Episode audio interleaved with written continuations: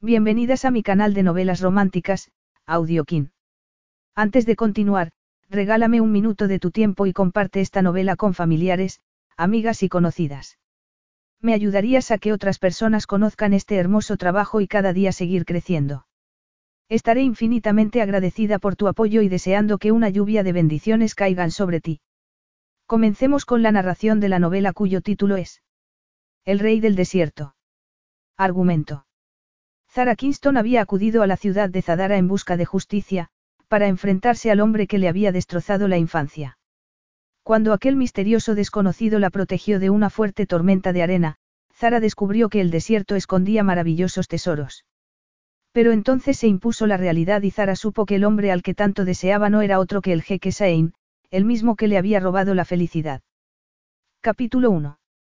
Estuvo tentada a hacer más fotografías, pero sintió que un escalofrío le recorría la espina dorsal.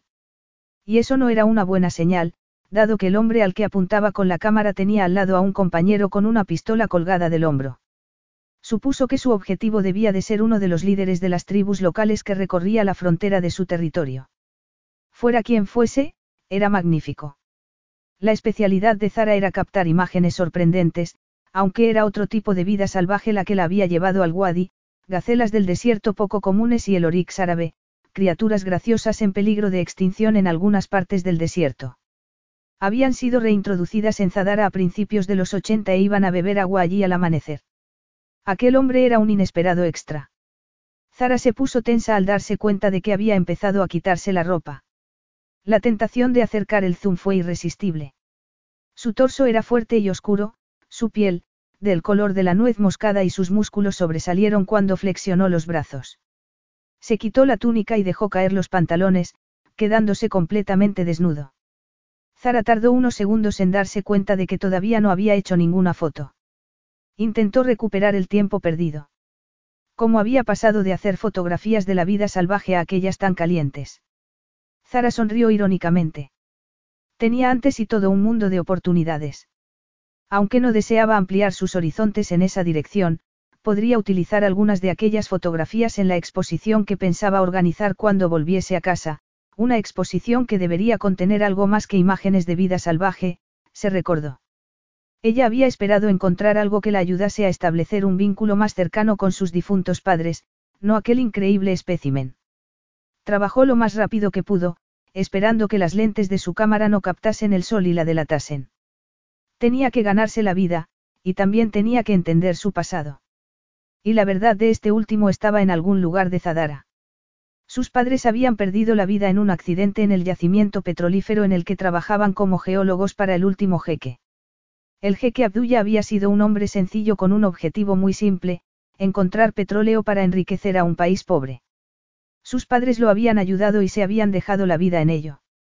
El reino de Zadara era en esos momentos uno de los principales productores de petróleo del mundo gracias a ellos, pero el país tenía un nuevo jeque. El jeque Sain tenía fama de ser mucho más despiadado que su padre. Sus abuelos, ya fallecidos, siempre le habían contado que Sain era el responsable del accidente que les había costado la vida a sus padres.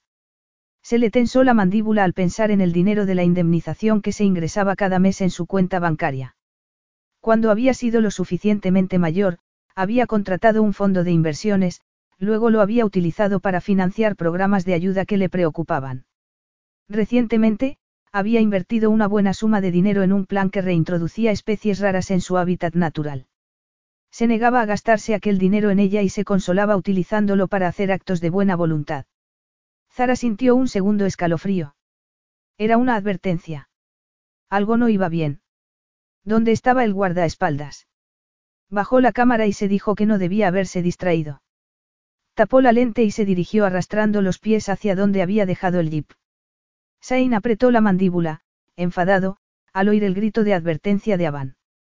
Estaba al lado del Wadi, listo para sumergirse. Había esperado casi un mes para cumplir con aquella promesa de refrescarse. No podía creer que alguien se atreviese a molestarlo. Estaba en medio del desierto, a donde tenía que ir para poder estar a solas. Había elegido cuidadosamente el lugar de su retiro. Estaba al menos a 80 kilómetros del poblado más cercano, por allí no había nada más que el rastro de sus antepasados beduinos, invisible para aquellos que no estuviesen familiarizados con las cambiantes formas del desierto. No debía haber existido la posibilidad de encontrarse con ningún otro ser humano. Sain entrecerró los ojos y miró hacia los primeros rayos del sol. Entre las dunas, podía divisar dos figuras oscuras, cuando solo debía haber habido una. Era una zona aislada, pero tendría que haber comprobado él mismo que no había nadie en los alrededores, aquello había sido un error. No podría cometer ningún otro. Volvió a mirar hacia las dunas y se relajó. Su guardaespaldas, Avan, parecía tenerlo todo bajo control. El intruso ya había sido apresado y heriría el orgullo del anciano si interfería en aquello. Avan era un buen hombre y él se encargaría de que se retirase con honores. Lo había acompañado para compartir las privaciones de un príncipe. Un príncipe que, hasta entonces, solo se había preocupado por sí mismo y que en esos momentos tenía que convertirse en el rey de su pueblo. Solo Avan sabía que los largos días y noches de ayuno no servían solo para prepararlo para reinar, sino para sanar una herida que tenía desde hacía tiempo, una herida que seguía impidiéndole dormir y que le hacía golpear la arena con frustración al saber que el pasado no podía cambiarse. Pero si tenía que vivir con lo que había hecho, al menos aprendería de ello. Se sumergió en el agua helada y cruzó rápidamente el Wadi sabiendo que cuando volviese a la capital para que se le reconociese formalmente como el jeque de Zadara, asumiría todas las responsabilidades de su padre, por desafiantes que fuesen. Estaba preparado. Después del baño, Sain salió del agua y agarró el taub limpio, que le llegaba hasta el tobillo, y el manto que le había dejado Avan. Se protegió la cabeza, el cuello y la cara con un houlis y luego se enrolló con destreza el turbante que le cubría la cabeza. Un soplo de brisa lo hizo volverse y en ese momento vio que el cautivo de Avan era una mujer joven, Avan la llevaba agarrada del brazo mientras bajaban por la duna, y ella no parecía demasiado contenta. Sain volvió la cabeza para sacarla de sus pensamientos y se limitó a observar aquel aura de un rojo rubí que envolvía el desierto y las montañas a lo lejos. Aquella era su tierra, una tierra cruel, y la amaba. No permitiría que nada ni nadie lo desviase del camino que había escogido. La voz de la joven lo sacó de su estado de contemplación. Estaba enfadada. ¿Quién sería? ¿Qué querría? Se dobló el manto y se dio la vuelta para observar a las dos figuras que se acercaban. Ella andaba con torpeza por la arena. ¿Por qué estaba sola en el desierto? ¿Qué persona asumiría semejante riesgo? Tanto significaba para ella viajar a una de las regiones más remotas del mundo. Su expresión se ensombreció al ver lo mal equipada que iba. Debía de haber comprado la ropa en alguna tienda de material de aventura, pero ¿dónde estaba su equipo de supervivencia? Y la cantimplora. Y el cuchillo, la cuerda, la radio. Y las bengalas. ¿Acaso no sabía nada del desierto? No se daba cuenta de que una tormenta de arena podría separarla de su vehículo en cuestión de unos segundos. Pensaría que podría escapar del peligro con aquella cámara tan cara a la que se aferraba desesperadamente. Se acercó a ellos haciéndose todas esas preguntas y muchas más. Cuando la joven levantó una mano para protegerse la cara lo dejó de piedra. ¿Acaso pensaba que iba a pegarle? Sain se dio cuenta de que su expresión podía hacer creer algo semejante y se quedó quieto, en silencio. El viento pegó el manto contra sus músculos, todavía calientes del ejercicio que había hecho. La joven lo observó y él sintió que se despertaban todos sus sentidos. Déjala marchar, ordenó en voz baja. A pesar de que lo había dicho en el dialecto de Zadara, ella lo entendió inmediatamente y su rostro se enrojeció de ira. Eso pienso yo también. Le espetó soltándose de la mano de Avan. El guardaespaldas intentó agarrarla de nuevo, pero él hizo un gesto violento a su fiel sirviente para que la dejase en paz. Aquellos gestos autocráticos no iban bien con él, pero si no quería que aquella mujer supiese quién era, tenía que ser discreto.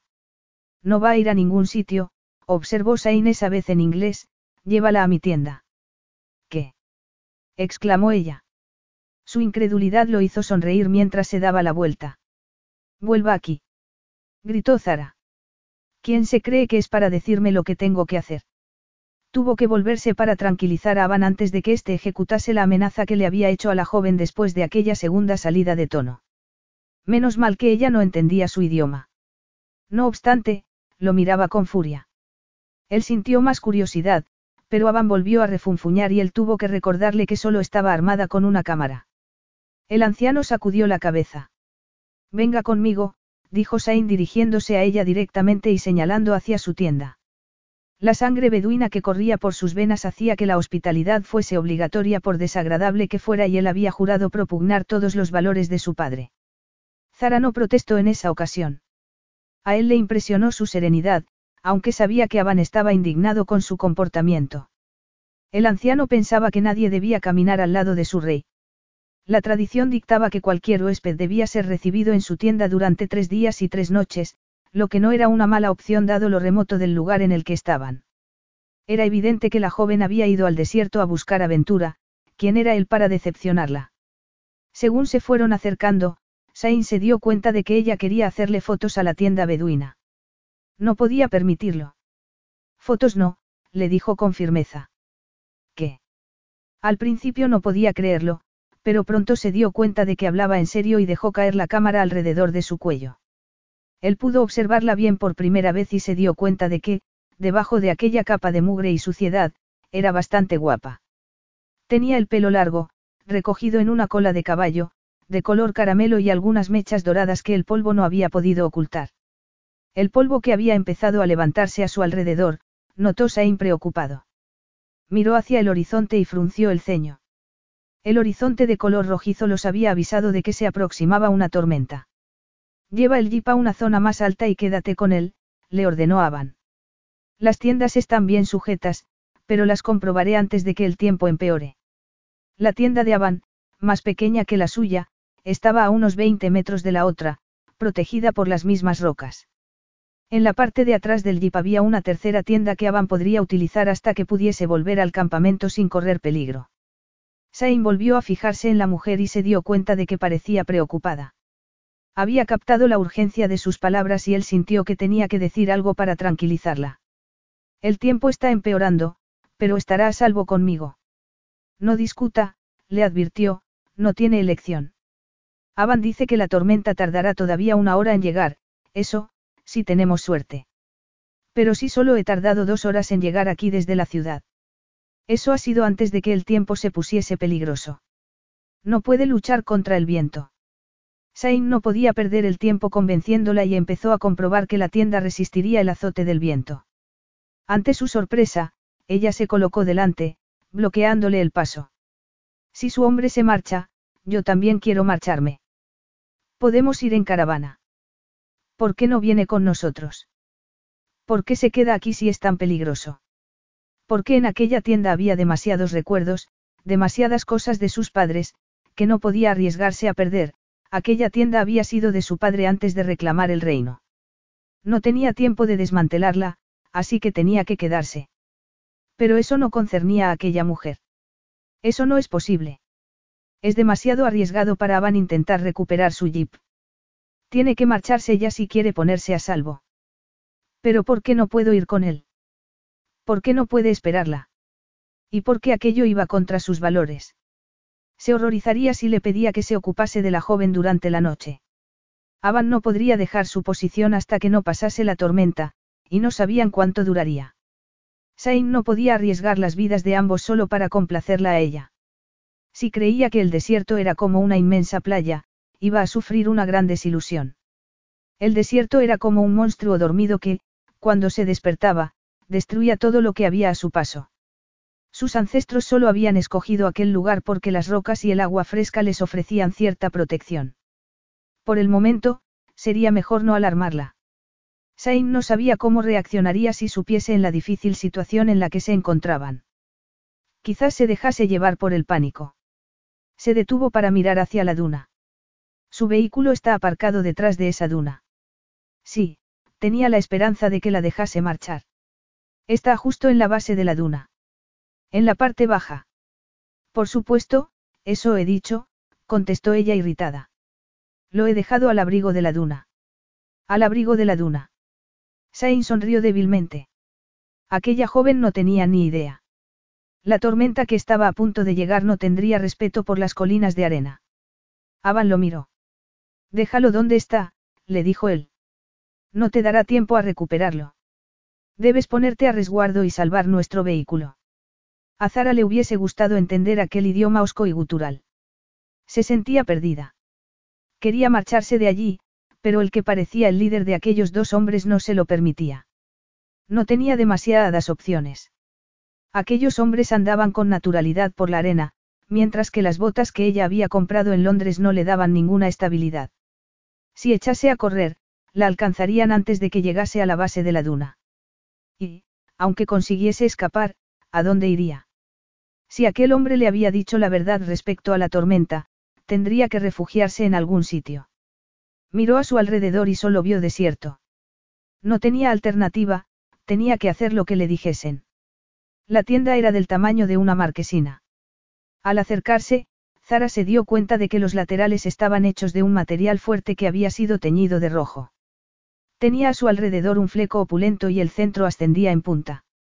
Solo le faltaba un estandarte en lo alto para recordarle a un pabellón medieval, era como si estuviese retrocediendo en el tiempo, al lado de un hombre que podía ser peligroso, un hombre muy atractivo que podía ser peligroso.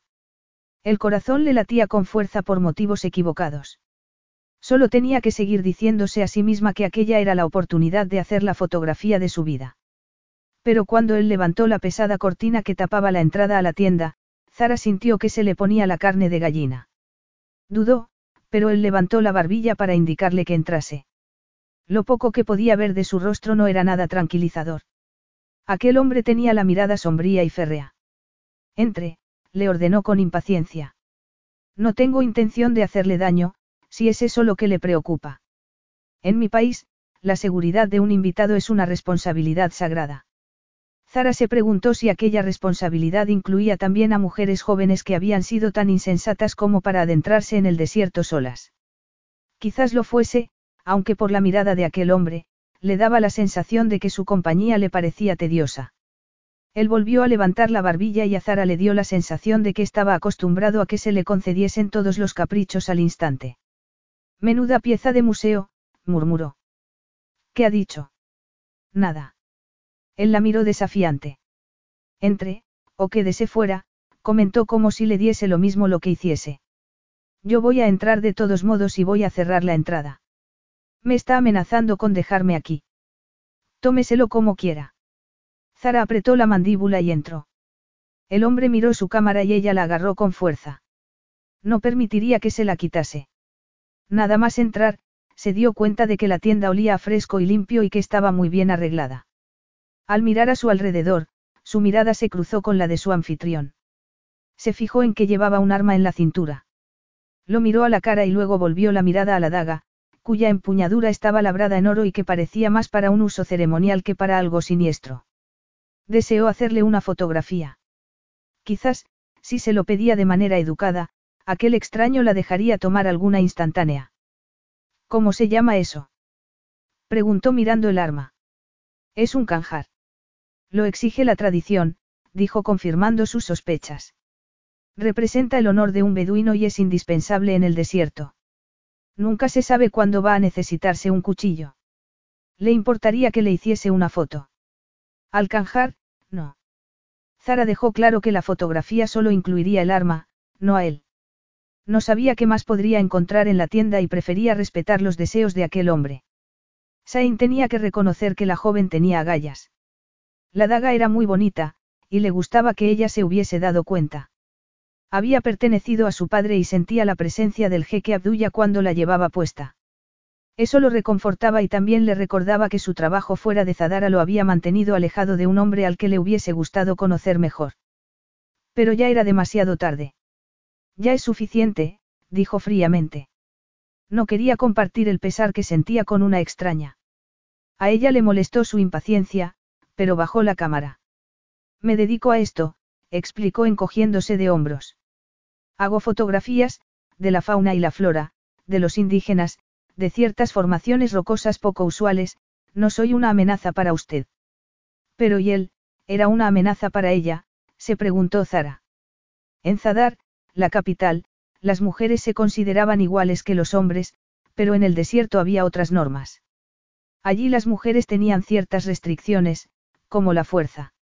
Si aquel hombre decidía dominarla, lo vio quitar los ribetes que había a la entrada de la tienda. Una vez que estuviesen encerrados dentro, ninguno de los dos podría salir de allí deprisa y corriendo.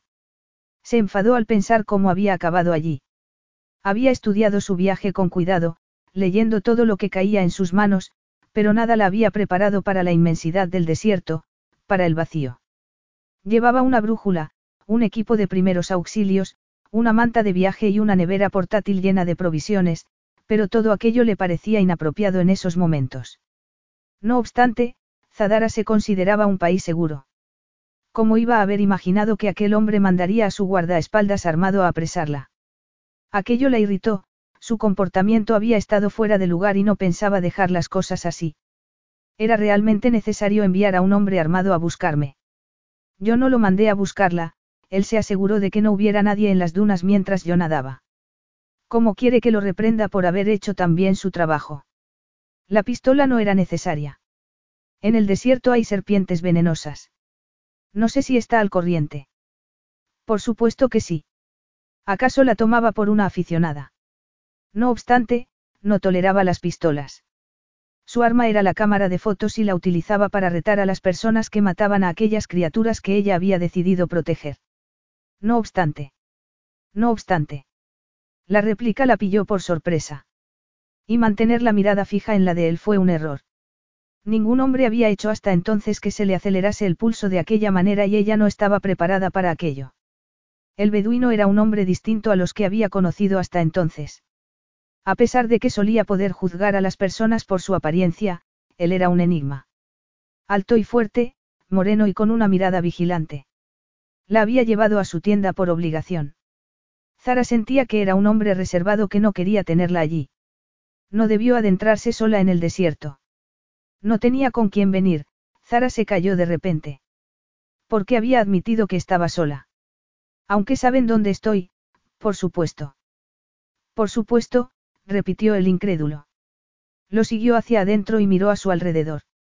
Tal y como le había parecido desde el principio, todo estaba muy limpio y ordenado, y parecía muy cómodo, con montones de cojines bordados y de mantas entretejidas.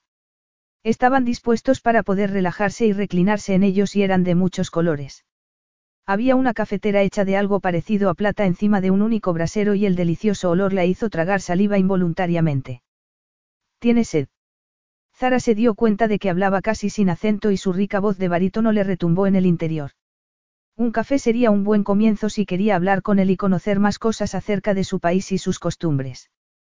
Me encantaría tomar un café, gracias. ¿Cuántas personas tenían la oportunidad de entrar en la tienda de un beduino y descubrir cómo vivía? se preguntó Zara mientras se sentaba en los cojines que él le indicaba. La hizo sentir pequeña y delicada. Era evidente que, como mujer, la masculinidad de aquel hombre causaba estragos en ella, por mucho que quisiese evitarlo. Los faroles que colgaban del techo iluminaban suavemente el interior de la tienda. Había otra lámpara en una esquina, al lado de lo que parecía ser una cama. Zara inhaló el aroma a sándalo y se sintió cómoda y calentita en aquel lugar, afuera hacía frío.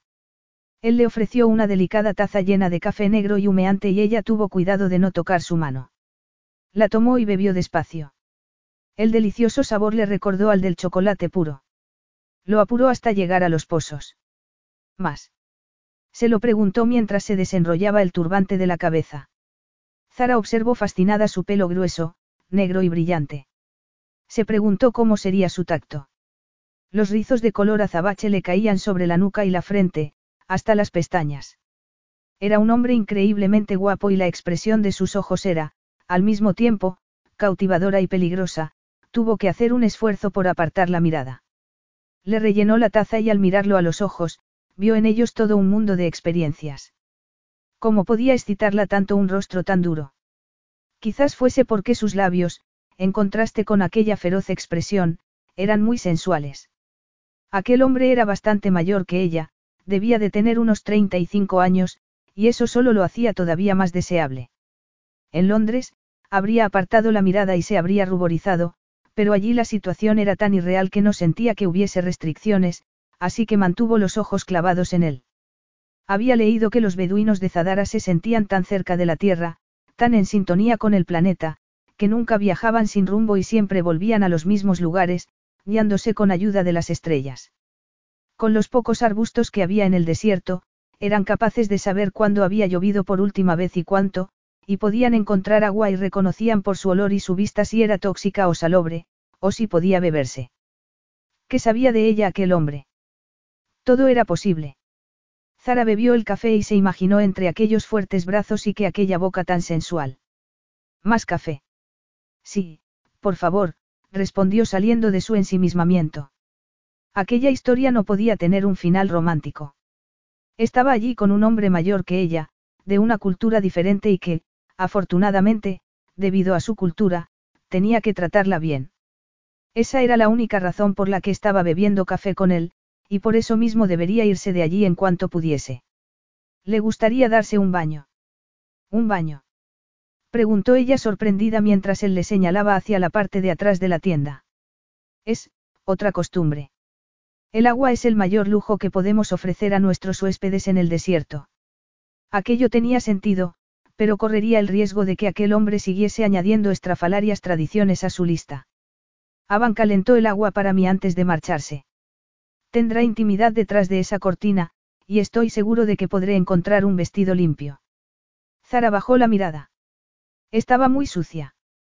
El viaje había sido largo y luego había tenido que esperar mucho para captar las imágenes de la puesta de sol en el desierto.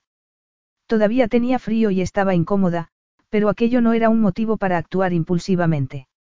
Es muy amable por su parte, pero no puedo. ¿Por qué no? Bueno, no supo qué decir. Ni siquiera conozco su nombre. Él hizo el típico saludo árabe, tocándose la frente y el pecho. No soy más que un simple beduino. Eso era cierto, pensó Sain. Según sus costumbres, todos los beduinos eran iguales. Los líderes eran elegidos por su sabiduría y buen juicio, así como por su habilidad para encontrar un camino en una sociedad llena de hombres ambiciosos. Dado que un baño es un gran lujo en el desierto, continuó, y que esta es una de nuestras más antiguas tradiciones, sería un insulto rechazarlo. Quizás se estuviese pasando, pero no quería que su baño se echase a perder. Además, quizás la intrusión de la joven le hubiese molestado al principio, pero era madura y serena, y se había comportado mucho mejor de lo que lo habría hecho la mayor parte de la gente en su situación. Y en esos momentos estaba allí. Una tradición. Zara reflexionó, estaba segura de no haber leído nada acerca de que los beduinos ofreciesen darse un baño a sus huéspedes. Si el agua era un bien tan preciado, un baño sería desperdiciarla. Pero si aquel hombre era el líder de una tribu, quizás tuviese sus propias normas, quiere decir que es una tradición de su tribu. Mi tribu. Sain se echó hacia atrás para que las sombras ocultasen su expresión. Supongo que sí, pero también me imagino que sus costumbres no le impedirán decirme cómo se llama. Quizás fuese joven, pero era inteligente, y tendría que tener cuidado con ella. Mi nombre carece de importancia. Para mí sí es importante. Tengo que llamarlo de alguna manera. Sain no podía creer que lo estuviese acosando de semejante manera. Puede llamarme Abbas, aquello se le escapó sin darle tiempo a pensarlo. Así era como lo había llamado su madre. Significa león, explicó. Del desierto. Lo interrumpió ella. Luego, al ver su expresión, bajó la mirada. Era evidente que la intimidaba. No era que tuviese miedo, lo temía como cualquier mujer que sabe que un hombre desea llevarla a su cama. Temía su masculinidad, pero quería la parte que le correspondía de ella. Lo temía como hombre, no como líder. Aquello hizo que Sain se excitase al instante. El agua está caliente, murmuró persuasivamente. Y aromatizada con sándalo. Él asintió. Capítulo 2. Sí, era una locura, Zara estaba de acuerdo con la voz de su conciencia. Se hundió en el agua aromatizada, desnuda, mientras el beduino estaba solo a unos metros de ella, separado por una cortina, ella nunca, nunca, se habría comportado así en circunstancias normales. Pero estaba sucia e incómoda y la promesa de un baño caliente en un día como aquel había sido demasiada tentación.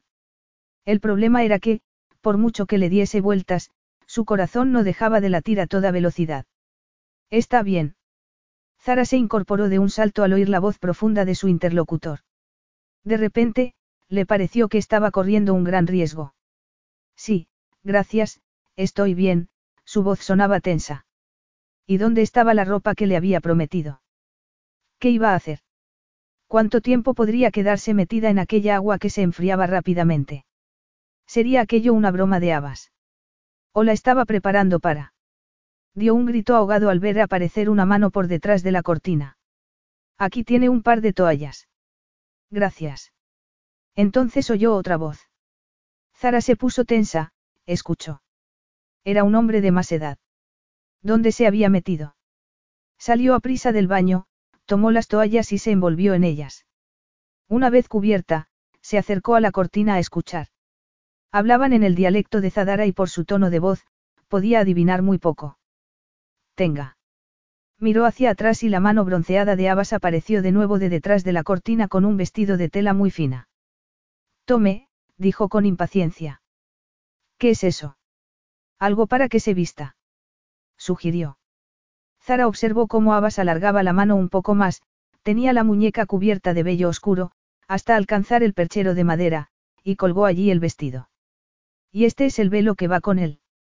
En esa ocasión asomó también parte de su fuerte brazo. Un vestido y un velo. ¿Qué pensaba Abbas que era aquello, su harén? Necesita ropa limpia, explicó él, como si estuviese leyéndole el pensamiento, a no ser que quiera salir envuelta en la toalla. Gracias. El vestido era precioso, de pura seda, vio Zara al inspeccionarlo con más detenimiento. Era de color azul celeste y estaba bordado con el hilo plateado más fino que había visto nunca.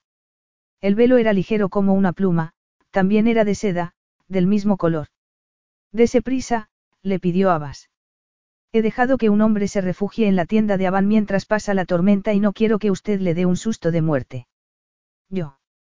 Sí, usted, el hombre es un comerciante de seda, de ahí su nuevo vestido, pero si la ve con el puesto se alarmaría. Las mujeres suelen ser más discretas en el desierto y nunca aparecen en público vestidas así.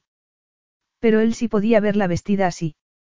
Zara se indignó y, al mismo tiempo, se sintió culpable.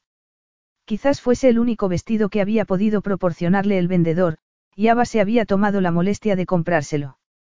Miró la ropa que había llevado puesta, que estaba tirada en el suelo, y se dio cuenta de que estaba muy agradecida por poder llevar algo limpio, en especial un vestido nuevo y tan femenino, pero la duda volvió a asaltarla nada más calzarse las babuchas adornadas con pedrería que Abbas acababa de dejarle.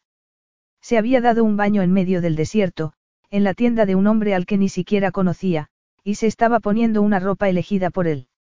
Son de su número. He intentado adivinar más o menos cuál era. Pues ha acertado, si sabía hasta qué número calzaba, ¿qué más podría adivinar de ella? Va a salir de ahí. La impaciencia de Abbas la hizo estremecerse. Apretó el vestido contra su cuerpo, para ver si era transparente. ¿Puedo entrar? Preguntó él. Ella se estiró el vestido y se puso recta. Por supuesto. Abbas retiró la cortina.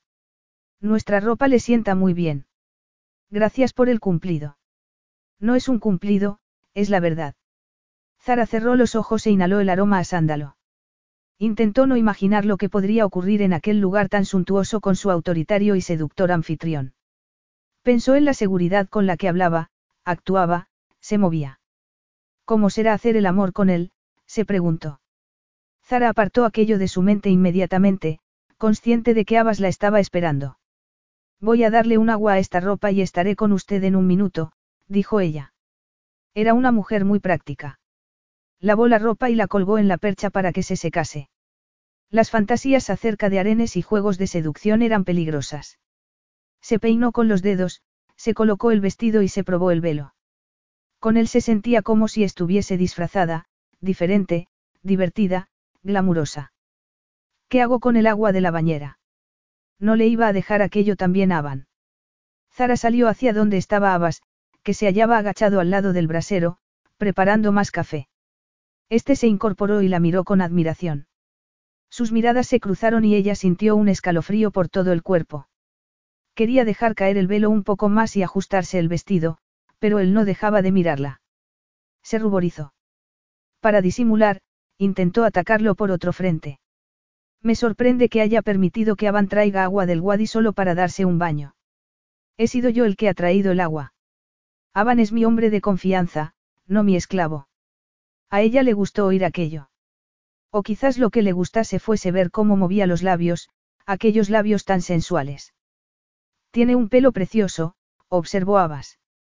De repente, Zara fue consciente del peso y el lustre de su pelo, que le llegaba casi a la cintura. Era muy suave al tacto y el roce de este con su mejilla nunca le había parecido tan sensual. Incluso las ondas que se le habían quedado, algo que siempre le había molestado en el pasado, le gustaron de repente.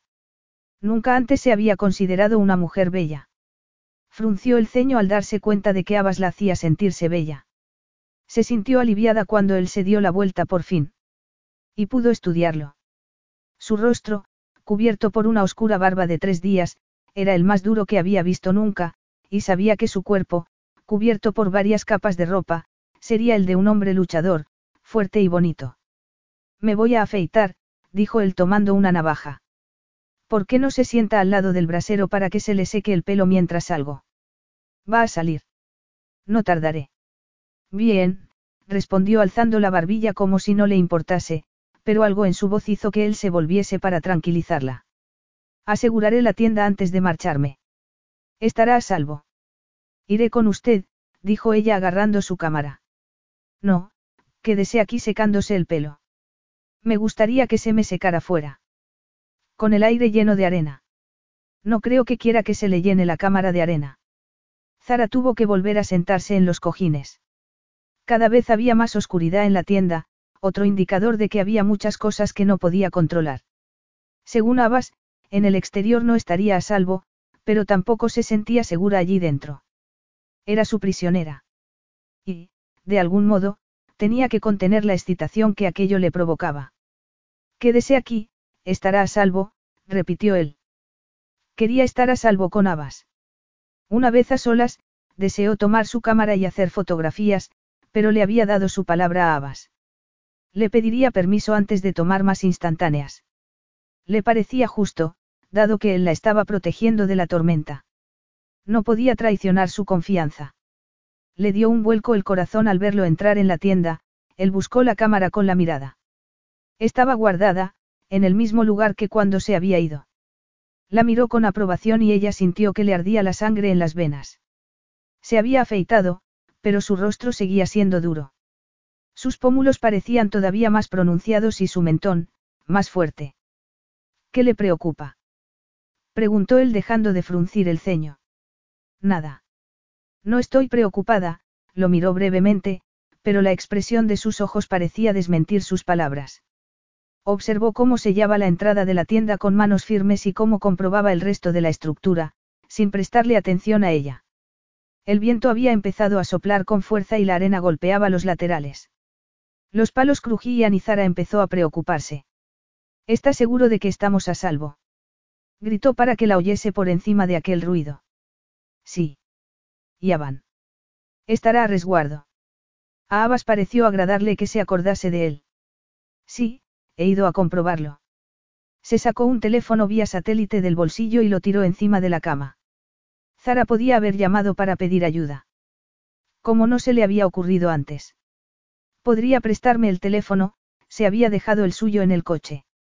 Hay demasiada electricidad estática ahora mismo, no podrá llamar. Ella ocultó su decepción. ¿Y el comerciante? También está seguro. Entonces, una ráfaga de viento sacudió la tienda y ella gritó asustada, sin poder evitarlo. No se preocupe. La tienda está hecha de pelo de camello. No hay nada mejor para este tiempo, estos palos pueden parecer finos, pero son flexibles, para adecuarse a la fuerza del viento, como el tronco de una palmera. ¿Cuánto tiempo tendremos que permanecer encerrados? No es posible saberlo de antemano, será mejor que se relaje y se acostumbre a estar aquí. Relajarse. Aquello era fácil de decir. ¿Cómo iba a relajarse si el corazón le latía a toda velocidad y no era por el miedo? En cualquier caso, es lo que voy a hacer yo, dijo Abbas. ¿Qué está haciendo? Preguntó ella incrédula al ver que se quitaba la ropa. Desvestirme. Vuelva a ponerse eso inmediatamente, le ordenó Zara. Por encima de su dignidad, Abbas poseía una cualidad elemental que la asustaba y la excitaba. Le daba miedo no saber cómo iba a actuar. En esos momentos, la estaba probando. Zara podía optar entre desenmascararse y admitir que era más inocente de lo que parecía, y que la vida la había hecho actuar como si fuese mayor, o hacérsela dura. Le alivió no tener que elegir. Después de aflojarse la túnica, Ava se había tumbado en una cama hecha con pieles y había cerrado los ojos. Zara solo veía un trozo de su piel bronceada y de aquel cuerpo atlético.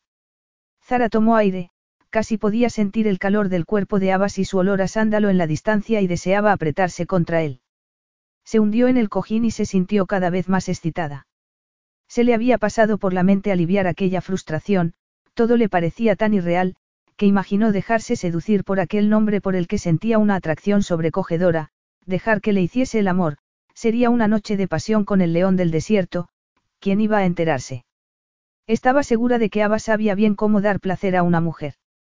Respiró entrecortadamente mientras se imaginaba aquello, era un hombre desconocido, mayor que ella, con experiencia, un hombre cuyos ojos prometían placeres exóticos, cuyos labios deseaba que recorriese en su cuerpo, incluso aquellos lugares secretos a los que no había llegado ningún otro.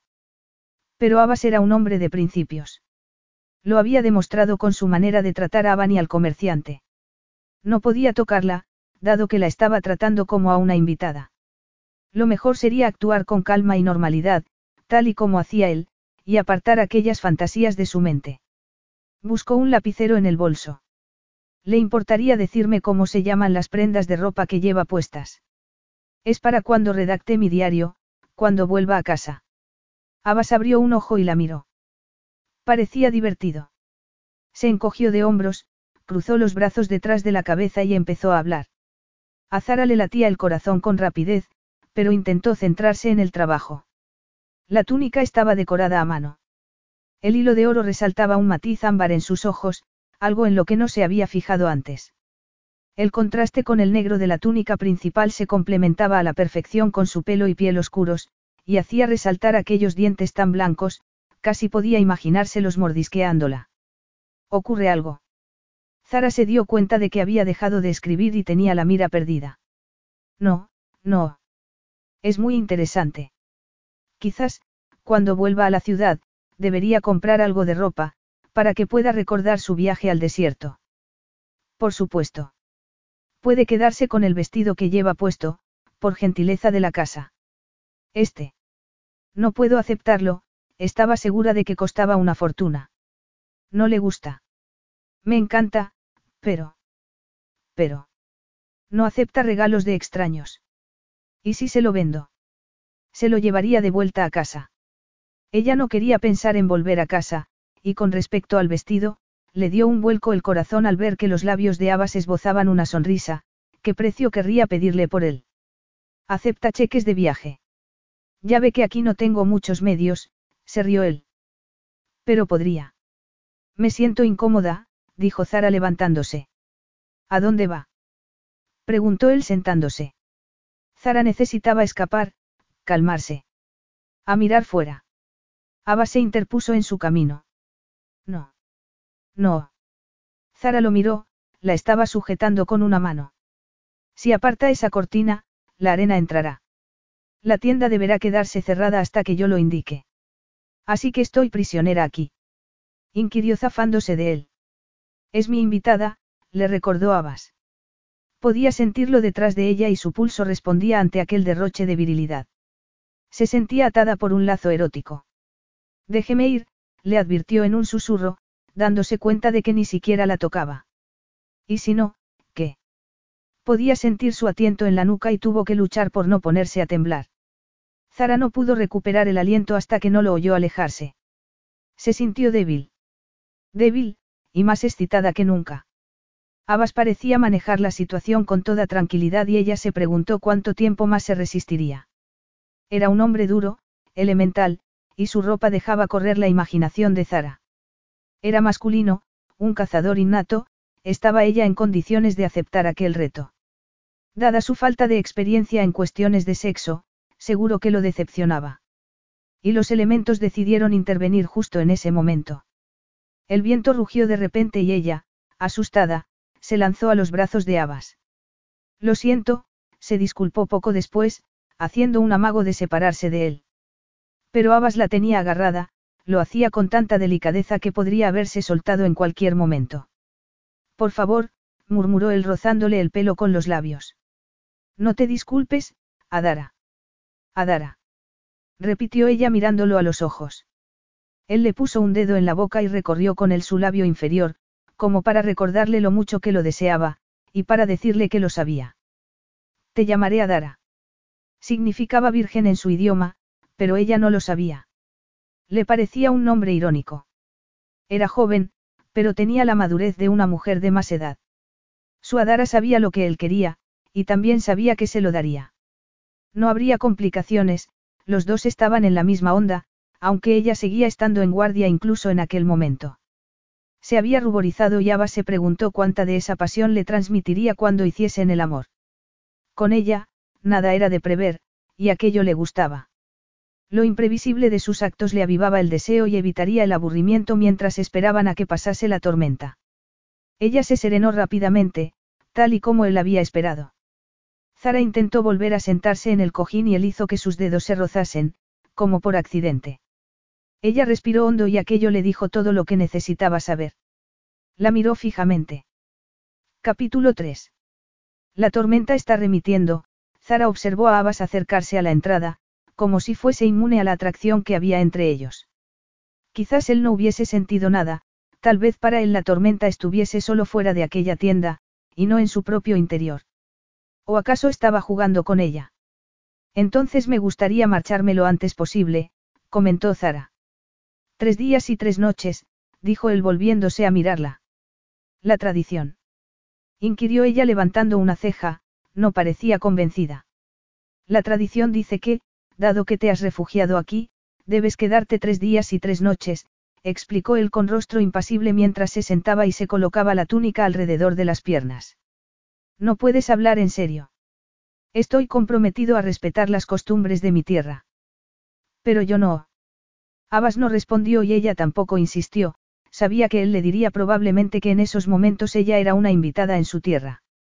A Zara le costó relajarse. El tono autoritario de Abbas le había afectado de tal manera que cualquier movimiento suyo hacía que se le acelerase el corazón. Le hacía desear cosas en las que nunca antes había pensado, cosas prohibidas. Casi no se atrevía a imaginar cómo sería su abrazo, sus caricias, él se echó hacia adelante para comprobar el café y Zara se recuperó. Me marcharé cuando se marche el comerciante. Me da igual si no encuentro el jeep, iré con él. En camello. Probablemente se haya marchado ya. Pero si la tormenta acaba de empezar a remitir. Ven conmigo, Adara. Abbas retiró la cortina que cubría la entrada de la tienda y Zara miró sorprendida al exterior. El desierto volvía a estar en paz, pero parecían estar en un lugar completamente diferente. ¿Dónde estaba la duna detrás de la cual había dejado el coche? Solo veía una llanura que se extendía hasta las montañas. La arena que rodeaba la tienda estaba ondulada. Era como un barco flotando en la inmensidad de un océano de arena. Zara miró a su alrededor y se sintió aliviada al ver que, al menos, las palmeras que rodeaban el wadi habían sobrevivido. Pero estaban tan dobladas que sus hojas tocaban el agua. Le costó poco trabajo andar con las sandalias que Abbas le había dado y tuvo ganas de escapar del confinamiento de la tienda. Se acercó deprisa a la palmera más cercana y tocó su tronco. ¿Se recuperará? Le preguntó a Abbas, que había avanzado detrás de ella. Sí. Los troncos de las palmeras son tan flexibles como los palos de la tienda. Se separó de ella y fue hacia la segunda tienda, que también había aguantado la tormenta. Zara se levantó las faldas y corrió tras él. No quedaba ni rastro del comerciante ni de su camello. Lo único que evidenciaba su paso por allí era un fardo atado a las hojas de una palmera. ¿Qué es eso? Ya te he dicho que la hospitalidad es algo que se inculca a los beduinos desde la cuna, esto es el pago de su deuda. Zara se preguntó si le estaría lanzando una indirecta. El fardo contendrá cualquier cosa con la que el comerciante pueda demostrarme su gratitud. Pero yo no debo tocar nada que no necesite, ya que debo considerar las necesidades de los demás antes que las mías propias. Yo podría enviarte copias de las fotografías que he hecho cuando vuelva a casa, Zara se dio cuenta de que aquello no sería suficiente, y te mandaré también un cheque, por supuesto. Un cheque. Para pagarte por el tiempo que he pasado como huésped. No sé qué es un cheque. Pero me pregunto por qué te sientes obligada a mandármelo. Para cubrir los gastos de mi estancia, por supuesto. Siempre eres tan escrupulosa. Sí, admitió ella. No suelo utilizar a la gente y luego dejarla tirada. Pero si ni siquiera te has marchado aún, quizás todavía tenga algo más que añadir a tu cuenta. Zara abrió mucho los ojos. No sabía si creerlo o no. No podía evitar provocarla un poco más. Tres días y tres noches, era una idea abusiva, aunque basada en una antigua tradición. Aunque esa tradición nunca se habría aplicado en semejante situación.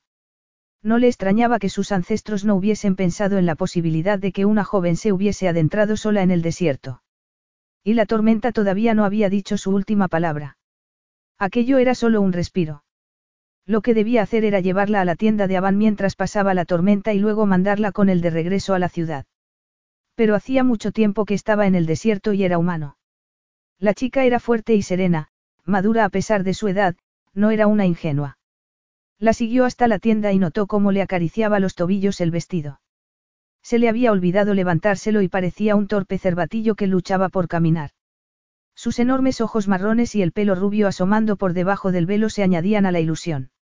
Le gustaba con el velo, le iba bien, la dulcificaba. Va a haber otra tormenta.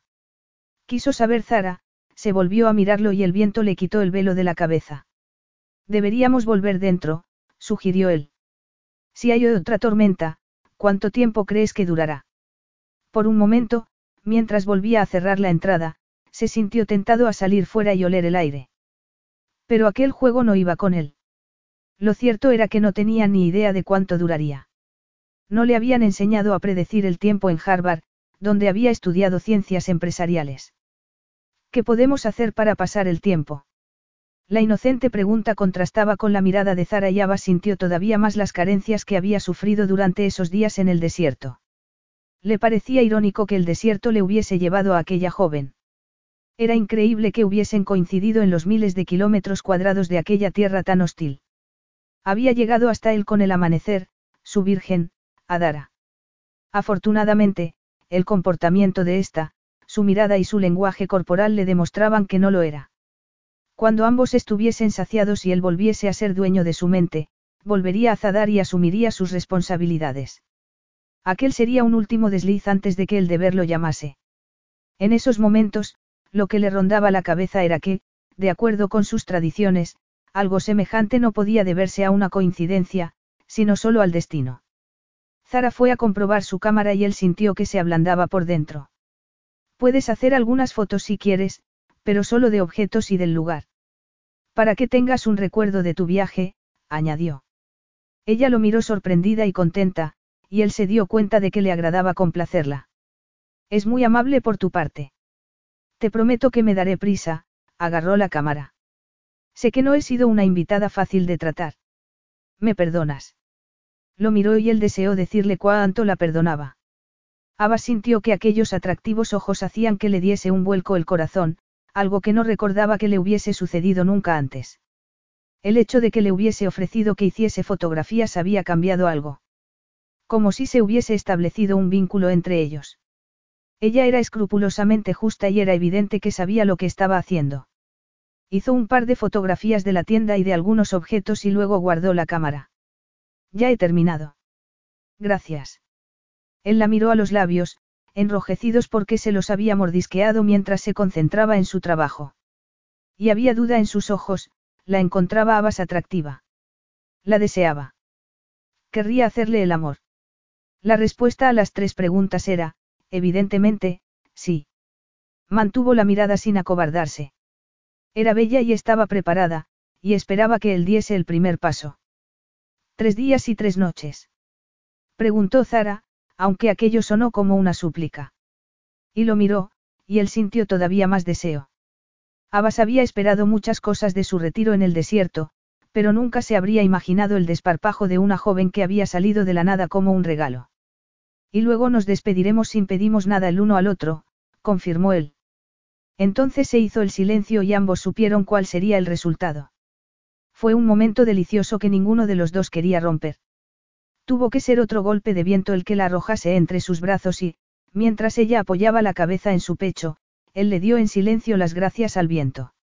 Casi no le había dado tiempo a inhalar el delicioso olor de habas y a sentir su calor a través de la fina tela de su túnica cuando él la abrazó. Sin pedirnos nada el uno al otro. Repitió Zara en un susurro. Solo esto, murmuró él. La tomó en brazos y la llevó hasta la cama. Ella se sintió tan segura que los golpes de la arena contra la tienda dejaron de molestarla y le dio la sensación de que estaba en otro mundo. Su cuerpo parecía estar en sintonía con el de él, esperaba sus caricias, y esa pasión que sabía que Abbas poseía. Parecía tan comedido, tan mesurado, que lo único que deseaba en esos momentos era verlo perder el control. La dejó en la cama y Zara se incorporó para acercarlo más a ella. Él le agarró la cara y la besó intensamente. Abbas tenía un sabor delicioso y adictivo, la fuerza de su lengua se convirtió en la cosa más emocionante que había sentido nunca. Zara quería más, más de todo, más de él. Quería que la tocase con todo su cuerpo, por eso se aferró a él y se apretó contra su cuerpo hasta que Ava se vio obligado a detenerla. ¿Por qué? Se quejó ella. Tu ropa, murmuró él sonriendo. Afortunadamente, no iba demasiado vestida, pensó Zara mientras se deshacía del vestido. Déjame. Y la tuya, ordenó ella, impaciente por sentir su cuerpo desnudo. Ava se desvistió sin ninguna inhibición y ella contuvo la respiración. Sobrepasaba con creces sus expectativas. Era el hombre más guapo que había imaginado en toda su vida. Apoyó las manos en sus hombros y lo estudió con los ojos de una artista. Era como una estatua viviente tallada en bronce, cada uno de sus músculos y tendones claramente delineados. Apretó su piel y se deleitó con su fuerza y con el modo en el que él tembló al sentir sus manos. Abbas la dejó hacer, casi sin tocarla, y aquello resultó ser la cosa más excitante que había conocido. No obstante, sabía bien cómo tratarla y cada una de sus leves caricias le hacía arder de deseo. Abbas le agarró una mano y se la llevó a los labios. Ella dio un grito ahogado, sorprendida, al ver que le besaba los dedos. Sintió que un escalofrío le recorría todo el cuerpo. Le pidió que fuese compasivo, que la dejase marchar, aunque deseaba estar con él. Y cuando él no cumplió con sus deseos inmediatamente, Zara cerró los puños y le golpeó el pecho. Abbas la agarró por las muñecas y se las puso encima de la almohada, a ambos lados de la cabeza. Ella volvió a disfrutar de su aroma y suspiró contenta. Cuando por fin la soltó, sintió que le tocaba a ella tomar el control. Exploró sus músculos, y recorrió todo su cuerpo muy despacio, provocándolo, hasta que Abbas suspiró. Apoyó ambas manos en su pecho y descendió por su torso hasta llegar a su erección. La acarició y se retiró al oírlo gemir de placer. Aquello había ocurrido tan deprisa que no estaba preparada para aquella realidad. Y la realidad era que un hombre como Abbas era mucho más de lo que ella había esperado. Pero él la acarició con suavidad y Zara volvió a sentirse fuerte. Si él podía jugar, ella también. Se puso de rodillas y utilizó su larga cabellera para recorrerle el cuerpo, a él parecía gustarle. Por primera vez. Zara estaba conociendo el poder que le otorgaba su feminidad, tenía más confianza en sí misma. Ver a Abbas ardiendo de deseo por ella era la cosa más embriagadora que había experimentado. Y entonces él se puso encima de ella. Volvió a besarla con pasión. Zara sentía todo lo que había deseado, los labios de Abbas, la lengua, los brazos, las manos, recorriendo su cuerpo, probándolo, disfrutando igual que disfrutaba ella, hasta que solo pudo gritar y reír y pedirle que parase antes de que le pidiese todavía más. Aclárate, le pidió él. ¿Quieres más o prefieres que pare? Más, respondió Zara introduciendo los dedos entre su pelo. Quiero más. Él tomó el control y la hizo temblar y desearlo. Zara pensó que no podía haber nada mejor que aquello, hasta que Ava se bajó de la cama e hizo algo maravilloso. Le separó las piernas con cuidado y sumergió la cabeza entre ellas, para probarla. Y el roce de sus labios, de su lengua y de sus manos le hizo sentir una oleada de nuevas sensaciones. Ava sabía bien cómo darle placer. Cuando ella se incorporó hacia él, éste le levantó las piernas y se las colocó encima de los hombros para abrirlas todavía más. Zara confió en él y cerró los ojos. Su mundo se limitó a ambos y a las sensaciones que Abbas le estaba enseñando a vivir. Cuando empezó la tormenta, él estaba preparado para tomarla, la sujetó con firmeza y ella gritó al sentir aquellas oleadas de placer que iban incrementándose hasta que, finalmente, cuando ya no le quedaban fuerzas, se transformaron en unas pequeñas y deliciosas contracciones. Y entonces, solo pudo decir una palabra. Más. Abbas le bajó las piernas a la cama y se puso encima de ella. Era difícil de creer que un hombre tan fuerte fuese tan cariñoso y tierno. Zara se dio cuenta de que hasta entonces no había sabido lo que era sentirse excitada entre las manos de un hombre. Era aquello, las sensaciones que recorrían todas sus extremidades, las lágrimas de satisfacción que le corrían por las mejillas, la intensidad de los colores, el volumen al que oía todos los ruidos, el sabor de habas en sus labios, delicioso, especiado, masculino. Casi no podía creer que volviese a desearlo de nuevo. Se peinó el pelo con las manos y empezó a moverse debajo de él, para tentarlo. Abbas no podía esperar más para poseerla. Sentía la impaciencia de un niño, porque así era como ella lo hacía sentirse. Le había dado mucho más de lo que él había esperado. No había pensado que pudiese igualarlo en deseo y apetito sexual, no había esperado hallar aquello en una mujer. Todavía tenía su sabor, dulce y delicioso, en la lengua y el tacto de su piel era el mayor afrodisíaco que había probado nunca. El olor de su pelo y de su piel le recordaba al de las flores silvestres de un prado inglés y su forma de mirarlo lo cautivaba. Cuando ella lo llamó, Ava solo quiso satisfacer su necesidad, aquella mujer había encendido un fuego en su interior que dudaba ser capaz de apagar. Se esforzó por detenerse y buscar un preservativo. Quería protegerla en todos los sentidos. Ella estaba impaciente. Lo hizo sonreír y deseó hacerla sufrir un poco más. Se incorporó y la rozó con cuidado. Se frotó contra ella, que levantó las piernas para alentarlo. Aunque él no lo necesitaba, tampoco quería apresurarse. Antes quería mirarla, beber de ella y verla estremecerse de deseo. Tenía los pezones duros, los labios abiertos y los ojos negros del mismo deseo que lo carcomía él. No fingía, ni pretendía sentir pudor y cuando se retorcía provocativamente Abbas veía que todo su cuerpo vibraba por él. Estaba preparada para recibirlo. Abbas, murmuró mirándolo con los ojos entrecerrados. A él le divirtió pensar que era la primera vez que tenían que inducirle a aquello. Quizás deba hacerte esperar un poco más, dijo esperando que ella se quejase. No quiero esperar. Te quiero ahora. Zara entrelazó los dedos a través de su pelo y lo atrajo hacia ella, pero él se mantuvo alejado, permitiendo que solo sus lenguas se tocasen. A pesar de la bravuconada, él tampoco podía esperar mucho más. ¿Te rindes? preguntó Zara. El viento respondió, gimiendo lánguidamente, haciendo crujir los palos que sujetaban la tienda. Bésame, Abbas, bésame ahora, le pidió. Estaban tan cerca que el más leve movimiento de sus labios hacía que se rozasen contra los de él. Aba se echó hacia atrás, preparado para hacer la suya. Capítulo 4. Tenía los sentidos a flor de piel, así que sintió el miedo de Zara antes de que éste aflorase en su rostro. Aquello lo hizo pararse. Y luego, vio todo lo que ella estaba sintiendo reflejado en sus ojos, temor, tensión, pavor, y se apartó. Abas. Lo agarró, preguntándose qué había hecho mal. Él se sentó en la cama y empezó a ponerse la túnica. Abbas, ¿qué ocurre? ¿Por qué no me lo has dicho? Preguntó dándose la vuelta para mirarla. No lo entiendo, estaba colorada y tenía los ojos llenos de lágrimas. Yo creo que sí que lo entiendes, se puso en pie. He hecho algo mal. Se tapó los pechos con las sábanas y Abba se dio cuenta de que estaba realmente avergonzada. Vociferando, se puso en pie para atarse la túnica, fue entonces cuando oyó un sonido nuevo en el exterior. Abbas, ¿a dónde vas? Tengo que salir. No tenía tiempo para explicaciones. Se peinó un poco, enfadado consigo mismo. Casi había seducido a una niña inocente. Había permitido que el deseo lo dominase y no había querido ver la realidad. Se ponía enfermo solo de pensarlo. Abbas, por favor. No lo oyes. Tenemos visita, se volvió, impaciente por marcharse, por acabar con aquella situación. Son motores. Un helicóptero, la informó. Podía ver cómo ella luchaba por salir de aquel mundo de sensualidad en el que había estado inmersa unos minutos antes y entender el repentino cambio que había habido en él, quien, por su parte, no tenía tiempo para dar vueltas a sus sentimientos, tenía que pensar en su país.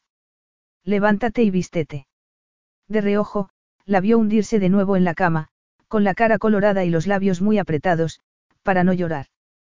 Pudo ver la expresión de sus ojos.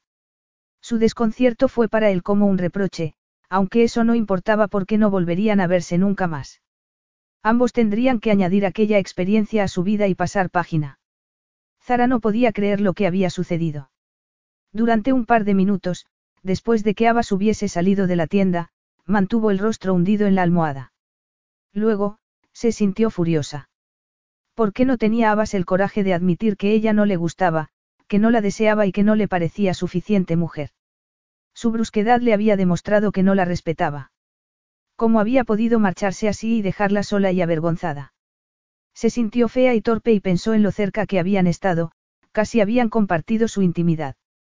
¿Acaso se había hecho demasiadas ilusiones? Al marcharse, Abbas ya no era el amante tierno de un rato antes. Era como si le hubiesen dado a un interruptor, se hubiese despertado y se hubiese preguntado qué hacía allí con ella. Salió de la cama tapándose con la sábana y fue a buscar su ropa. No podía esperar para lavarse, vestirse, salir de la tienda y alejarse de él. No quería volver a verlo en la vida. Después de tanto soñar con tener una aventura con un beduino, la aventura se había ido detrás de la tormenta. La promesa de tres días y tres noches se había quedado en solo tres horas. Y, durante ese tiempo, había hecho el papel de la turista inocente que había entretenido al príncipe del desierto mientras éste esperaba a que el tiempo mejorase y fuesen a buscarlo. Abbas entró en la tienda y ella le tiró el vestido de seda a los pies. Quédate con tu vestido, le espetó. Él no contestó, solo la miró.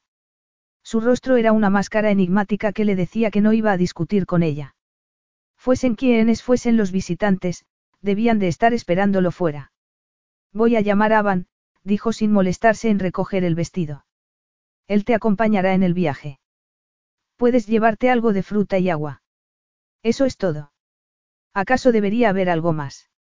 Aquello la sorprendió, pero no dejó que él lo notase. Luego, Ava se dio la vuelta y cruzó la tienda como si fuesen dos extraños que no se debiesen nada. Tomó una túnica más formal y empezó a vestirse. La jalabilla era larga y vaporosa, de color negro. La ató a su cintura con un elaborado cinturón. No olvides tu canjar, le recordó Zara recogiendo la daga de al lado de la cama. Ningún beduino de Zadara está bien vestido sin ella, ¿verdad? Supongo que este tipo de arma representa tu orgullo y tu honor. Él tomó la daga sin hacer caso a su fría mirada y sin decir nada y se la ató a la cintura. Me aseguraré de que llevéis varias botellas de agua en el jeep. Seguro que Aban ya se ha ocupado de eso. Zara ni siquiera sabía si Abbas la había escuchado. Se marchó sin decir palabra, controlándose, como un verdadero líder tribal. Ella miró a su alrededor y se dio cuenta de que, de repente, todo lo que un rato antes la había cautivado, había perdido todo el encanto. Se sentía como una intrusa, una visitante indeseada que debía esconderse para no avergonzar a su anfitrión. Y pensar que unos minutos antes el león del desierto había estado suspirando debajo de ella.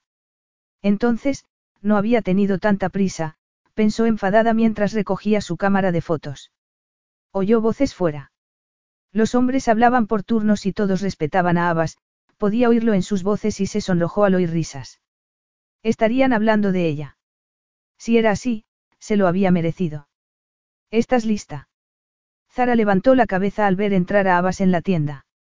Aban está esperándote, la miró de arriba abajo para comprobar que iba bien vestida.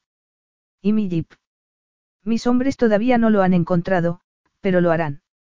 Dales las gracias de mi parte por intentarlo. Zara ocultó sus sentimientos y se comportó como una mujer de negocios, al menos en eso sí tenía experiencia. Estaba enfadada porque soñaba con que todo se aclarase con su visita y con entender por qué sus padres, que tanto amaban aquel país, la habían dejado en Inglaterra con sus abuelos. Aquel sueño acababa de morir. Agarró su cámara con fuerza. Para ella, las imágenes eran un tesoro, ya que sus abuelos habían escondido todas las fotografías de sus padres, incapaces de enfrentarse a ellas. Cuando habían muerto, ella lo había averiguado todo, había encontrado un álbum de fotos en el fondo de un armario. Aquello era lo único que tenía para recordar a sus padres. Es hora de marcharse. Zara volvió a la realidad al oír la voz de Abbas. El tono era severo, como si tuviese cosas más importantes que hacer que estar esperándola a ella. Estoy lista, respondió sin mirarlo. No quería que él pensase que las lágrimas que se le escapaban siempre que pensaba en sus padres eran por él. Te devolverán el vehículo en buenas condiciones, comentó él. Zara le dio las gracias y apartó la cortina de la entrada para salir. Corre por mi cuenta, Por supuesto, añadió Abbas. Ella dejó caer la tela y se volvió a mirarlo. Prefiero cargar yo con los gastos. Fui yo la que decidió venir al desierto y es mi responsabilidad. Como desees, le hizo un gesto de impaciencia, como si no tuviese tiempo de discutir. Bajo la abrasadora luz del desierto, el helicóptero militar parecía un cuervo negro y siniestro posado en la arena y a Zara le sorprendió ver a un pelotón de hombres vestidos de uniforme. Se sintió alarmada cuando uno de ellos se le acercó. Ella retrocedió al verlo levantar su arma, pero él intentó quitarle la cámara de las manos. Zara luchó por impedirlo, Abbas vio lo que ocurría y dio una orden. El soldado la soltó inmediatamente. Tengo que disculparme por el exceso de celo de mis hombres. Celo. Zara estaba furiosa y se frotó el brazo que le había apretado el hombre. No querrás decir que son unos matones. Solo intentan proteger mis intereses. Guarda tus palabras para alguien que se deje impresionar, Abbas, replicó ella. Esto es equipamiento militar y no puede ser fotografiado. Zara se sintió culpable. Abbas tenía razón al sospechar que había tomado algunas instantáneas inadecuadas. Pero no había podido evitarlo, había sido un acto reflejo. Debes dármela, le pidió él. No seas ridículo. No me hagas montar un escándalo. Allá tú. Necesito también las tarjetas de memoria. No puedo creer que me estés diciendo esto. ¿No confías en mí?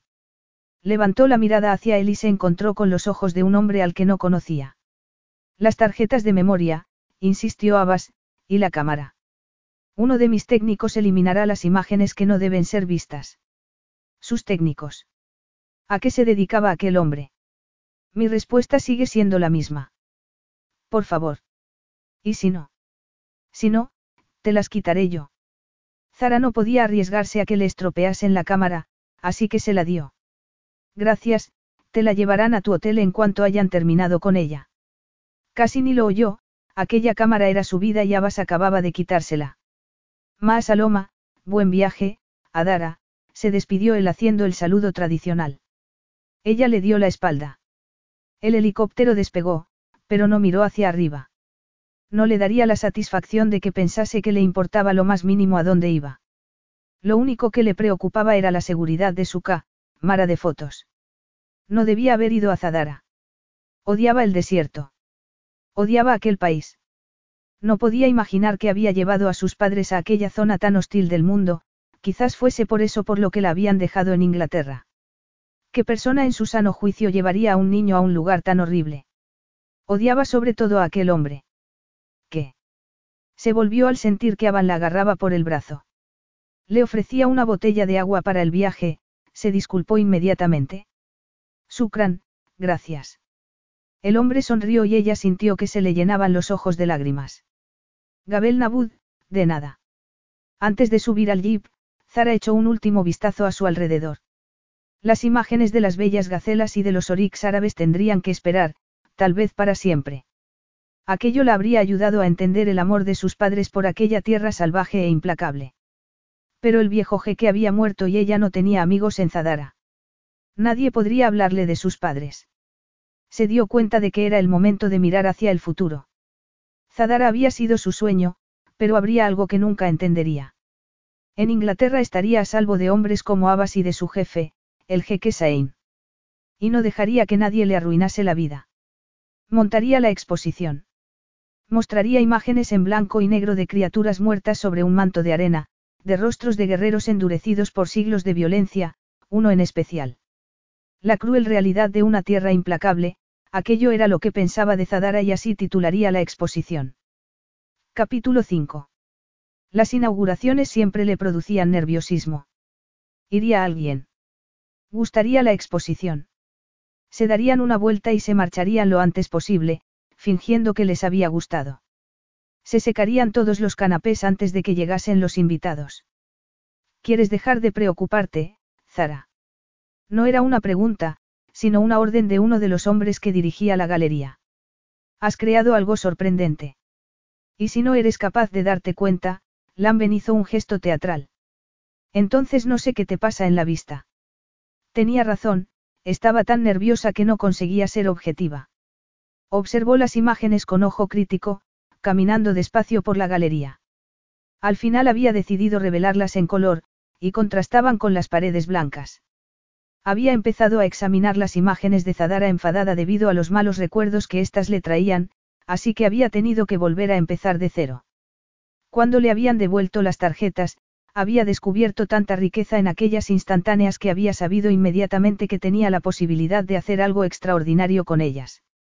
En vez de un retrato siniestro de una tierra árida, había capturado colores y carácter, formas y texturas e incluso la formación de una tormenta de arena bajo un cielo de cobalto. El toque de humor del rostro de un anciano la había sorprendido y la complejidad del dibujo que había en la cafetera la había intrigado y había hecho que se le acelerase el pulso. Por no hablar de la imagen de una daga ricamente labrada. Finalmente, había encontrado la silueta de un hombre anónimo e irreconocible para todo el mundo, salvo para ella. Era el hombre que le había quitado la cámara para devolvérsela más tarde, tal y como había prometido. El hombre que le había dicho que su nombre era Abbas. Cuando les había enseñado las fotografías a Lamben y a Gideon, su socio, estos se habían mostrado entusiasmados. Eran las mejores imágenes que les había enseñado nunca, estaba contando con ellas la historia de un país, Zara sabía que a los dos les entusiasmaba la galería y promocionar a artistas jóvenes. Y se había dado cuenta de que era hora de aparcar sus prejuicios y volver al trabajo. Y resultaba que la exposición iba a ser un éxito, lo que la ponía muy nerviosa. Volvió a mirarse el reloj. Solo faltaban 20 minutos. Diez minutos antes de que se abriesen las puertas, encendieron las luces y Zara vio una explosión de color proveniente de todas las paredes. Le parecía increíble que fuese obra suya. Parecían imágenes tomadas por alguien que amase Zadara, tenía que admitir que eran impresionantes. Su mirada se dirigió al final de la habitación, hacia la imagen que se había convertido en el emblema de la exposición. Mostraba la sombra de un beduino con el houlis enrollado en la cabeza. Aquello era suficiente para que se le acelerase el pulso. La imagen no era en blanco y negro, sino en blanco, oro y carmesí, los colores del desierto. El perfil de Abbas dominaba la sala. Sería lo primero que viese la gente cuando entrase. Zara sintió un escalofrío. Aquella fotografía tenía tanta fuerza que le parecía imposible haber estado en los brazos de ese hombre y que, durante unas horas, hubiese sido tierno con ella. Aquella imagen mostraba una fuerza elemental, un hombre que se sentía como en casa en el desierto. Le gustase o no, Abbas era el león del desierto, el mego en el corazón del reino de Zadara. Volvió a mirarse el reloj. Faltaban solo unos minutos para que se abriesen las puertas. Se observó en el espejo, estaba pálida.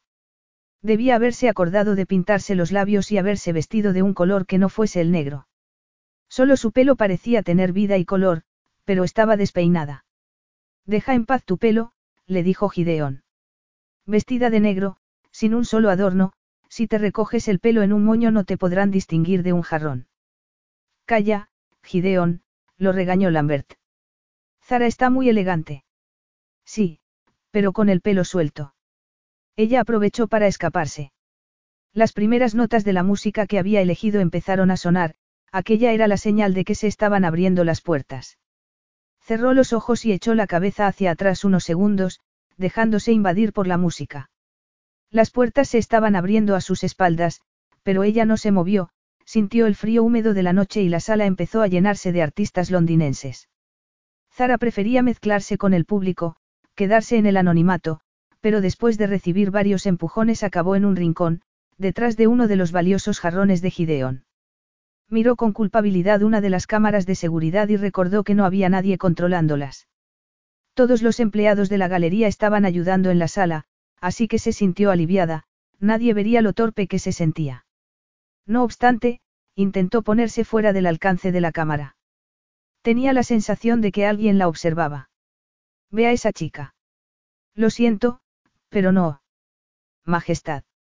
El embajador de Zadara solo veía un monitor en blanco, salvo por la sombra de un enorme jarrón. Había intentado llamar la atención del jeque sobre las imágenes que le parecían más atractivas, pero era necesario enfocarlas mejor y, además, el jeque Sain no era un hombre fácil de manejar. El embajador esperó a que le diese instrucciones. La pantalla seguía vacía, pero el jeque no dejaba de observarla. No importa, comentó el jeque incorporándose y haciéndole una señal al embajador para que fuesen a la zona en la que les habían servido unos cafés. Esperaremos a que se marche todo el mundo. Podría hacer que vaciasen la galería inmediatamente. No será necesario. Había sido una visita precipitada. El desierto desenmascarado era un título intrigante para una exposición. Al pasar por delante de la galería, Sain había visto el cartel y le había pedido al chofer que redujese la velocidad. El embajador había llamado por teléfono al propietario de la galería y los habían dejado pasar por la parte trasera. Así le gustaban a él las cosas, sencillas y discretas. Nunca se mostraba prepotente. El café huele bien, dijo Sain al embajador, y prefiero esperar aquí. Parecía relajado, pero lo cierto era que estaba impaciente. Por las pantallas no podía ver bien las imágenes, quería acercarse a ellas. O todavía mejor, murmuró. Sí. Cómprela, así será más fácil. Comprarla. Sí, toda la exposición. Le dio al embajador una caja con pegatinas rojas y le hizo un gesto para señalar la puerta. Ponga una de estas en cada fotografía. Las quiero todas, Rashid, dijo con impaciencia. Quería estar solo. Aquella impulsiva visita a la galería era algo que no podía permitirse. Después de su retiro en el desierto, había querido averiguar el nombre de su pupila. Después del incidente con Adara, aquella responsabilidad le había resultado de vital importancia. A la muerte de su padre, le había sorprendido enterarse de que tenía a una joven a su cargo, aunque entendía que su padre hubiese asumido aquella responsabilidad. Le había parecido crucial enviar a un emisario para asegurarle a su pupila que todo seguiría siendo como antes, por eso había ido a Londres. Quería encontrarla, presentarse y explicarse. Avanzando entre la multitud. Zara subió las escaleras para colocarse delante de la imagen del beduino que dominaba la sala. La gente parecía apreciar su trabajo, pero quería estar segura. A medio camino vio que Gideon y Lamben estaban cada uno a un lado de la galería, rodeados de gente. Estaba saliendo mucho mejor de lo que ella había esperado. Justo cuando estaba empezando a relajarse, oyó un murmullo de quejas. Su pupila se había movido mucho desde que había terminado los estudios, por eso sus hombres no habían logrado encontrarla todavía. Su padre había esperado al final de su vida para contárselo y no le había dejado ninguna dirección. Para hacerlo todavía más difícil, ella había desviado todo el dinero que le llegaba desde Zadara a distintas obras de caridad. Sacó una fotografía del bolsillo y volvió a estudiarla. Tenía la barbilla levantada, miraba a la cámara sin reparos, aquello le recordó a otra persona. Se preguntó qué aspecto tendría en esos momentos la niña de la imagen. Quizás se hubiese cambiado el color de pelo, el nombre. Por eso no la encontraban los detectives privados a los que había encargado el caso. En el colegio podían haberles dado una fotografía más reciente, pero ya era demasiado tarde para preocuparse por eso. Esperaba que la agencia de detectives le dijese algo que le fuese de utilidad. Por el momento, solo le habían comentado que era extraño que aquella chica no tuviese ningún familiar, ni amigos cercanos o pareja, que no tuviese a nadie. La verdad le había dolido. Majestad. El embajador volvió a entrar en la habitación, consciente de que el jeque podría requerir sus servicios. Sain levantó la mano para que guardase silencio. Necesitaba un par de segundos más de contemplación. El embajador hizo una reverencia y se mantuvo entre las sombras. Fuesen cuales fuesen las circunstancias de la muerte de los padres de su pupila, él se sentía responsable. Era evidente que estaba decepcionada. La fiesta había ido apagándose y los invitados empezaban a marcharse, como si se sintiesen traicionados. Incluso algunos de los coleccionistas más ávidos estaban yéndose, se sintió enferma al pensar que la galería pronto estaría vacía y buscó desesperadamente a Gideon para que la reconfortase, él parecía encantado. Gideon, ¿qué ha ocurrido? Maravillosas noticias, dijo él poniendo un brazo alrededor de sus hombros y llevándosela a una sala privada que había al lado de la exposición. Gideón. Ya puedes decirme la verdad. ¿No les ha gustado? ¿Qué? Les ha encantado, tal y como te dije. De hecho, se han quedado estasiados, y no me sorprende. Gideón, por favor, dime qué está pasando. Va a haber un pase privado, ya está todo arreglado. Pero si todas esas personas habían recibido invitaciones para esta noche. No tiene sentido. No puedes echarlos. ¿No te has dado cuenta de que todas las fotografías están vendidas? No, se había sentido demasiado decepcionada como para fijarse en otra cosa que no fuese las caras de sus invitados. Bueno, pues esa es la buena noticia. Eres muy afortunada. Un coleccionista me ha hecho una oferta para adquirir toda la colección. Toda. Por eso parecía todo el mundo tan decepcionado. La verdad es que a nuestros invitados no les ha gustado ver todas esas pegatinas rojas. Ya me habían hecho un par de ofertas. ¿Y por qué no me has consultado? Olvidas que soy tu agente. No es una crítica, Gideón. Pero venderlo todo a un solo coleccionista, no estoy en esto por el dinero. Ya lo sabes. Qué suerte. No todos podemos permitirnos ser tan displicentes. Lo siento.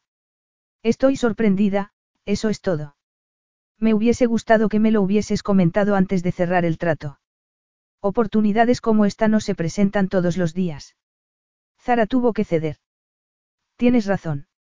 Lambert y tú habéis sido muy amables permitiéndome montar aquí mi exposición y no estáis en este negocio para mimarme. Buena chica.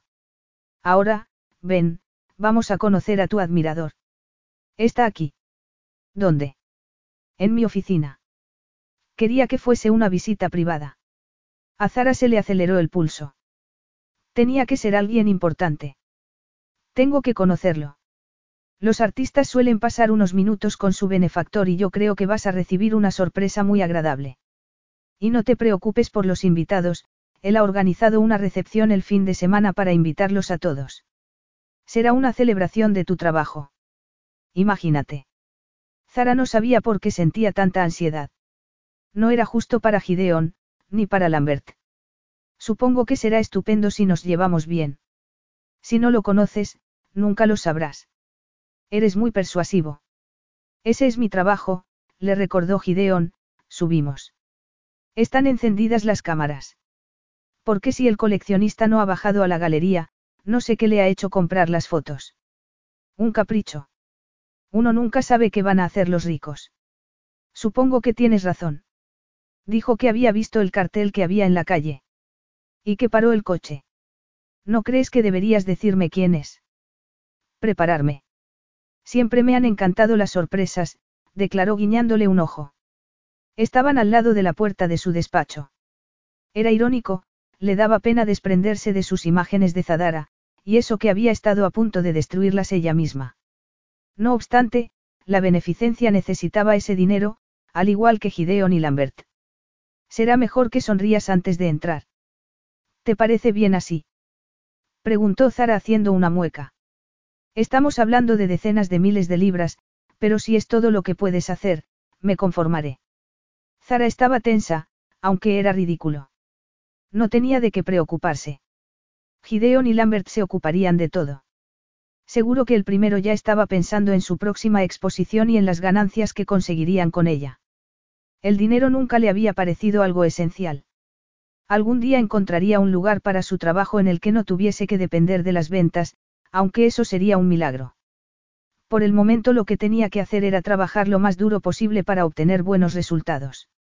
A pesar de la estudiada modernidad de la galería, la decoración era impecable y lujosa. Y Gideon estaba especialmente orgulloso de la habitación en la que iban a entrar. Había sido diseñada para que él pudiese ver todo lo que había expuesto en la galería, aunque no era fácil enfocar bien los monitores. Allí estaba el hombre que había adquirido sus imágenes como si se tratase de latas de conserva en un supermercado. ¿Cómo sería? Tenía que ser un coleccionista obsesivo, mayor, y que probablemente llevaba una vida recluida. ¿Quién es, Gideon? Mi cliente prefiere seguir en el anonimato. Venga, tiene que haber puesto un nombre en el cheque. O va a pagar en lingotes de oro. Gideon. ¿Qué me estás ocultando? Pero Gideon ya había abierto la puerta. Permíteme que les presente a Zara Kingston, la artista, anunció. Ella vio primero a Lambert, de pie al lado de un hombre bajito y rechoncho vestido con un traje negro, y se tranquilizó. Pero entonces vio otra figura entre las sombras, que se volvió al entrar ella. Para entonces, Lambert ya estaba avanzando con los brazos abiertos para darle la bienvenida. Su Majestad. Rashid, le dije que no quería ceremonias. Quizás a Zara le hubiese costado reconocerlo con aquel traje hecho a medida, pero su voz, áspera y fría, era tal y como la recordaba. Gideón, una silla, por favor, le pidió Lambert al ver que Zara se desmayaba. Para él también había sido un impacto. La observó, aquel rostro encendido que ya conocía, y quiso desesperadamente poder dar marcha atrás. La realidad era demasiado difícil de aceptar. La chica a la que había visto fugazmente en el monitor era Zara Kingston. Pero si Zara Kingston era su pupila. Y también era Dara, una mujer a la que no había sido capaz de olvidar. El corazón casi se le sale del pecho y de repente, se sintió confuso. No podía tener un sentimiento paternal hacia su pupila, a la que durante tanto tiempo había buscado, ni tampoco podía sentir por ella un cariño fraternal. ¿Cómo iba a ser posible, después de su encuentro en el desierto? Era evidente que ella estaba tensa, todo el mundo lo estaba, salvo Lambert, que había ido a buscar un vaso de agua. Zara hizo estallar la situación mirándolo con odio, obligándolo a decir algo. De lleno solos, por favor. La habitación se vació rápidamente, los dos hombres esperaron a que Lambert llegase con el agua. Déjela aquí, le pidió Sain agarrando el vaso. Cuando la puerta se cerró, se hizo el silencio. Zara no se movió. Él dejó el agua en una mesa que había cerca y se colocó frente a los monitores, dándole la espalda, y la oportunidad de recuperarse. ¿Acaso no eres capaz de mirarme a la cara, Abbas. Él se volvió lentamente, asumiendo el hecho de que ella estuviese mucho más serena de lo que había esperado. Se había puesto de pie y no cedió terreno cuando él se acercó. Dime tu nombre, dímelo. Le ordenó Zara mirándolo con odio. Me llamo Sain, Sain de Zadara, se sintió aliviado al decirlo. A pesar de que ella estuviese enfadada, él sabía que aquel era el camino hacia la redención. No podía seguir eludiendo la trágica muerte de los padres de Zara, tenía que enfrentarse a ello. La tensión podía cortarse con un cuchillo. Pero él tenía que mantenerse tranquilo y pensar cómo calmarla y hacer que lo escuchase. Al mismo tiempo, tenía que ocultar el hecho de que aquella era la única mujer a la que deseaba, la única a la que sabía que nunca podría tener. Y era evidente que Zara también parecía dispuesta a controlarse. Orgullosos, fuertes, decididos, Así eran los dos. Pero si la fuerza era su bendición, también era su cruz, porque aquella fuerza estaba apuntalada con las arenas movedizas del pasado. Sain de Zadara.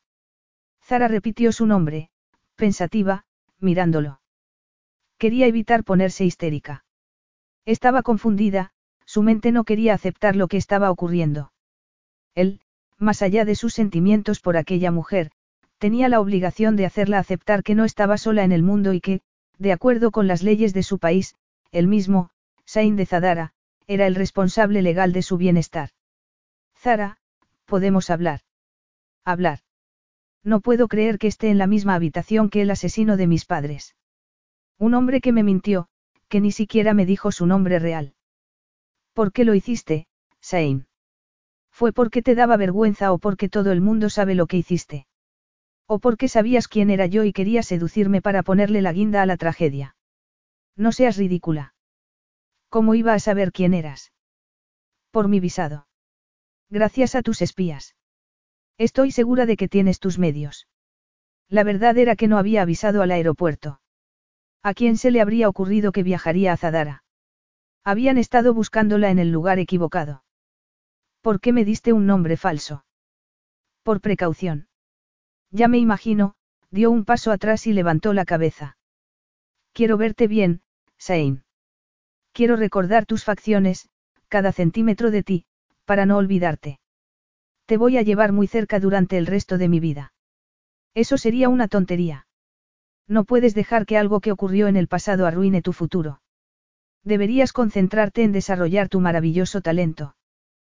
¿Te permites darme consejos, Sain? Perdóname si no lo sigo. Era difícil luchar contra ella cuando tenía que luchar consigo mismo. En el caso contrario, él se habría sentido igual. Zara solo podía ver lo que tenía delante, no podía darse cuenta de la verdad. Espera, le dijo al verla dirigirse a la puerta. Ya he visto suficiente. Tienes que esperar. Ordenó agarrándola por el brazo. Quítame la mano de encima. ¿A dónde vas? dijo él apoyándose en la puerta. A casa. Era la segunda vez que Sain le impedía salir, retenerla allí no lo beneficiaría. Se retiró de la puerta. Echó la cabeza hacia atrás, cerró los ojos y oyó el portazo.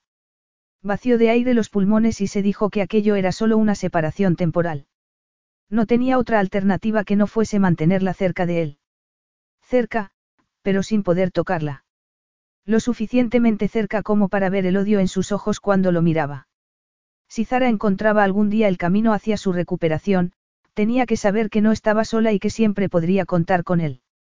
¿Acaso no era aquel el castigo perfecto? Zara sonreiría si se enterase de cuál era su sentencia. Capítulo 6. El timbre de la puerta la distrajo. Se secó las lágrimas y echó un vistazo al salón. Estaba hecho un desastre, igual que ella misma. Se miró en el espejo de encima de la chimenea e hizo una mueca. Tenía dos opciones, hacer como si no estuviese o arreglarse un poco la cara. Fue al pequeño baño que había al lado de la entrada y se lavó la cara con agua fría, se la secó y volvió a mirarse en el espejo. Pensó que estaba pasable, así que se irguió y fue hacia la puerta. La pequeña y moderna casa tenía un excelente sistema de seguridad, por eso había pagado una señal por ella con el primer cheque que había cobrado por su trabajo. Por la noche, el portero automático con cámara la salvaguardaba. Lo utilizó en ese momento. Tragó saliva, sorprendida, al reconocer a Sain, que volvió a llamar. Podía ignorarlo, aunque sabía que no se daría por vencido, o abrir la puerta y enfrentarse a él. Sain. Zara, puedo entrar.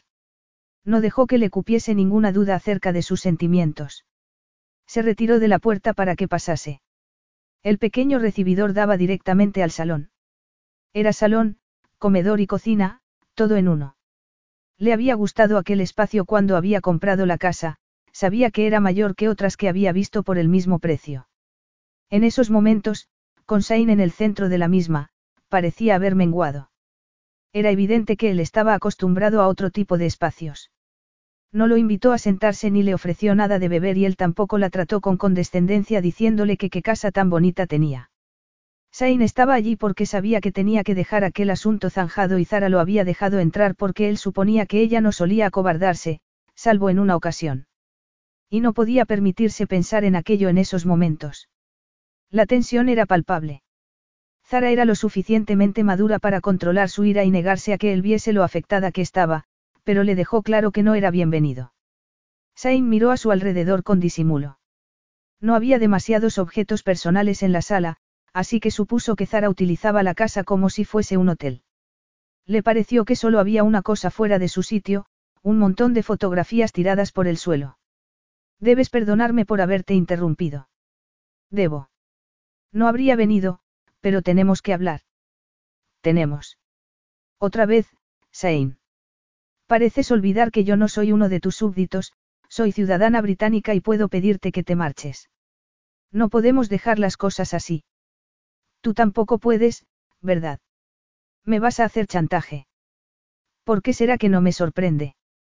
Hagas lo que hagas, no me arrodillaré ante ti, Sain. No quiero que te arrodilles. Solo quiero que entiendas el pasado para que puedas pasar página. De verdad. Qué amable. No te creo. ¿Qué es lo que quieres? ¿Qué tengo que hacer para que me sigas enviando dinero? No es tan simple. Zara entrecerró los ojos, era evidente que se preguntaba qué quería Sain realmente. Supuso que no se le había pasado por la mente la posibilidad de los favores sexuales. Se sintió aliviado al ver que ella no pensaba que lo atrajese como mujer y, al mismo tiempo, desconcertado ante su belleza. Vas a contarme de qué va todo esto, Sain. Porque si no, ya puedes marcharte, dijo señalando la puerta. Tenemos que hablar. Y tú lo sabes. No entiendes nada. No tienes ni idea de lo que has hecho porque no tienes nada aquí dentro, Zara se golpeó el pecho. Estás tan ocupado comportándote como un gobernante altanero que no te das cuenta de la gente que hay a tu alrededor. Aquello no era cierto, pero Sain guardó silencio. Sentía que tenía que dejar que ella sacase todo lo que llevaba dentro y, en ese momento, no podía decir nada para consolarla. Veo que miras las fotografías, comentó Zara. ¿Quieres que te las enseñe? Las lágrimas le corrían por las mejillas, pero ella parecía no darse cuenta. Tomó un puñado de imágenes y se las puso delante de los ojos. míralas. Esto es lo que hiciste. Dices que tengo que entender el pasado antes de seguir adelante. Pues tú también. Él no podía soportar ver aquello. Esta soy yo con tres años, el día de mi cumpleaños, con mis abuelos, y aquí tengo cuatro, aquí cinco. ¿Dónde están mis padres, Sain? Ah, ya me acuerdo, respondió por él. Estaban en Zadara, trabajando para ti. En realidad, trabajando para su padre, pero él no la corrigió. ¿Dónde está la de los siete años? Se preguntó mucho más tranquila, inmersa en la tarea de buscar la fotografía. Mira, aquí está, dijo triunfantemente. Ahora te toca a ti decirme qué ves en ella. Eres tú, esperando en una estación de tren. Muy bien. Continúa. Te vas de vacaciones. Estás sentada encima de una maleta. Me iba al colegio, Sain. Me iba para no volver. Mis padres habían muerto y yo vivía con mis abuelos, pero ellos no podían ocuparse de mí, así que tu padre encontró la solución. Una solución estupenda, ¿no crees? ¿Qué quieres decir con lo de que te ibas para no volver? Seguramente volverías en vacaciones. Pero ella no lo oyó, le había dado la espalda y estaba agarrada a la chimenea. Tenía los nudillos blancos de tensión. Sain no supo qué decir. ¿Qué podía hacer para reparar el pasado? Lo único que sabía era que no podía dejarla así. Intentó reconfortarla, pero ella no se dejó. No te hagas esto, Zara. Ella hizo un gesto de desdén. Las dos partes de la personalidad de Sain se batieron, y ganó el desierto. Le dio la vuelta a Zara, con la intención de agarrarla con fuerza por los hombros para que lo mirase, pero, antes de que le diese tiempo a reaccionar, ella le había dado dos sonoras bofetadas. Él la agarró por las muñecas y la sujetó firmemente, le puso las manos a los lados del cuerpo y las mantuvo ahí. Y cuando ella lo miró con aquella pasión, hizo lo único que podía hacer en ese momento, besarla. Zara se quedó quieta, tal y como él había esperado, y formó con sus labios una barrera que pensó que Sain no podría traspasar. Pero él era más fuerte y mientras sus voluntades luchaban, Zara dejó escapar un sonido furioso. Se soltó y lo golpeó en el pecho con los puños cerrados, pero sin dejar de besarlo. Cuando la furia de Zara se transformó en pasión, Sain sintió asco por lo que había hecho. Había besado a su pupila sabiendo quién era. En esa ocasión no tenía excusas. Se separó de ella y pasó las manos por sus brazos temblorosos, como si aquello fuese a arreglarlo todo. Zara iba a decir algo, pero él prefirió no oírlo. Perdóname, murmuró. Tenía que marcharse de allí. Zara se quedó temblando, apoyada en la chimenea, mientras Sain salía de la habitación. Nunca se había lamentado de su suerte y no entendía cómo había podido desmoronarse delante de él. El hecho de que la hubiese besado y que ella lo hubiese permitido la desconcertaba todavía más. Zara no se movió hasta que no oyó la puerta, entonces se estremeció. Estaba confusa. No podía moverse. Entonces la invadieron las preguntas. ¿Cómo había podido besarlo? ¿Cómo? ¿Y cómo había podido golpearlo, ella, que odiaba la violencia? Tampoco entendía por qué se había marchado él tan repentinamente. ¿Acaso le daba asco? No podía ser posible. Había sido él quien la había besado. Se llevó la mano a los labios y tuvo que admitir que ella también lo había deseado. Estaba desconcertada por haber disfrutado de los besos de Sain. El teléfono sonó aproximadamente una hora después. Zara sabía quién sería. Sain no iba a desaparecer así de su vida. Quería decirle algo y acabaría haciéndolo. Descolgó el teléfono y se sintió excitada. Escuchó lo que él tenía que decirle sin interrumpirlo, pero cada vez más indignada. La estaba invitando a cenar como si no hubiese pasado nada. No, Sain, es demasiado tarde. Estupendo, dijo él ignorando sus palabras. Nos vemos dentro de media hora. Son casi las diez de la noche. Esto no puede esperar. Su tono era autoritario, esperaba que ella acatase sus órdenes, como todo el mundo. Tendrá que esperar. Y ahora, si no hay nada más que quieras decirme. Si quieres saber más cosas acerca de tus padres, tendremos que vemos. La estaba tentando con la única cosa a la que no podía resistirse. Te mandaré a mi chofer en media hora, comentó Sain aprovechando su silencio. Todavía no he aceptado. Iremos a un restaurante informal, con mucha gente, impersonal, tranquilo. Tranquilo. Estaba loco. Un jeque árabe con sus guardaespaldas en un restaurante lleno de gente. Iré de incógnito, dijo previendo su objeción. Nos pondremos vaqueros y la vigilancia será muy discreta. ¿Cómo iba a cenar con el hombre al que más odiaba del mundo? Estaba loco. Bueno, ¿quieres saber lo que tengo que decirte acerca de tus padres o no? Insistió. Sabes que sí. Él colgó y Zara se quedó mirando el auricular. Aquel hombre era mucho más duro que el que había conocido en el desierto. No era Abbas, el beduino, sino el jefe de una raza de guerreros, el jeque Sain de Zadara, y no aceptaba un no por respuesta. Zara escogió la ropa cuidadosamente. Sain le había dicho que se vistiese de manera informal, pero ella tenía su orgullo. Se puso unos vaqueros ajustados, una camiseta azul marino y botas. Se recogió el pelo en una coleta y casi no se maquilló. Estaba preparada. Nadie podría acusarla de haber hecho un gran esfuerzo, pero estaba limpia y presentable. Sonó el timbre y ella agarró su bolso, no quería que el chofer de Sain tuviese que esperarla. Sain, se quedó sorprendida al verlo, no esperaba que fuese a recogerla en persona, sintió que le ardían los labios, como si acabase de besarlo. Querías asegurarte de que iba. La vergüenza le hizo ser torpe, y se arrepintió de sus palabras nada más decirlas. No quería empezar la noche enfrentándose a él.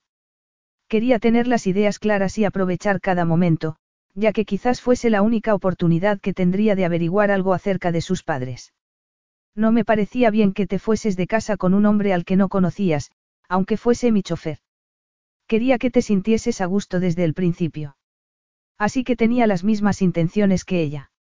Gracias, es muy amable por tu parte.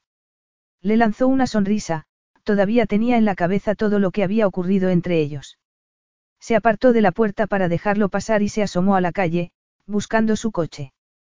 Debía de ser uno negro, grande, con matrículas diplomáticas. No ha podido aparcar tu chofer. Le he dado la noche libre. Entonces. Iremos en metro. Si no te importa. En metro. No se imaginaba al jeque tomando el transporte público. A no ser que prefieras caminar. No, no. Está bien. Aquello era demasiado informal, demasiado inesperado. Demasiado inteligente. Voy a buscar un abrigo, no estaba preparada para algo así, pensó Zara mientras tomaba un abrigo del perchero de la entrada. ¿Cómo iba a permanecer inmune a semejante hombre que quería, no, exigía tener algo que decir en su vida? Un hombre que podía ser un príncipe del desierto y, de pronto, querer viajar en metro. Sintió haber perdido el control un poco antes, eso no la dejaba en una buena situación, como tampoco la ayudaba verlo vestido con pantalones vaqueros y una chaqueta gruesa, estaba guapo vestido con traje, pero informal, estaba todavía mejor. Sain parecía mucho más relajado que ella. Actuaba como si fuesen dos amigos, dos compañeros de trabajo, que iban a cenar, mientras que ella tenía las mejillas coloradas y el corazón le latía a toda velocidad. Permíteme que te ayude, se ofreció él ayudándola a ponerse el abrigo. No, puedo sola, gracias. Vamos, recogió las llaves y salió delante de él. No quería que confundiesen la finalidad de aquella cena. Zara no había imaginado que la llevaría a un restaurante así, informal y tranquilo. Había muchas cosas en el que la sorprendían, sobre todo, su capacidad de cambiar como un camaleón dependiendo de la situación. Sería mejor que lo recordase, pensó mientras él la llevaba hasta uno de los reservados donde podrían tener más intimidad. Zara debería dejar de fijarse en él si quería mantenerse en calma, no debería haber observado lo caprichoso que era su pelo, y cómo le caía sobre los ojos hasta que él se acordaba de apartarlo. Todo el mundo los miró al entrar en el restaurante. Bueno, miraban a Sain. No porque lo reconociesen, sino porque sentían su poder. Sain irradiaba una energía especial que alertaba a la gente de su presencia fuese a donde fuese. ¿Te parece bien aquí? Perfecto, gracias, Zara se sentó y se fijó en que no se había afeitado. O tal vez lo hubiese hecho justo antes de salir, pero su rostro ya estaba oscurecido por una leve barba. Se imaginó el roce de esta contra su piel y tuvo que controlarse. No quería distraerse. Se sintió aliviada cuando llegó la camarera. Puede esperar un minuto, por favor. La chica se sonrojó ante la mirada de Sain. No podía culparla. Si ella no hubiese sabido que estaba sentada frente al jeque Sain de Zadara, quizás lo hubiese confundido con uno de sus guardaespaldas. Al igual que ellos, estaba rodeado de un aura de peligro y de flagrante sexualidad. Era un hombre de acero, enérgico y glamoroso al mismo tiempo. ¿Qué te pasa? Le preguntó. Pareces preocupada. Claro que lo estaba. Preocupada a causa de él. Era difícil sentirse enfadada en semejante situación, quizás Ain lo tuviese planeado. Me prometiste hablarme de mis padres. Has decidido ya lo que vas a tomar. Su voz era dulce como la miel y estaba sentado cómodamente en la silla de cuero, la camarera se había quedado cerca, así que Zara no podía presionarlo en ese momento. Una ensalada César y una cerveza. Suena bien, él pidió lo mismo, pero con agua mineral para beber. Comieron con apetito, Zara pensó que ninguno de los dos se había dado cuenta del hambre que tenían hasta ese momento. Ella no había probado bocado durante aquel día lleno de emociones. Levantó la mirada y se preguntó si Sain se había sentido del mismo modo. Debía de haberlo sorprendido averiguar quién era ella en realidad, pero su mirada era impenetrable. Cuando hubieron terminado, Sain empezó a hablar de Zadara, no fue el tema lo que la pilló desprevenida, sino el modo en el que había empezado a abrirse a ella. Zara no quería hablar de eso, pero reconocía que era un comienzo y que le vendría bien saber lo máximo posible de aquel país si quería imaginarse a sus padres viviendo allí. Sain le habló con entusiasmo de su patria y ella se dejó llevar. Se dio cuenta de que él pensaba en su pueblo y se quedó impresionada por su amplitud de miras. Enseguida empezó a pedirle más información y antes de que se diese cuenta, estaban intercambiando puntos de vista. Incluso le sonrió sin querer cuando él le habló de los temas que más le preocupaban, la educación, los ancianos, la sanidad y los derechos de la mujer. Cuando llegó el café, Zara se dio cuenta de que todavía no le había hablado de lo que ella quería saber realmente. ¿No te apetece postre? Le preguntó Sain al ver que ella declinaba el ofrecimiento de la camarera. ¿Prefieres otro café? Sí, un café, gracias. Todo estaba delicioso, añadió. Pero tenemos que hablar. Él la miró preocupado. Apoyó la espalda en la silla. Ella se dijo que tenía que asegurarse de que le daba toda la información que tuviese de sus padres. Sain. Insistió. Tienes que escuchar lo que voy a contarte dentro de un contexto, empezó. Sí, lo entiendo. De verdad. Hay cosas que solo podrás entender si vienes conmigo a Zadara. Ir contigo. Susurró ella. Solo podía pensar en que Sain había planeado todo aquello de antemano. Sintió que un escalofrío le recorría la espalda. Una cosa era charlar en un restaurante local, en su territorio, pero irse de Inglaterra con él, a un país gobernado por él, donde hacía las leyes, era un riesgo que no estaba preparada para asumir. Estoy segura de que eso no será necesario. Hoy en día las comunicaciones son muy sencillas, podrías mandarme correos electrónicos, fotografías. Si pensase que podía hacerse así, ya estaría enseñándote esas fotografías. Hizo una pausa y luego volvió a hablar con seriedad. Una vez que hayas venido, todo terminará, podrás poner un contexto al pasado. Tal vez tuviese razón, y tal vez no. Pero ¿y si Zara perdía la oportunidad de entender lo que había ocurrido hacía tantos años? En el restaurante, había conocido una faceta diferente de Sain, su lado más humano y le había demostrado que tenían muchas cosas en común. Además, tienes que saber que hay un legado para ti. ¿Un legado? Preguntó sorprendida. Algo de tu padre. Zara abrió mucho los ojos, pero luego frunció el ceño. Si es dinero, no podré aceptarlo. Tendrás que donárselo a alguna organización benéfica. No podía imaginar beneficiarse de un dinero que sus padres habían ganado con un trabajo que les había llevado a la muerte. No es dinero. Seguro que te parece mucho más valioso. Zara observó a Sain, quería creerlo. Vendrás conmigo. Un legado de sus padres valía más que todo el dinero del mundo. Sain sabía que no podría resistirse. También sabía que no le interesaban los bienes materiales. No había utilizado el dinero que le habían mandado de Zadara para sí misma, y tenía una casa modesta. Así que el legado debía de ser como un viaje emocional al pasado, lo que ella siempre había querido. Pero no estaba dispuesta a ceder completamente ante Sain. Si mi padre me hubiese dejado algo, a estas alturas ya lo sabría. No vas a arriesgarte. Zara se mordió el labio inferior, no quería que se diese cuenta de lo mucho que la tentaba su oferta. Sain podía ser el señor de todo en Zadara, pero no quería que la controlase a ella.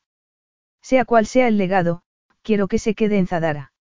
Mis padres amaban tu país, según tengo entendido. Quizás podría levantar un pequeño monumento, algo modesto. Creo que eso les gustaría. Su voz cambió, empequeñeció. Hasta ese momento había estado segura de sí misma, pero de repente, parecía triste. Lo cierto era que no recordaba a sus padres lo suficientemente bien como para saber qué les gustaría. Eso avergonzaba a Sain que tenía con sus padres una deuda de honor. Tenía que llevarse a Zara con él para que lo entendiese. Para que entendiese lo mucho que habían conseguido sus padres. Y también quería que entendiese por qué su madre había decidido dejarla en Inglaterra. Pero tuvo que admitir que había otra razón, y era que no podía dejarla marchar. Si vienes a Zadara conocerás a tus padres tan bien como yo. La intención era buena, pero al ver el resentimiento en los ojos de Zara supo que toda su persuasión no había servido de nada, gracias a un error fatal. Ella no podía soportar pensar que él, Sain de Zadara, el responsable de la muerte de sus padres, los conociese mejor que ella misma. La situación, que ya era mala, empeoró. Lo siento, murmuró ella. No debí venir aquí, se levantó y se le cayó el bolso, y todo lo que llevaba dentro se desparramó por el suelo. Él se agachó a ayudarla y Zara intentó esconder unas fotografías. No, le espetó furiosa, quitándoselas de las manos. Pero sí he visto las otras. Pues no hace falta que veas estas. Sain pensó que debía de llevarlas siempre con ella. Zara no se dio cuenta de que todavía tenía un par en la mano. Sus guardaespaldas, alertados por el alboroto, habían empezado a salir de las sombras al mismo tiempo que un joven de una mesa cercana los había mirado como si fuese a intervenir. Diles a tus hombres que se vayan, Sain. Se apoyó en la mesa para decirle eso, y él se encontró con la mirada clavada en sus pechos. Un miedo interior le hizo preguntarse por qué no los había disfrutado cuando había tenido la oportunidad, luego, volvió a sentirse culpable. ¿Cómo podía seguir teniendo esos pensamientos después de haber aceptado que era su pupila? Siéntate, Zara, dijo bruscamente pero con discreción, para que nadie pudiese oírlo. Sabía que no tenía tiempo que perder si quería evitar una escena desagradable, todo volverá a la normalidad si lo haces. Dile a ese tipo que estás bien, Zara, ahora. Ella lo hizo, el hombre volvió a sentarse y los guardaespaldas desaparecieron. Sain dejó las fotografías que tenía en la mano encima de la mesa. No deberíamos tener secretos. Deberíamos ser honestos el uno con el otro. No quiero tu compasión, dijo ella acercando la mano para tomar las imágenes. Él puso su mano encima de la de ella. No, quiero verlas. Y te prometo que no me compadeceré de ti. Es solo curiosidad. Sain pensó que debían de ser casi una obsesión para ella. Eso explicaba cómo se había sentido cuando le habían confiscado la cámara en Zadara. Había una fotografía de cada año que había estado en el colegio. En todas aparecía una niña pálida, de aspecto rebelde, con una sonrisa forzada, rodeada de gente que parecía afectuosa y feliz. Había fotografías de familia, en ellas aparecía Zara con distintas familias, que la habían acogido durante las vacaciones. Lo entendió todo y sintió pena por ella. Evitó demostrar su emoción y le devolvió las fotografías. Se echó hacia adelante para mirarla a los ojos e insistió. Ven conmigo. Zara. Ven conmigo a Zadara. Capítulo 7. El fuerte rubí, Zara no había sabido qué pensar cuando Sain le había dicho en el avión que allí era donde deberían ir para buscar el legado de su padre. No le había advertido que llegarían a caballo, y debía de haberse replanteado el compartir montura. Ella tampoco había imaginado que se sentiría tan incómoda agarrada a él.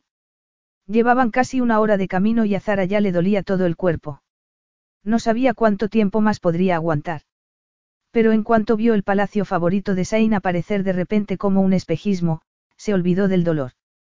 La puesta de sol era el mejor momento del día para admirar el palacio, le había dicho Sain, y ella quería verlo así por primera vez.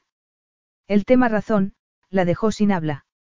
Los colores del desierto siempre eran impresionantes, pero aquella noche era excepcional. El sol se cernía sobre el horizonte como una gran bola naranja, glorioso y brillante, como si quisiese recordar al mundo su esplendor antes de que llegase la noche. Todos los colores eran más intensos, las montañas eran más negras, la arena más cobriza y el cielo era una mezcla cautivadora de lavanda y naranja. Y en medio de aquella paleta de colores, se elevaba el fuerte rubí. El nombre ya parecía sacado de un cuento de hadas y su fama estaba bien justificada. Tal y como sugería su nombre, desprendía un brillo rojizo debido a las innumerables gemas incrustadas en sus paredes. Sain le había contado a Zara que esas piedras habían sido un regalo de los miembros de las tribus a su padre, para mostrar su gratitud al anciano jeque. ¿Qué te parece? preguntó Sain. Antes de que pudiese responder, él ordenó. Arre, Jal. El grito de Zara se perdió entre el ruido de los cascos del caballo, que iba en dirección a su destino. Zara consiguió apretar los muslos contra el animal para no caerse. ¿Estás disfrutando del paseo? Preguntó Sain cuando por fin se detuvieron. Ella apretó los dientes y dijo. Es estupendo. Aunque se preguntaba cómo le podía gustar a la gente montar a caballo. Bien. Ya te dije que enseguida te acostumbrarías. Zara se sentía como un saco de patatas y lo único que deseaba en esos momentos era llegar viva al fuerte. La primera parte del viaje había ido tan bien, una limusina, un jet privado, un coche esperándolos en la pista de aterrizaje, el equipaje se lo llevarían en helicóptero. Así que no había sospechado nada cuando el chofer los había llevado a los establos. Solo había una cosa que le daba más miedo que un helicóptero, un caballo. Volvió a centrarse en el fuerte rubí, que cada vez estaba más cerca. Se impuso al animal al trote y ella pudo por fin apreciar el tamaño del palacio y el cuidado con el que estaba conservado. Cuando llegaron al puente levadizo, a Zara le dolía ya el cuello de tanto mirar hacia arriba, a las murallas almenadas donde unos estandartes ondeaban en honor al jeque. Zara suspiró al cruzar las puertas y entrar en un patio en el que hubiese cabido un pueblo entero. Un grupo de personas vestidas de blanco esperaban allí para saludar a su líder y le dieron la bienvenida con gritos y levantando los brazos. Agarrada a la cintura de Sain, Zara pudo sentir cómo vibraba su cuerpo cuando éste les contestó. Se soltó de él inmediatamente. ¿Y bien? Preguntó volviéndose a mirarla. ¿Cuál es tu primera impresión? Es fantástico, estoy abrumada, respondió ella con sinceridad. A Zara le alivió que el caballo redujese la velocidad y avanzase al paso, pero se ruborizó al ver que Sain lo hacía pasar por delante de las filas de gente. Era evidente que Zara estaba suscitando mucho interés y sabía que aquellas personas debían de estar preguntándose por qué su jefe iba acompañado de una mujer desmelenada. Se pasó la mano por el pelo y se puso seria. Luego se sentó muy erguida e hizo como si estuviese acostumbrada a montar y no le doliese todo el cuerpo. Sain detuvo el caballo frente a las escaleras de mármol. Se oyó el sonido de un choque de armas cuando desmontó y varias filas de hombres vestidos con el traje típico de Zadara le hicieron una reverencia cuando él les devolvió el saludo. Zara se dio cuenta de que no había sido consciente de la posición que ocupaba Sain hasta ese momento. Se había puesto también el traje tradicional antes de bajar del avión, y estaba imponente con él. Observó cómo se acercaba un sirviente con mucho respeto. Llevaba una bandeja de cobre con dos vasos y una jarra con bebida. Zara oyó el hielo golpeando contra el recipiente y se dio cuenta de la sed que tenía. Agarró las riendas del caballo y levantó la pierna derecha para desmontar. Distraído por uno de sus hombres, Sain no vio lo que estaba haciendo. Zara se enorgulleció de su manera de desmontar, hasta que llegó al suelo y descubrió que las piernas no la sostenían. No es necesario que hagas una reverencia, le dijo él secamente. Luego, se volvió hacia sus hombres. Os presento a Zara Kingston. No le fue fácil sonreírles a ellos y fruncirle el ceño a Sain por lo que acababa de decir, sobre todo estando despatarrada en el suelo. Aquella no era la entrada triunfal que ella había planeado. Y cuando Sain se ofreció a ayudarla, tuvo que admitirlo. No creo que pueda caminar. En ese caso. Zara dio un grito ahogado cuando la tomó en brazos. Avanzó entre las filas de hombres y subió las escaleras hasta llegar a la gran entrada de su casa del desierto. Esta es tu habitación, ¿Te gusta? Gustarle. Zara tuvo que agarrarse al respaldo ornamentado del sofá cuando Sain la dejó en el suelo. Todavía no confiaba en sus piernas. Era difícil abarcarlo todo de una vez. Era más bien un salón de baile que un dormitorio y lo cierto era que se sentía perdida en una habitación tan grande. Había una plataforma central y, en ella, una suntuosa cama dorada, vestida con sábanas de satén y un edredón carmesí. Para subir había escaleras y Zara se imaginó que pasaría si se despertaba en mitad de la noche y tropezaba. También había varios arcos que daban a lo que debían de ser otras habitaciones, restando aún más intimidad a la habitación. En un segundo plano, varias sirvientas esperaban sus instrucciones. Es demasiado. exclamó ella. ¿No te gusta? Es increíble, Sain, pero... Pero... No tienes nada más pequeño. Como un armario. No, como una habitación en la que tenga intimidad. Sain le había asignado aquella habitación por una buena razón. La suite estaba lo más alejada posible de sus propios aposentos. No quería tener cerca la tentación, como si dándole la suite presidencial fuese a evitarla. De verdad, Sain, no me gusta.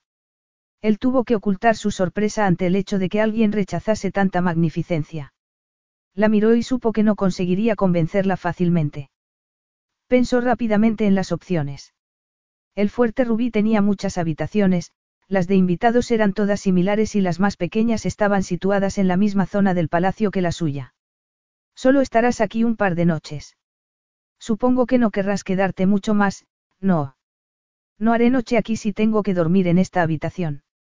Sain debía haber recordado lo obstinada que era. De acuerdo, veré qué puedo hacer. ¿Por qué no te das un baño mientras? Estoy seguro de que el cuarto de baño te gustará. ¿Quieres decir que huelo a caballo? Que pensase lo que quisiese, él tenía cosas que hacer. Así que huelo a caballo, dijo Zara. ¿Puede indicarme alguien dónde está el baño, por favor? Una mujer avanzó inmediatamente y le hizo una reverencia a Sain. No te preocupes por cómo encontrarme en palacio. Te traerán hasta donde yo esté cuando hayas minado. La llevarían en una camilla dorada, se preguntó Zara sosteniéndole la mirada. Las imágenes que tenía en la cabeza no podían competir con los cuadros que había colgados de las paredes. No le habría sorprendido descubrir que Sain la había alojado con el resto de su harén. Sain.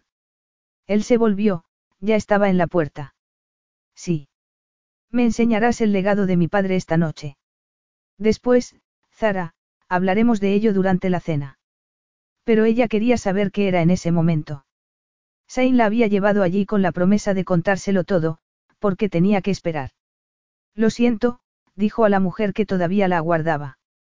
Por favor, si necesita algo más, no dude en llamarme, respondió ella mostrándole el baño. Aquí hay una campana, y aquí. Zara se sintió incómoda. Gracias, me las arreglaré sola, ha sido muy amable. Quiere que le deshaga las maletas mientras se baña. En realidad, espero poder cambiarme a otra habitación. Le saco solo algo para la cena. Gracias, hay unos pantalones de seda color crema, y una blusa color topacio arriba del todo. La mujer le hizo una reverencia e hizo señas a sus compañeras. Volveré en una hora y la llevaré ante el jeque, dijo respetuosamente. En una hora no le daría tiempo a mucho, sobre todo, dado que le dolía todo el cuerpo. Entró en el suntuoso baño y se dio cuenta de que era del tamaño de su salón. Era de un mármol oscuro veteado de rosa y estaba iluminado con velas perfumadas, se hallaba equipado con todos los productos de lujo imaginables. La espumosa bañera estaba cubierta de pétalos. Ya se preocuparía más tarde de cómo lavarse las doloridas piernas, decidió Zara quitándose la ropa. Disfrutó del baño hasta el último minuto y tuvo que vestirse rápidamente para estar lista cuando llegasen las sirvientas para guiarla por el palacio. Volvió a sentir temor. ¿Por qué no le había hablado Sain del legado de su padre? Quería saber a qué atenerse inmediatamente, y le hubiese gustado estar en su propio terreno, no en el de él. Fuese lo que fuese el legado de su padre, quería verlo en privado. Eran demasiadas emociones como para compartirlas con nadie, en especial con Sain. Aunque, para ser justa, todo había cambiado desde que lo había conocido en el desierto. Ella había creado un monstruo en su mente, pero al conocerlo, le había parecido un hombre demasiado complejo para condenarlo sin más. Solo su magnetismo la hacía sentir como si estuviese traicionando a sus padres, pero no sabía cómo ignorar los sentimientos que despertaba en ella. Y en aquel palacio le era especialmente difícil olvidar lo que había ocurrido entre ellos en el desierto. Una discreta llamada en la puerta le indicó que era la hora. Siempre había sabido que sería un momento duro, pero tenía que superarlo, hacer frente a Sain y averiguar lo que éste tuviese que contarle acerca de sus padres. Zara caminó por los interminables suelos de mármol detrás de la sirvienta y tuvo tiempo de arrepentirse de su decisión de haber ido a Zadara con Sain. Tenía que haber insistido en que se lo contase todo en Londres. Levantó la mirada hacia las altas puertas doradas y esperó a que dos hombres vestidos con túnicas blancas atadas con un cinturón carmesí las abrieran para ella. Le hicieron una reverencia cuando pasó ante ellos y la sirvienta desapareció. Zara no pudo evitar pensar que había cumplido muy bien su cometido de llevarla ante el jeque. Sain se levantó cuando ella entró. Vestía una túnica negra de seda, estaba imponente. Zara se quedó quieta un momento, asimilándolo todo. La espléndida habitación era un marco perfecto. Había columnas de marfil decoradas con una hoja de oro que subía hasta llegar a una cúpula con vidrieras, las sombras de estas se reflejaban en los almohadones de terciopelo y en los lujosos sofás que había en la sala. En una mesa baja habían servido todo un festín y en una pequeña estancia había unos músicos que tocaban suavemente. El aire estaba ligeramente perfumado con sándalo y las luces de las velas titilaban en los apliques con filigranas doradas. Fue entonces cuando se dio cuenta de que se había dejado la cámara de fotos en su habitación. Tuvo que contenerse para no volver a buscarla. Lo único que debía mostrar era un educado interés y no quería que Sain pensase que estaba tan intimidada por todo lo que la rodeaba que no sería capaz de tener una discusión seria con él. Me ha parecido buena idea cenar aquí, sentados en cojines, según la costumbre de Zadara. Le indicó dónde sentarse, frente a él. A Zara se le fue acelerando el pulso según se iba adentrando más en la habitación. ¿Te parece bien? Una mesa baja llena de deliciosos manjares los separaría. Al mirar la mesa más de cerca. Zara pensó que debía de ser de bronce pulido, o incluso de oro. Se sentó con dificultad, mientras Sain lo hacía sin esfuerzo. Sus piernas todavía no se habían recuperado del paseo a caballo y se negaban a cooperar, así que se sentó de lado y fingió que estaba cómoda. Iba a empezar a hablar cuando una legión de sirvientes, que debían de haber respondido a una señal invisible, empezaron a servirlos y llenaron sus platos cada vez que se quedaban vacíos hasta que Zara se sintió llena. Era consciente de que los minutos iban pasando y se preguntó si Sain tendría la intención de hablar de lo que le había prometido. Tendría que ser ella quien sacase el tema, decidió cuando por fin desaparecieron los sirvientes. Estaba delicioso, gracias. ¿Y ahora? El legado de tu padre. Se anticipó él. Es algo que tienes que ver. Zara. Ella luchó contra su decepción. Había ido hasta allí, y estaba cerca de su meta, pero tenía que ser madura y decirse que, después de haber esperado tanto tiempo, podría esperar un día más. Entonces, te veré mañana por la mañana, dijo ella haciendo amago de levantarse. Pensé que podríamos hablar un poco de tu exposición. Zara tenía que reconocer que Sain había comprado toda la colección y que aquella era una buena oportunidad para él de entender su trabajo. ¿Qué quieres saber? ¿Qué te llevó a dedicarte a la fotografía? Aquella inofensiva pregunta la hizo relajarse y empezó a contárselo todo, desde sus comienzos en la revista del colegio, hasta esos días. No pudo evitar darse cuenta de que no había contagiado a Sain el entusiasmo que sentía cuando hablaba de su trabajo, y se preguntó por qué estaría tan preocupado por ella. Parece que trabajas mucho sola, comentó él frunciendo el ceño. Siempre. ¿Y eso no te afecta? No, ¿por qué habría de afectarme? Sain se dio cuenta de que Zara era sincera y de que no se imaginaba lo que él quería decirle. Fue un poco más lejos. Y cuando vuelves a casa, no tienes amigos a los que ir a visitar. Por supuesto que tengo amigos, Sain. Mantengo las amistades que hice en el colegio. Pero todo el mundo está muy ocupado. No vivimos pegados los unos a los otros. Así que nunca te sientes sola. No tengo tiempo para eso. Y me siento muy afortunada con mi trabajo, se acercó hacia él. Sain, me sorprendes. Tú también tienes una vida parecida a la mía, una vida solitaria, y no te quejas. Él no había pensado hasta entonces en las cosas que tenían en común, pero lo cierto era que Zara tenía razón. Él había estado rodeado de gente desde su nacimiento, pero todos eran empleados. Tenía alguien en quien confiar después de que su padre hubiese muerto. La respuesta era, evidentemente, no.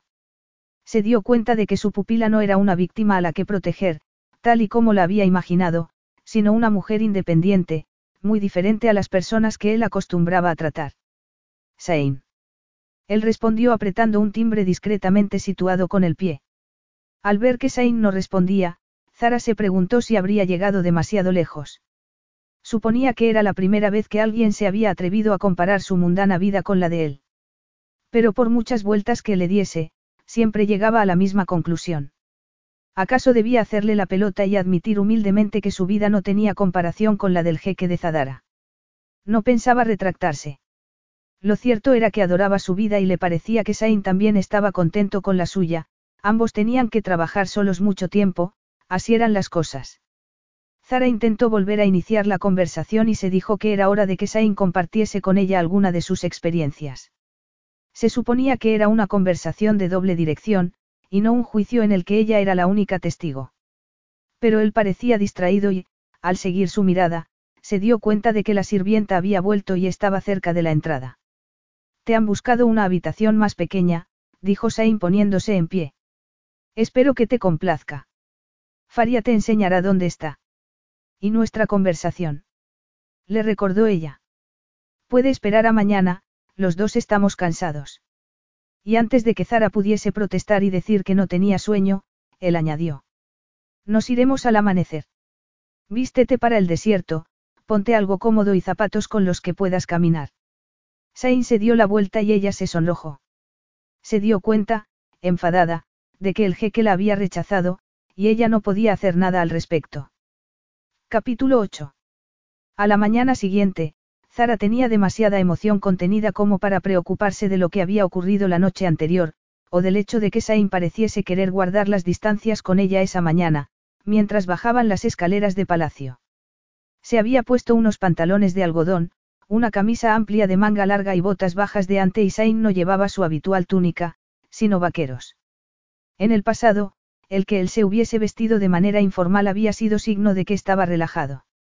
La ropa oriental era para el jeque y la informal, para Sain.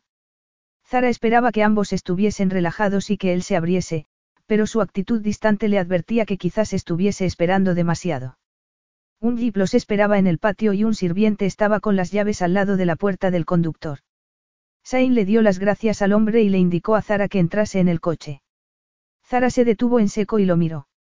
Aquel viaje al desierto, para averiguar cosas acerca de sus padres era lo que siempre había soñado, pero no podía tolerar el comportamiento de Sain. Ella no había hecho nada malo. Prefería que le indicase cómo llegar y ella llegaría sola hasta el legado de su padre, antes que aguantarlo. No hasta que no me digas a dónde me llevas. Sube y te lo diré. Ábreme la puerta y subiré. Era evidente que su atrevimiento todavía lo sorprendía. Parecía ser que nadie había discutido nunca con el jeque de Zadara. Quizás fuese una buena pelea lo que necesitaba, quizás eso lo ayudase a relajarse, tal vez les viniese bien a ambos. A Zara le daba la sensación de que iba a explotar de tanto contenerse para no hacerle preguntas. Cerró los ojos y luchó por controlarse. Entonces la sorprendió ver que Sain daba la vuelta al coche y le abría la puerta. Date prisa, le dijo bruscamente. Zara se preguntó si habrían hecho algún progreso. Se dirigieron hacia el desierto y después de aproximadamente una hora de camino, Zara pensó que nunca había visto a Saint tan tenso. ¿Cuánto falta? preguntó. Esto no es más que el comienzo de nuestro viaje. Ella decidió dejarse de indirectas e ir directa al grano. Eso es un poco vago para mí, puedes decirme cuál es nuestro destino. Tuvo que agarrarse a la puerta para no caerse encima de él cuando éste detuvo el vehículo haciéndolo derrapar. ¿Quieres saber más acerca de tus padres o no? Le espetó mirándola enfadado. Por supuesto que sí. Entonces comprende que esto también es difícil para mí. ¿Difícil para ti? inquirió ella sin poder contener el resentimiento que tema en su interior. Sí, demuéstrales algo de respeto. Respondió él apasionadamente. Que Sain se preocupase por dos personas que Zara pensaba que solo le preocupaban a ella la sorprendió y no se lo tomó bien. ¿Te atreves a echarme un sermón acerca de mis padres? Aunque no te des cuenta, estoy intentando ayudar. Me parece que es un poco tarde para eso, dijo ella sintiendo dolor, pérdida, frustración, todo a la vez. Tú fuiste el responsable de su muerte y, no contento con eso, intentaste seducir a su hija. ¿Acaso tú no lo querías? Zara se sonrojó y tuvo que morderse la lengua y volver a contenerse. Sain, lo siento, le dijo finalmente. Tienes razón. Yo soy tan responsable de mis actos como tú. Son necesarias dos personas para. Él arrancó. Aquello era duro para ambos, Zara nunca sabría lo duro que era para él. De verdad le importaban sus padres y todavía se sentía fatal al pensar en aquella tragedia. Vamos a adentrarnos en el desierto, le explicó. El lugar no tiene nombre, pero puedo hacer que el satélite lo localice si quieres ver los alrededores en la pantalla. Gracias, me encantaría. ¿Qué tipo de lugares? Es la primera explotación petrolífera que tuvimos en Zadara. Tienes que verlo para entender lo que tuvieron que soportar tus padres, porque vinieron y se quedaron, y, lo más importante, porque te dejaron a ti en Inglaterra. Sin mirarla, Sain sintió que Zara estaba emocionada, le mostró el lugar con el sistema de navegación por satélite. Es aquí. Gracias. De reojo, la vio estudiando lo que le había mostrado. Quería enseñarle el primer campamento y explicarle lo que representaban los edificios derruidos. Era una responsabilidad que no podía delegar, aunque aquello fuese a unirlos y fuese a ser un momento de vulnerabilidad para ella. Una parte de él quería contarle la verdad y acabar con aquello. El padre de Zara había sido considerado el mejor geólogo de su generación, pero, cuando se había dado a la bebida, se había convertido en una persona insensata e impredecible. Su propio padre, el jeque Abdullah, lo había contratado porque no podía permitirse pagar a nadie más. Aquel riesgo calculado le había valido la pena a Zadara, pero no a los padres de Zara. La madre de Zara siempre le había parecido una señora muy amable, que había hecho que todo fuese bien hasta que su marido, bebido, había decidido utilizar unos detonadores defectuosos. Las circunstancias ya no importaban, se dijo Sain pisando el acelerador. Se sentía, y siempre se sentiría, responsable de la muerte de ambos. Había sido tan ingenuo como para pensar que podía comprar detonadores más baratos en el mercado negro. Su padre se había dado cuenta inmediatamente de que no eran seguros y había ordenado que los llevasen de vuelta a Zadara, para reemplazarlos por otros de calidad. Por entonces, Sain tenía 19 años y quería ayudar a sacar a su país de la pobreza, y aquello había causado una tragedia. Había ido desde el desierto a Zadara, y luego de vuelta al desierto en un solo día, pero había llegado demasiado tarde. Había sido un milagro que el jeque hubiese sobrevivido, pero por su culpa habían muerto los padres de Zara. Pensase lo que pensase el resto del mundo, él nunca se perdonaría por aquello. ¿Quieres que conduzca yo un rato? Aquella pregunta lo hizo volver del pasado y sonreír. No hace falta. Sonrió todavía más cuando ella murmuró algo y se preguntó qué tendría que hacer para dejar de desearla. Si no le había parecido correcto antes de saber quién era ella, en esos momentos se lo parecía todavía menos. Pero ni siquiera el hecho de saber que era su pupila parecía impactarle. Giró el volante para dirigir el jeep hacia la zona más profunda y hostil del desierto. Su padre y los padres de Zara habían sido muy valientes al haber osado adentrarse en aquella región sin ninguna infraestructura y él quería que Zara se diese cuenta de ello. Sain tenía que concentrarse en llegar a su destino y olvidar todo lo que deseaba hacer y compartir con ella. Siempre que estaban lo suficientemente cerca para poder tocarla, recordaba que Zara estaba fuera de su alcance. No eran más que un puñado de edificios destartalados. Zara no había sabido qué esperar después de aquel viaje por el desierto, pero, en cualquier caso, no había esperado aquello.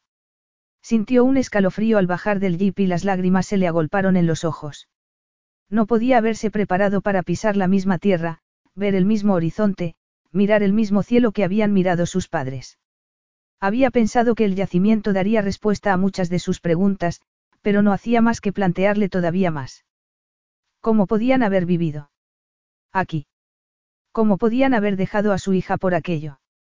No podía entenderlo, por mucho que lo intentase y, una vez allí, le parecía poco probable encontrar las respuestas a sus preguntas. Era un lugar tan desolado, pensó abrazándose y mirando a su alrededor. Entonces se dio cuenta de que Sain la miraba. Había conducido durante horas para llevarla allí, no podía demostrarle lo decepcionada que estaba. Él le dio la vuelta al jeep para acercarse a ella y le pasó un brazo por los hombros. Ahí era donde vivían tus padres. El breve abrazo de Sain la preocupó, así que se preparó para lo que llegaría después. Se volvió a buscar la cámara de fotos. ¿Te importa? Me gustaría tener un recuerdo. Por supuesto que no, respondió él retrocediendo mientras Zara tomaba varias instantáneas.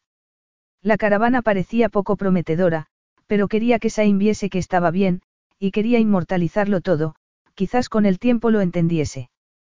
Cuando hubo terminado, se dirigió hacia la puerta. Una vez allí, dudó, esperó a Sain. Le costó un momento armarse de valor. Él le abrió la puerta y retrocedió. La primera impresión de Zara, además del asfixiante calor que hacía dentro, fue de decepción. Decepción y frustración, solo había una mesa, tres sillas de plástico y una escoba que alguien había dejado apoyada en una pared. Aquella escoba estaba allí como si alguien fuese a volver en cualquier momento a buscarla, pero la falta de objetos personales la hacía sentir como si le hubiesen robado. Sain pensó que era el momento adecuado. Atravesó la habitación y abrió otra puerta. Sintiendo que Zara necesitaba intimidad, la dejó entrar sola. Era un dormitorio, había una cama de hierro contra la pared y, a través de una rendija, pudo ver un pequeño cuarto de baño. Recordó el opulento alojamiento que tenía ella en el fuerte rubí e hizo una mueca. Esto es todo. murmuró. No, es solo el comienzo, le aseguró Sain, pensé que te gustaría ver cómo vivían nada más llegar aquí. El lugar fue creciendo, por supuesto, y el trabajo fue progresando. Le señaló hacia afuera por una ventana y ella siguió su dedo con la mirada. Este fue el primer alojamiento portátil del yacimiento, le explicó. Gracias por enseñármelo. Ahora sabes cómo tuvieron que vivir, lo difícil que fue para ellos. ¿Qué le estaba ocultando Sain? Lo pesada que era su vida cuando terminaban de trabajar, no tenían teléfono, ni televisión, ningún modo de contactar con el exterior, a no ser que alguien viniese a visitarlos, y supongo que incluso terminaron cansándose de jugar a las cartas y leer. Zara estaba segura de que no se lo estaba contando todo. Si había habido problemas causados por el estrés y el aislamiento, quería conocerlos. Pero se tenían el uno al otro, señaló, y también estaba tu padre. Sain se negó a hacer comentarios al respecto. Espero que este paseo te ayude a ver las cosas de otra manera, dijo dirigiéndose hacia la puerta. Zara lo siguió. Sabía que tendrían lo básico. Todavía esperaba poder sacarle la razón por la que, de repente, parecía haberse encerrado en sí mismo. Es más que la falta de comodidades lo que hace que la vida en el desierto sea tan dura. Es el vacío, el espacio, comentó mirando hacia el horizonte desde la puerta abierta. Se está muy solo ahí fuera. Pero hay más edificios, señaló ella. No había más gente. No podíamos permitirnos a nadie más, pero se fueron construyendo edificios según el trabajo iba avanzando. Había muchos equipos y hacía falta sitio para almacenarlos. ¿Podemos ir a verlos? Por supuesto. El más grande había sido utilizado como improvisada sala recreativa, le explicó Sain. Allí encontraría Zara un par de cosas que habían pertenecido a sus padres. Ella se preparó mentalmente, pero al ver a Sain dudar antes de abrir la puerta, sintió que perdía la esperanza. ¿Cuál es el problema? Ninguno, he pensado que quizás prefieras estar sola. Buena idea. Te esperaré en el jeep. Se dirigió hacia el coche, pero se dio la vuelta a medio camino. No podía dejarla sola. Sintió lo que debían de sentir todos los tutores. Que la había dejado sola cinco minutos, cinco minutos más de la cuenta. Se acercó con cuidado a la puerta y dejó de respirar para escuchar. Oyó unos sollozos. Supuso que Zara tendría la cara tapada con las manos, no le gustaba que nadie supiese cómo se sentía. No dudó. Quizás fuese una intromisión, pero era algo que tenía que hacer. La encontró sentada en medio de la sala, en el suelo, apoyada contra una de las patas de la mesa de billar y rodeada de fotografías. Zara. Déjame, por favor, Sain. Quiero estar sola. Pensé que debías saber de dónde venía tu talento. Tu padre era un fotógrafo brillante, como puedes comprobar, cuando no le temblaban las manos, recordó Sain, registró todo lo que ocurría en el yacimiento desde el primer día. Tal y como yo habría hecho, se obligó a sonreír al mirarlo y luego empezó a recoger las fotografías. Estas son preciosas. Sain supo que era el momento de contárselo todo. La búsqueda de petróleo salvó a mi padre cuando estaba roto de dolor por la pérdida de mi madre a causa de una epidemia de viruela. Oh, Sain, no tenía ni idea. Zara parecía haberse olvidado tan rápidamente de sus propias preocupaciones que Sain se sintió emocionado y supo que no podría ocultarle nada. Lo irónico fue que, desde que mi padre accedió al trono, luchó por mejorar el sistema sanitario en Zadara. Pero nunca habría suficiente dinero. Pensó que el petróleo sería la respuesta, y por eso trajo aquí a tus padres. No podía ofrecerles mucho, pero ellos compartían sus ideas. Y los riesgos para la salud son la razón por la que me dejaron en Inglaterra. Exacto. Continúa. Aquí estaba su cuartel general, no había aire acondicionado, ni calefacción, hacía mucho frío por las noches y un calor asfixiante por el día. Mi padre dormía en aquel catre de la esquina y tus padres, en la caravana que ya has visto. Vivían en condiciones primitivas porque no podían malgastar dinero. Para ellos, era o todo, o nada. Yo también tengo esa sed de aventura, ¿y cómo eran? ¿Te acuerdas? Sain reflexionó antes de empezar a hablar. Por supuesto. Tu padre era un hombre brillante, exaltado e impetuoso, tu madre era su roca, tenía que ser fuerte, recordó Sain. Quería que Zara entendiese cuáles eran sus orígenes, pero también deseaba dejarle unos recuerdos alegres de sus padres, que tanto habían hecho por Zadara. Tu madre siempre decía lo que pensaba. ¿Quieres decir que no era muy diplomática? ¿No te recuerda eso a alguien? ¿Y cómo se comportaba con tu padre? Preguntó Zara casi sonriendo. Como si no importase que gobernase todo un país. Entonces sonrió, pero miró hacia otro lado. Sain, creo que es hora de que me hables del accidente, dijo en voz baja y tranquila, pero sin poder mirarlo. Él decidió contárselo de modo que le doliese lo menos posible. Ya sabes lo de los detonadores defectuosos. Tú también lo sabías. Todos lo sabíamos, admitió él. Mi padre se dio cuenta nada más verlos. Insistió en que se guardasen bajo llave hasta que fuesen destruidos y me mandó a Zadara a buscar otros en buen estado. Entonces, ¿qué ocurrió? Yo no estaba aquí, pero... Mis abuelos me dijeron que había sido culpa tuya. No quiero engañarte. Asumo toda la responsabilidad. Yo los compré porque eran más baratos. Pensé que estaba haciendo un buen negocio. No imaginé que podría haber problemas. Eras joven. Tenía 19 años. Pero, no obstante, nunca debí haber arriesgado vidas humanas para ahorrar dinero. ¿Qué pasó? Tu padre estaba ansioso por seguir avanzando, dijo cautelosamente. ¿Quieres decir que entró donde estaban los detonadores defectuosos y los utilizó? Estaba a punto de encontrar petróleo, dijo él, no quería admitir que aquello era exactamente lo que había ocurrido. Zara frunció el ceño. Y tú no volviste a tiempo para evitar que los utilizase. Para empezar, nunca debí haberlos comprado, admitió emocionado. Por mucho que tardases en comprar otros detonadores, mi padre no debió utilizar unos detonadores que podían ser peligrosos. Sain no podía decir nada. El padre de Zara estaba bebido cuando ocurrió aquello. Había muerto en el hospital, a causa de la explosión.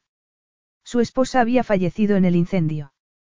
Y su propio padre, el jeque Abdullah, había tenido mucha suerte. Pero no podía contárselo todo a Zara. No ganaría nada revelándole la verdad acerca de su padre y rompiéndole el corazón. Todos cometimos errores aquel día. Y tú todavía te sientes culpable por haber tardado mucho en volver aquí.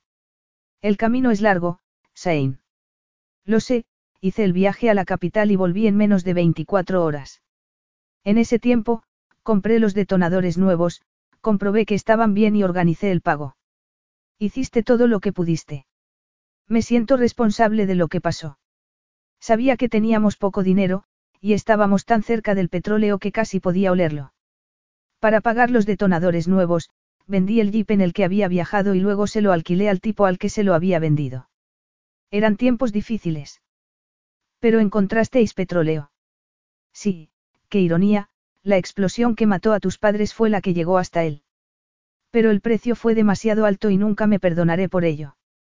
Zara se quedó sentada en el suelo, en silencio, rodeada por las fotografías, hasta que susurró el nombre de Sain y lo miró. Sí. Quiero darte las gracias por tu honestidad, sé que te crees culpable, pero todos erais adultos y responsables de vuestros actos.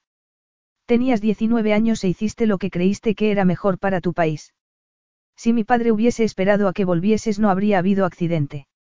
No sientas que tienes que absolverme. Pero debo hacerlo, insistió ella, porque tú nunca te perdonarás si yo no te perdono. El accidente fue culpa de mi padre, Sain. No debes seguir sintiéndote responsable. Aquello era suficiente para él. Se alegró de que Zara hubiese sido capaz de aceptar el papel de su padre en la tragedia. ¿De qué habría servido contarle que el alcohol lo había llevado a cometer semejante imprudencia? Gracias, dijo él de corazón y la ayudó a levantarse del suelo. Vio que ella seguía apretando algunas fotografías contra su pecho. Han estado esperándote, tuvo que darse la vuelta.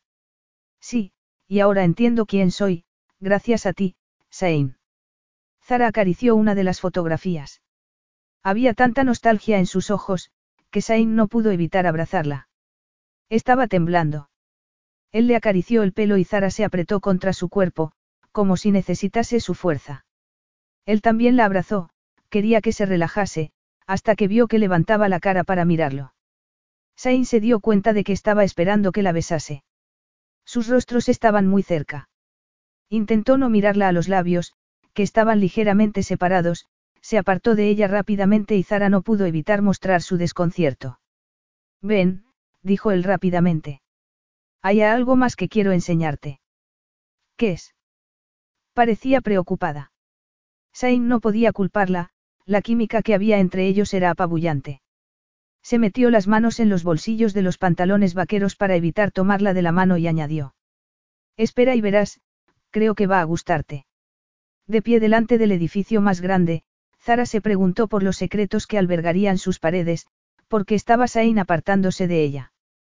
No tenía sentido. Ya no lo culpaba por el accidente. Al caminar por el yacimiento, experimentó un profundo sentimiento de pérdida, pero ya solo estaba enfadada con las personas que le habían vendido a Sain los detonadores defectuosos. Esto iba a ser una sala de exposiciones. Miró a Sain, que continuó hablando.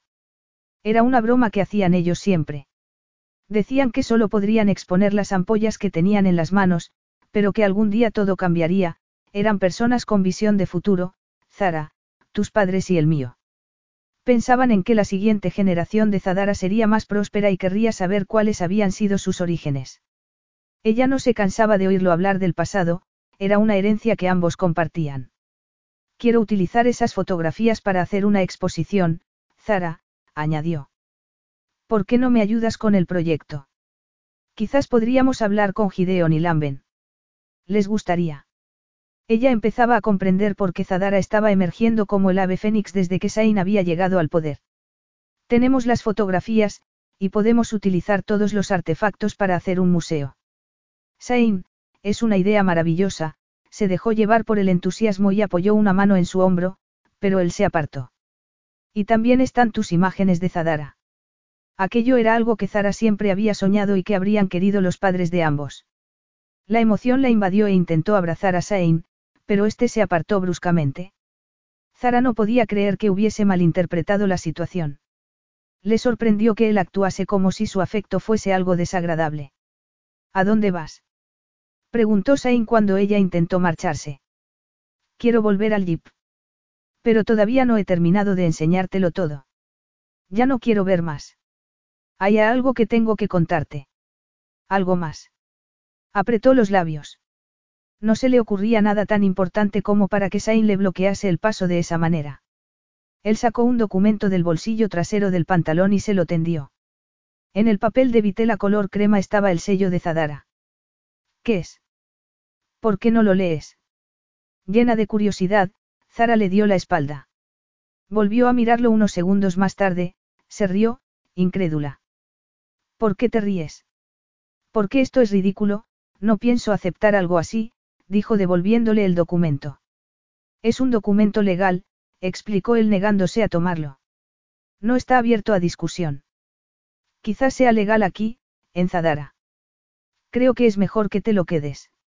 No lo quiero, insistió Zara intentando devolvérselo, cuando él lo rechazó, exclamó, Si no lo aceptas, irá a la basura. Miró a su alrededor, pero no vio ningún contenedor de basura, así que hizo una pelota con él y la tiró al suelo. Que destruyas el documento no significa nada. Los hechos siguen siendo los mismos. Hechos. El único hecho es que es la más absurda muestra de hipocresía condescendiente que he leído en toda mi vida. Voy a dejar que te lo pienses un momento. No necesito pensármelo, le espetó ella dándose la vuelta, tenía las mejillas encendidas.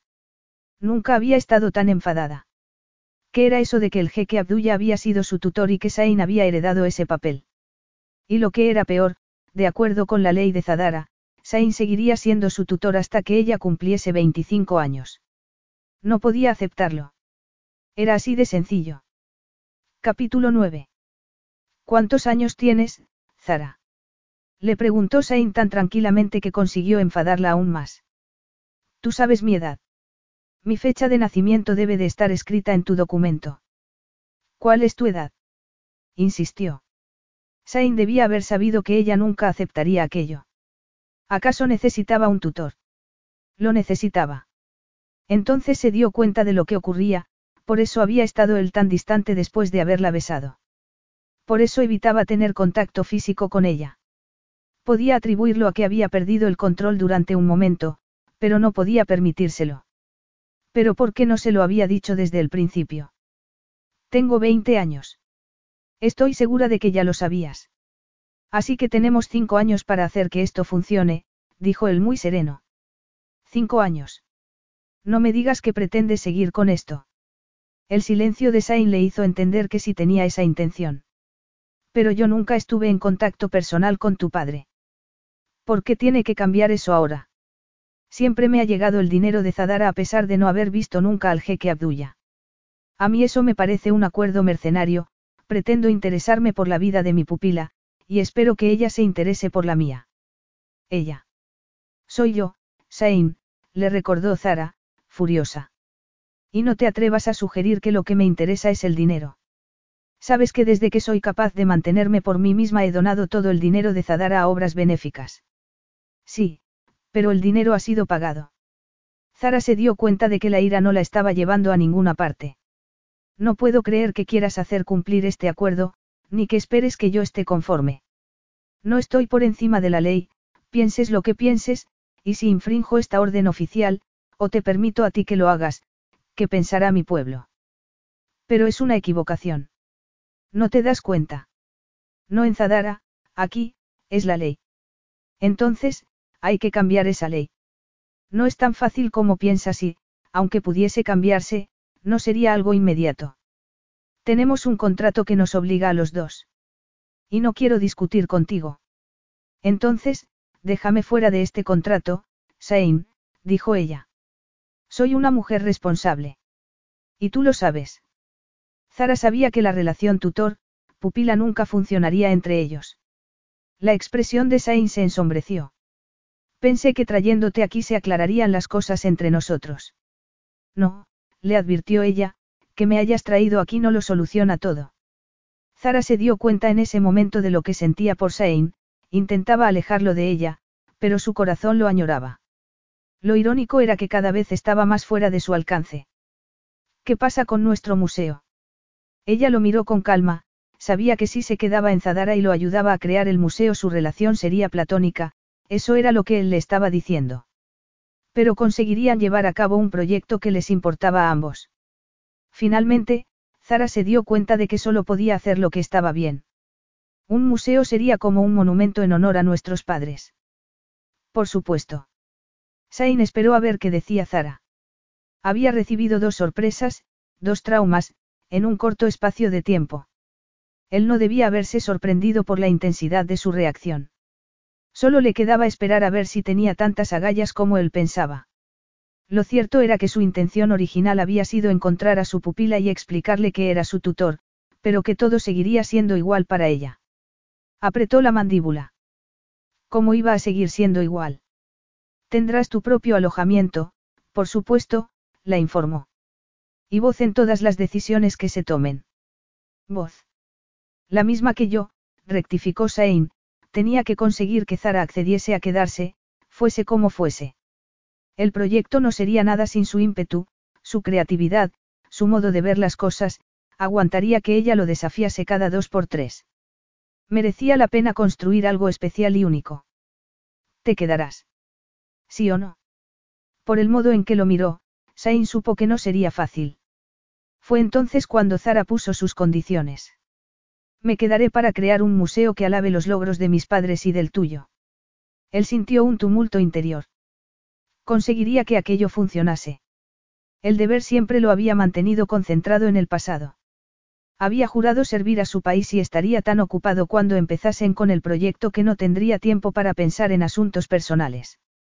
Transformar el viejo edificio en un museo de fama mundial le ocuparía todo su tiempo, pero tardaría un día o dos en ponerlo en marcha, un día o dos durante los cuales, ambos debían permanecer ocupados.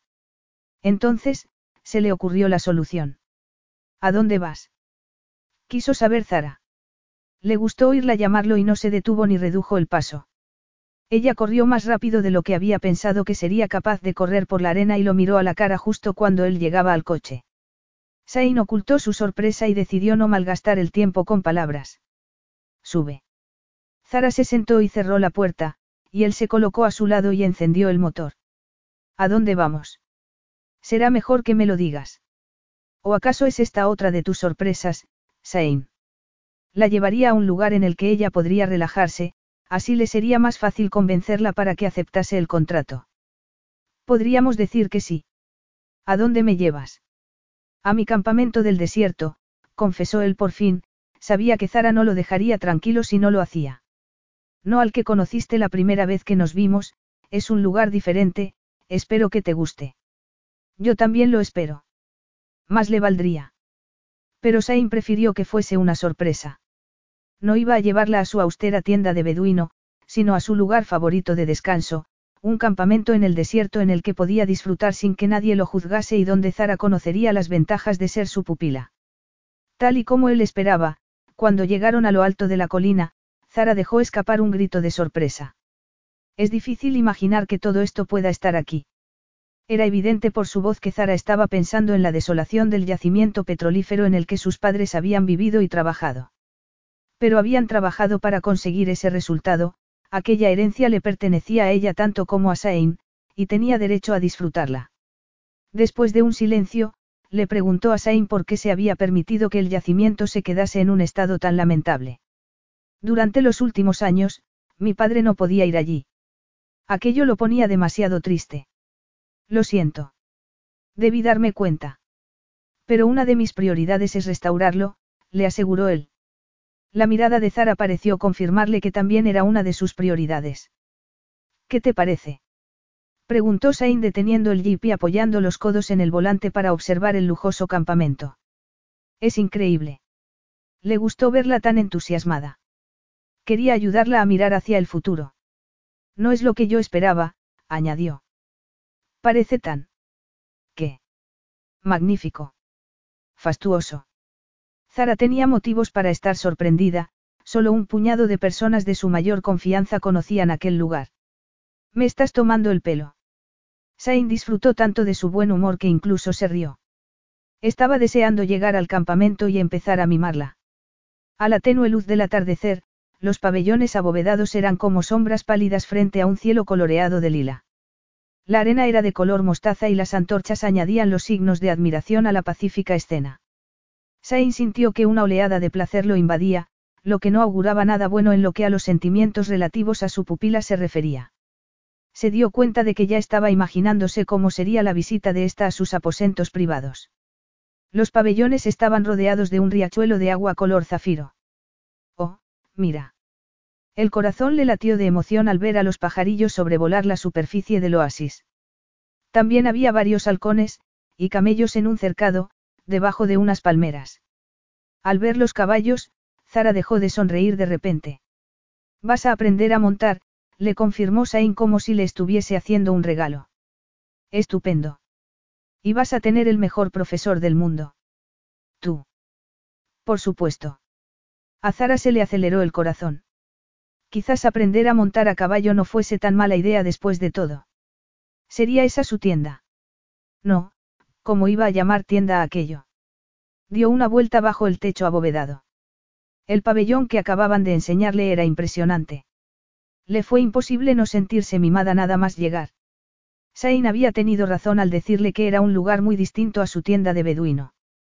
Miró a su alrededor y se dijo que los muebles y toda la decoración debían de ser muy antiguos, la mayoría debían de tener un valor incalculable.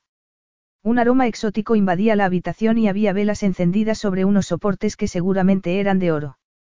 Nunca había visto una cama como aquella, salvo en alguna revista. Era enorme y redonda, estaba cubierta con una colcha de satén de color carmesí y se hallaba situada debajo de un dosel con un espejo.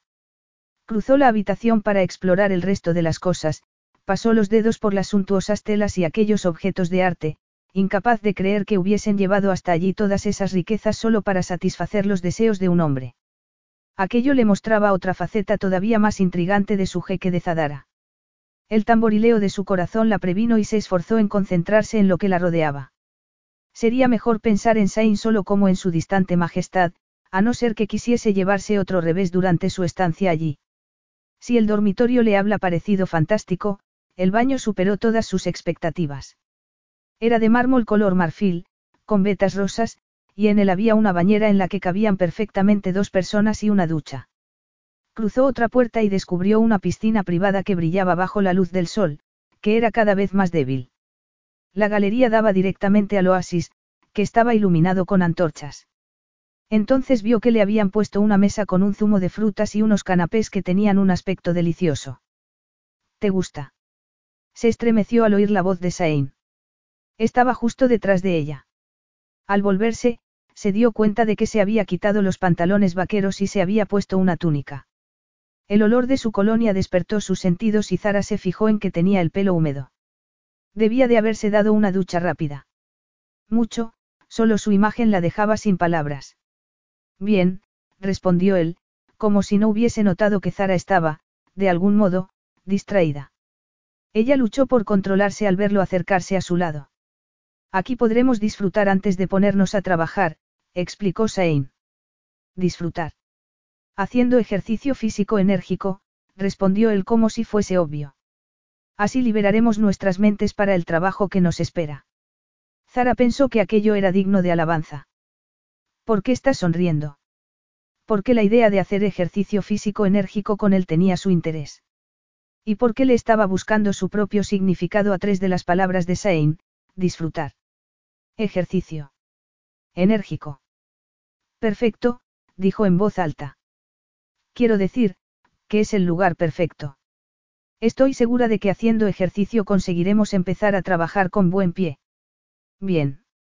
En ese caso, empezaremos con las clases de equitación mañana al amanecer. Al amanecer. Zara se mordió el labio inferior. No estaba segura de querer esperar tanto tiempo. Acaban de dar de comer a los caballos. Ahora tienen que descansar. Pero no te preocupes, empezaremos al amanecer, antes de que el sol nos moleste. Una cosa que Zara había aprendido valiéndose por sí misma era que no podía esperar sentada a que las cosas ocurriesen, tenía que hacer que pasasen. No podemos empezar esta noche. ¿Quieres montar a la luz de la luna? Sain frunció el ceño. Ella contuvo la respiración. No tienes la suficiente experiencia. Montar en la oscuridad puede ser difícil. ¿Cómo quieres que tenga experiencia si no me enseñas? Sain miró hacia las estrellas y murmuró algo en su idioma natal. Sain. Insistió ella. Justo cuando pensaba que había captado su mensaje, Sain cambió de expresión. ¿Qué estás intentando hacerme, Zara? Ella apretó la mandíbula y lo miró fijamente. ¿Acaso no sabes quién soy? Lo dijo en voz baja y profunda, y la agarró por los brazos llevado por la pasión. Si alguna vez se me olvida, sé que tú me harás recordar que eres Su Alteza Real. Olvida mi título. Soy tu tutor. Tú eres mi pupila. ¿Cómo quieres que lo pase por alto? Pensé que sabrías que hay suficientes precedentes históricos para... ¿Para qué? La interrumpió él bruscamente. No eres más que una niña. Tengo 20 años, replicó ella. Soy una mujer, Sain, aunque tú no quieras verlo. Soy lo suficientemente mayor para saber lo que quiero. Tenía razón. Zara era todo lo que una mujer debía ser. Ambos habían sido demasiado impacientes, demasiado claros, habían estado desesperados, aunque Zara hubiese luchado contra él todo el tiempo. La desesperación de Zara era por abrirse camino en la vida y por desafiarlo a él siempre que podía, nada más. Pero a Sain le gustaba el fuego, el espíritu de lucha que había en los ojos de ella. ¿Sabes lo que quieres? Se burló él, incapaz de resistirse a la tentación de provocarla. Claro que sí. ¿Qué quieres? A ti. Se miraron a los ojos un momento, como llevados por el odio y no por la pasión. El aire estaba cargado de peligro y Sain sabía que luchaba contra un enemigo al que no tenía esperanzas de vencer, porque ese enemigo era él mismo. La besó brutalmente, como dejando salir toda la culpabilidad que llevaba dentro para que ella la absorbiese y la convirtiese en algo bueno. En cualquier caso, Sain no podía estar más decidido que ella a que le hiciese el amor. Zara era todo sentimiento, estaba absorta por la pasión, la necesidad, el amor, el deseo, aquel era su nombre y lo había reivindicado. Estaba mal que un tutor amase a su pupila.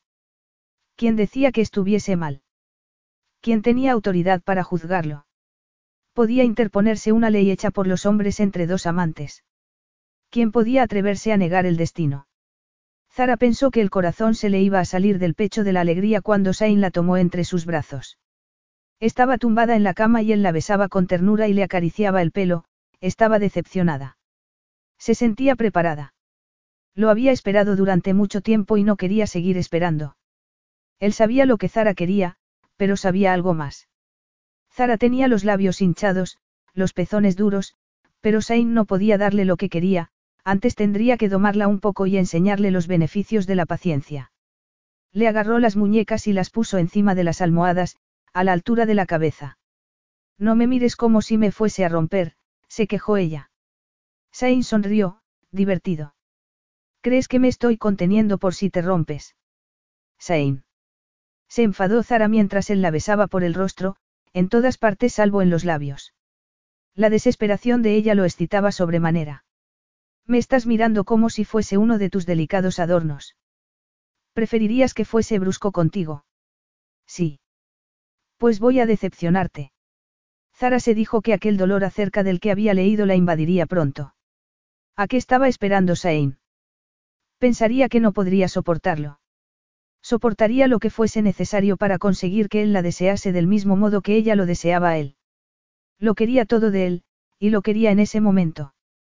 Al principio, se retorció debajo de él, pensó que la estaba sujetando para sermonearla acerca del error que estaban cometiendo, pero cuando Sain se agachó y pasó la lengua por su labio inferior se dio cuenta de que aquello formaba parte de los juegos preliminares y todos sus sentidos se agudizaron todavía más.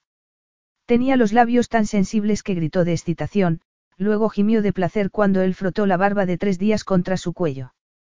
Arqueó el cuerpo para tocarlo, pero Sain se echó hacia atrás, negándole el contacto hasta enloquecerla de deseo por él. Habría algo que pudiese excitarla más. Zara se retorció con todo descaro, intentando aliviarse, pero Sain no quería apresurarse y aquellos movimientos solo le hicieron sonreír todavía más. Esta ha sido la primera lección, pequeña, le dijo, aparentemente inmune al quejido que emitió ella. ¿Vas a hacerme esperar? Preguntó enfadada.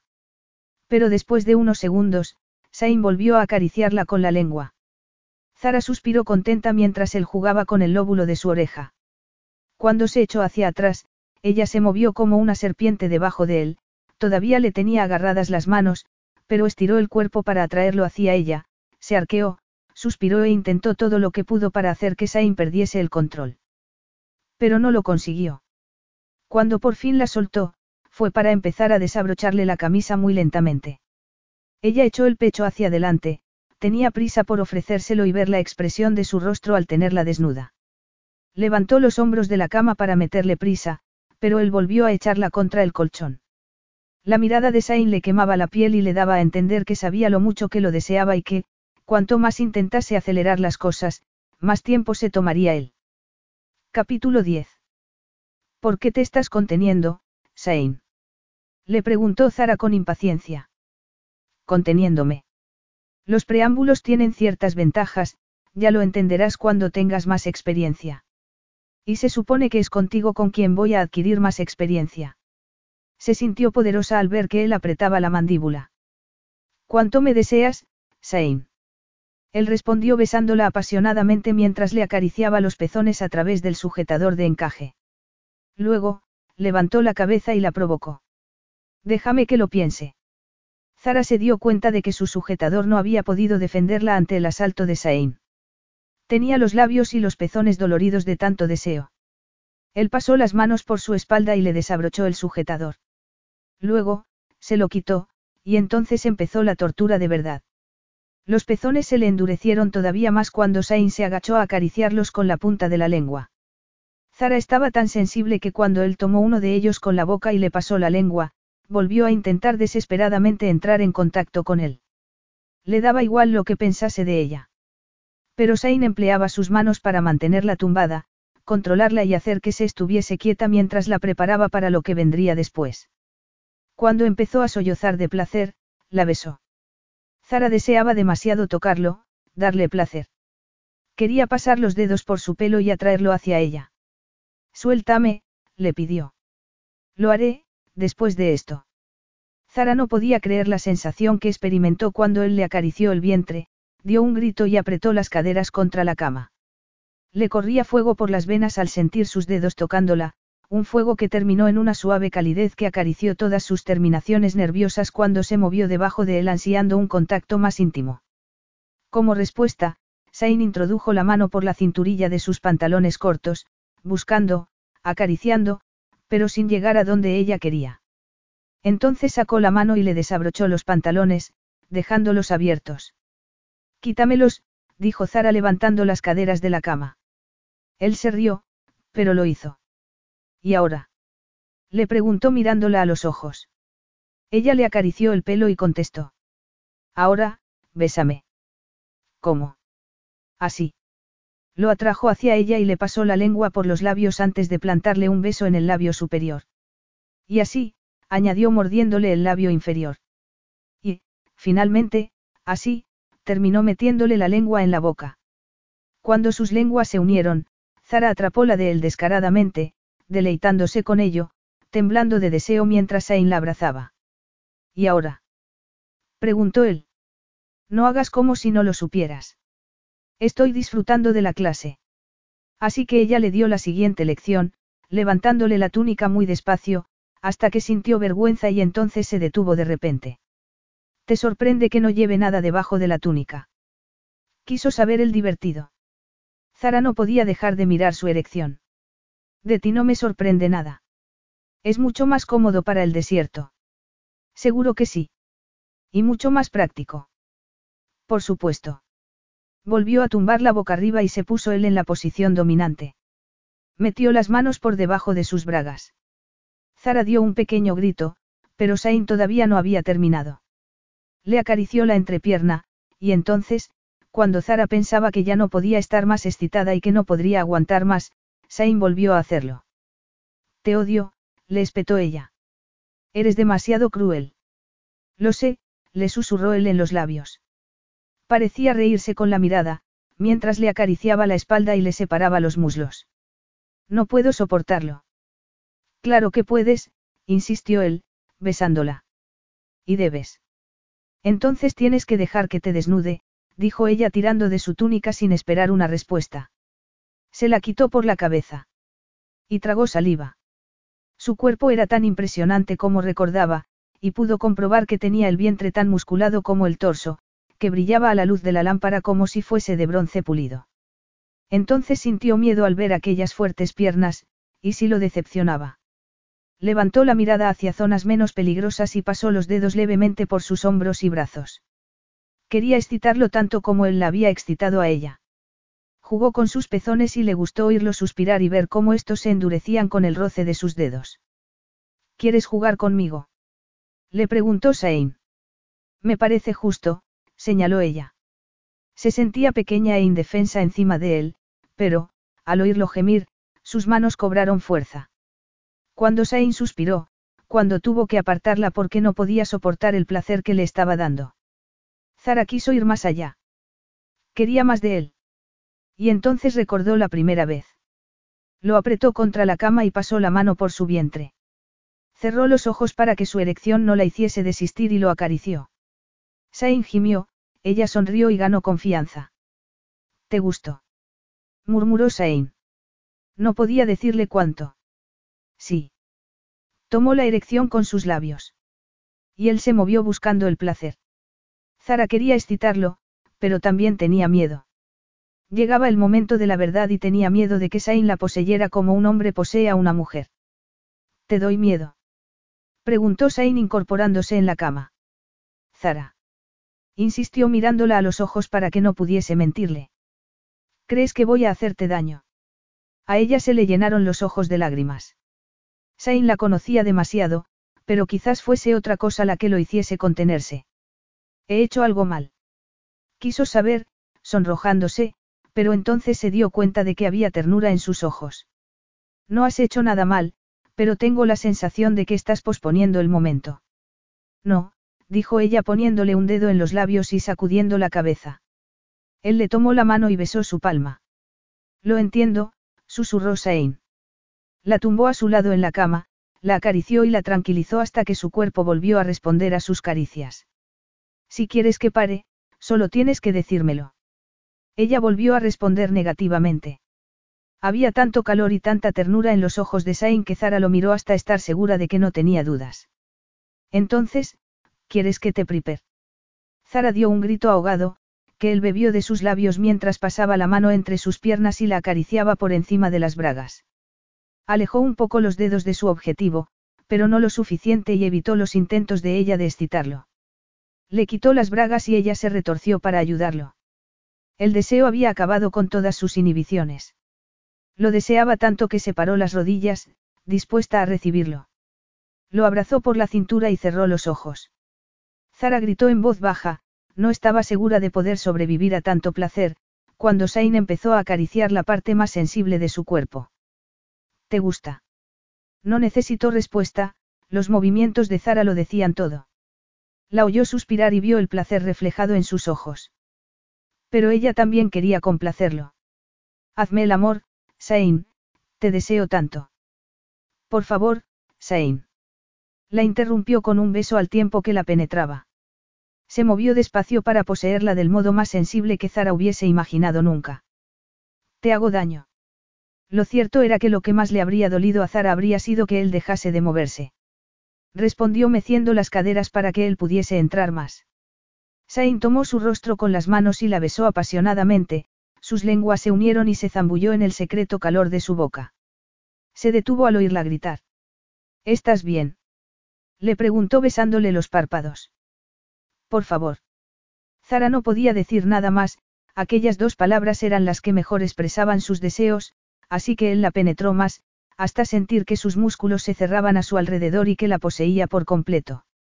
Cuando empezó, por fin, a moverse de lado a lado, sin retirarse, Zara sintió que estaba ávida de él, ávida del placer que le estaba proporcionando.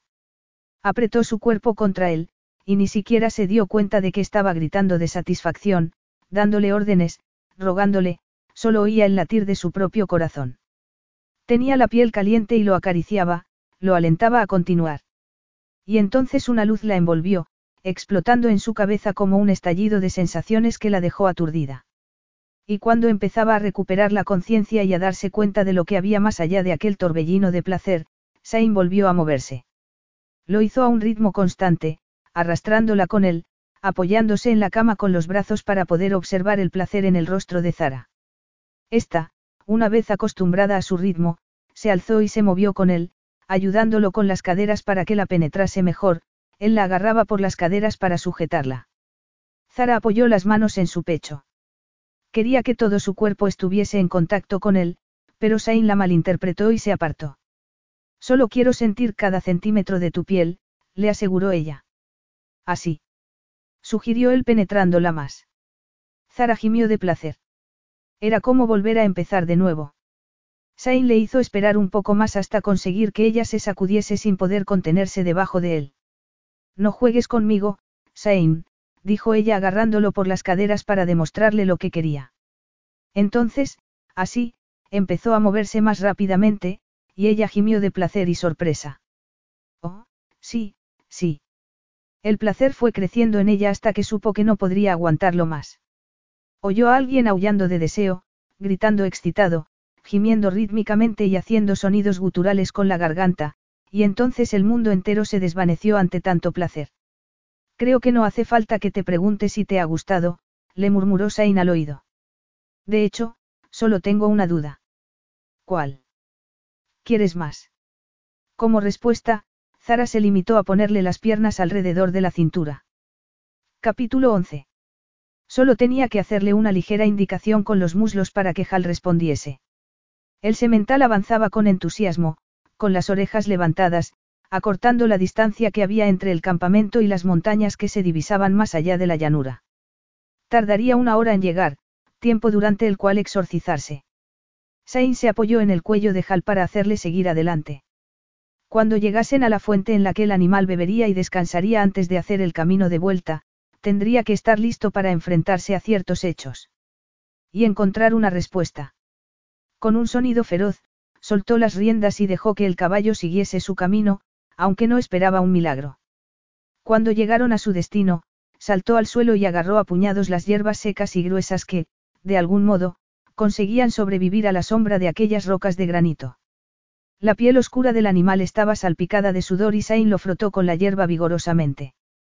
No había perdido el tiempo buscando una montura, pero un caballo como Hal se montaba mejor con una brida, si no, podía correr arriesgadamente y ponerse en peligro, igual que una mujer caprichosa. No podía acusar a Zara de ser caprichosa, reflexionó Sain con ironía. De hecho, no lo era en absoluto. Había ocultado su pasión bajo el sentido común y la prudencia y había sido él quien le había mostrado otro camino, un camino peligroso, erótico.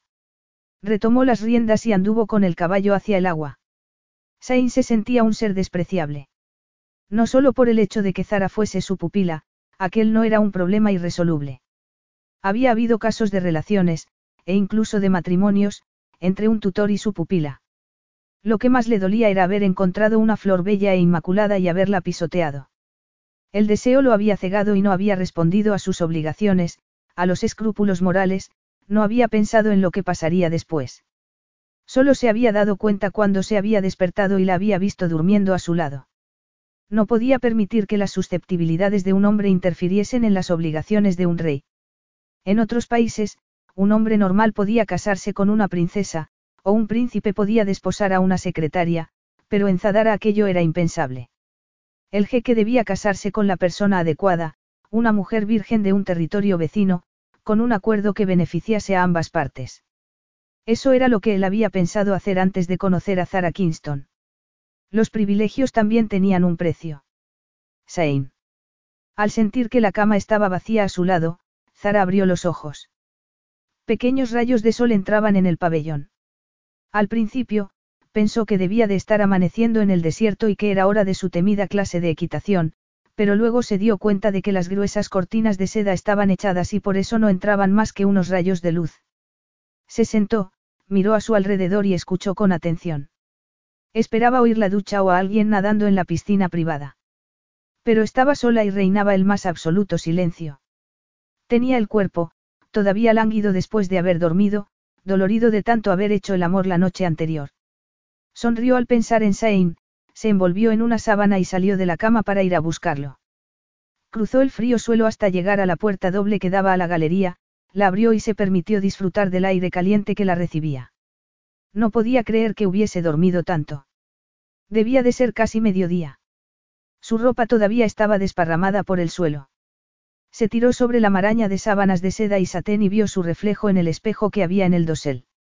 Se sonrojó al recordar, pero ¿dónde estaba Sain? No había rastro suyo en la habitación. Era como si nunca hubiese estado allí y todo hubiese sido imaginación suya, era eso lo que él quería que creyese. Se le encogió el estómago solo de pensarlo, pero entonces oyó los cascos de un caballo y volvió a sonreír. Saltó de la cama y corrió hacia la puerta abierta. Se sintió excitada al reconocer al caballo y a su jinete y se imaginó lo que había ocurrido. Como no se había despertado al amanecer, Sain se había ido a montar sin ella. Había sido muy considerado al no despertarla. Desde la galería, se hizo sombra en los ojos con una mano y lo saludó con la otra, contenta por haberse perdido la primera clase de equitación. Si hubiese ido, los habría retrasado a ambos, pensó admirando a Sain, que montaba el semental como si formase parte de él. Hal trotaba a un ritmo constante. Sain se preocupaba por él. Hacía calor y no querría hacer trabajar demasiado a su caballo. Debía de haber salido muy temprano, a juzgar por el pelo de Hal, que estaba cubierto de polvo. Se apresuró a volver dentro para ducharse y arreglarse, le costaba contener la emoción. Estaba ansiosa por volver a estar con Sain. Su relación había cambiado irrevocablemente y solo tenía que recordar su mirada mientras la abrazaba para volver a sentir deseo. Estaba ansiosa por decirle a Sain lo mucho que significaba para ella. Eso le daría a él la oportunidad de confiarle que sentía lo mismo, a él le costaba expresar sus sentimientos, pero aquel día Zara se sentía confiada y se dijo que le daría el empujoncito que necesitaba. Había sido tan amable con ella, tan cariñoso y apasionado, y, a cambio, ella se lo había dado todo. Sain era el primer hombre con el que había hecho el amor, aunque se había puesto un poco tensa en el momento crucial, y quizás le hubiese estropeado la experiencia a él. También tendría que tranquilizarlo a ese respecto y decirle que todo había sido tal y como ella había esperado y aún mejor, no podía esperar más. Zara tuvo un mal presentimiento nada más ver entrar a Sain. La había dejado dormir o, simplemente, se había marchado. La expresión de su rostro le hacía sospechar lo segundo. Él se quedó en la puerta con los guantes de montar y la fusta en la mano, como para dejar claro que solo estaba de visita. Quizás Zara fuese una ingenua, pero no lo era tanto como para pensar que Sain había ido a verla directamente de los establos porque no podía esperar más. Su lenguaje corporal le aseguraba que no era el caso. No, parecía impaciente por soltar lo que había ido a decirle y acabar con aquello. Debía de haberse despertado a su lado y haberse arrepentido de lo que había ocurrido. Su sueño había sido la pesadilla de Sain. Temblando, se obligó a mirarlo a los ojos.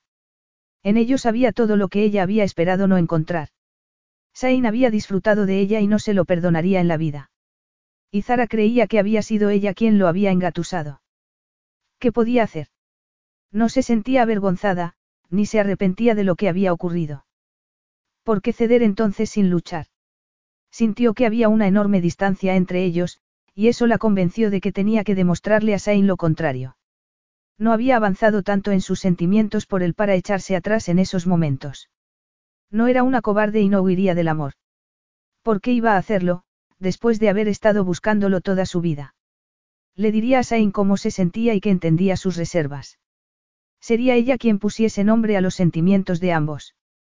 La vida de Sain siempre había estado orientada hacia la obligación y el mantenimiento de su dignidad, lo que le impedía expresar sus sentimientos libremente. Ella entendía aquello y sabía que no podía cambiarlo de repente. Todo volvería a ir bien cuando le dijese a Sain lo mucho que lo quería. ¿Qué estás diciendo? Sain vio el amor en los ojos de Zara y se preguntó cómo había podido imaginar que su culpabilidad se mitigaría saliendo a cabalgar, muy al contrario, parecía haberse multiplicado por dos. Ella lo repitió, segura de sí misma. Te quiero. La honestidad que emanaba de sus ojos enfatizaba su juventud, su inocencia. Sain debía haber previsto aquello, por muy sensata que le hubiese parecido, por muy fuerte y decidida que fuese, le faltaba experiencia en muchos aspectos. A pesar de que le había dicho que era independiente, que se había forjado su propia vida, era poco realista, y él se había aprovechado de eso y se había llevado sus sueños por delante. Y en esos momentos, mientras Zara le declaraba su amor por él, tendría que abusar de su confianza por última vez. No deberías decir eso, murmuró Sain amablemente quitándole las manos de sus hombros. Ella había apoyado la cabeza en su pecho tan confiadamente que le daba vergüenza. Fuese lo que fuese lo que Zara tuviese en mente, tenía que acabar con sus esperanzas de una vez por todas. Sé que te es difícil hablar de lo que siente tu corazón, dijo ella mirándolo, negándose a reconocer la frialdad que había en sus ojos. Zara, por favor, no me lo pongas más difícil de lo que ya es. ¿Qué quieres decir? Dijo cambiando de expresión. ¿No me deseas, Sain? Sabes que sí. Sain se dio la vuelta para poder reflexionar. No había visto lo vulnerable que era Zara, pero en esos momentos, tenía que enfrentarse al hecho de que se había acostado con ella, y a que era algo que no debía haber hecho. Además, había sido el primero y le había quitado algo que nunca podría devolverle. Solo podía ayudarla de una manera, y era convenciéndola de que estaría mejor sin él, en lo que a su vida amorosa respectaba, y que lo único que podría esperar por su parte sería una relación laboral y la relación propia entre tutor y pupila. Por supuesto que quiero estar contigo, dijo con un falso aire de optimismo. Vamos a trabajar juntos, pero... Pero... Lo miró con agudeza y entendió rápidamente lo que quería decirle. Quizás hubiese dolor y desilusión en sus ojos, pero no se daría por vencida tan fácilmente. Había esperado mucho más de lo que él podía darle, pero eso no significaba que fuese tonta. Pero, debes entender que una relación íntima entre nosotros nunca funcionaría. Oh, dijo ella pensativa, como si estuviese reflexionando acerca de sus palabras. No serías feliz conmigo. Zara, me debo a mis obligaciones, no soy libre de seguir mis propios deseos. Tal y como hiciste anoche, Zara lo dijo tan tranquilamente que él no se lo tomó como una advertencia y, deseoso de evitar revivir lo que había ocurrido la noche anterior, se rió con desgana. Serías una esposa desgraciada. Esposa. Su sorpresa era evidente.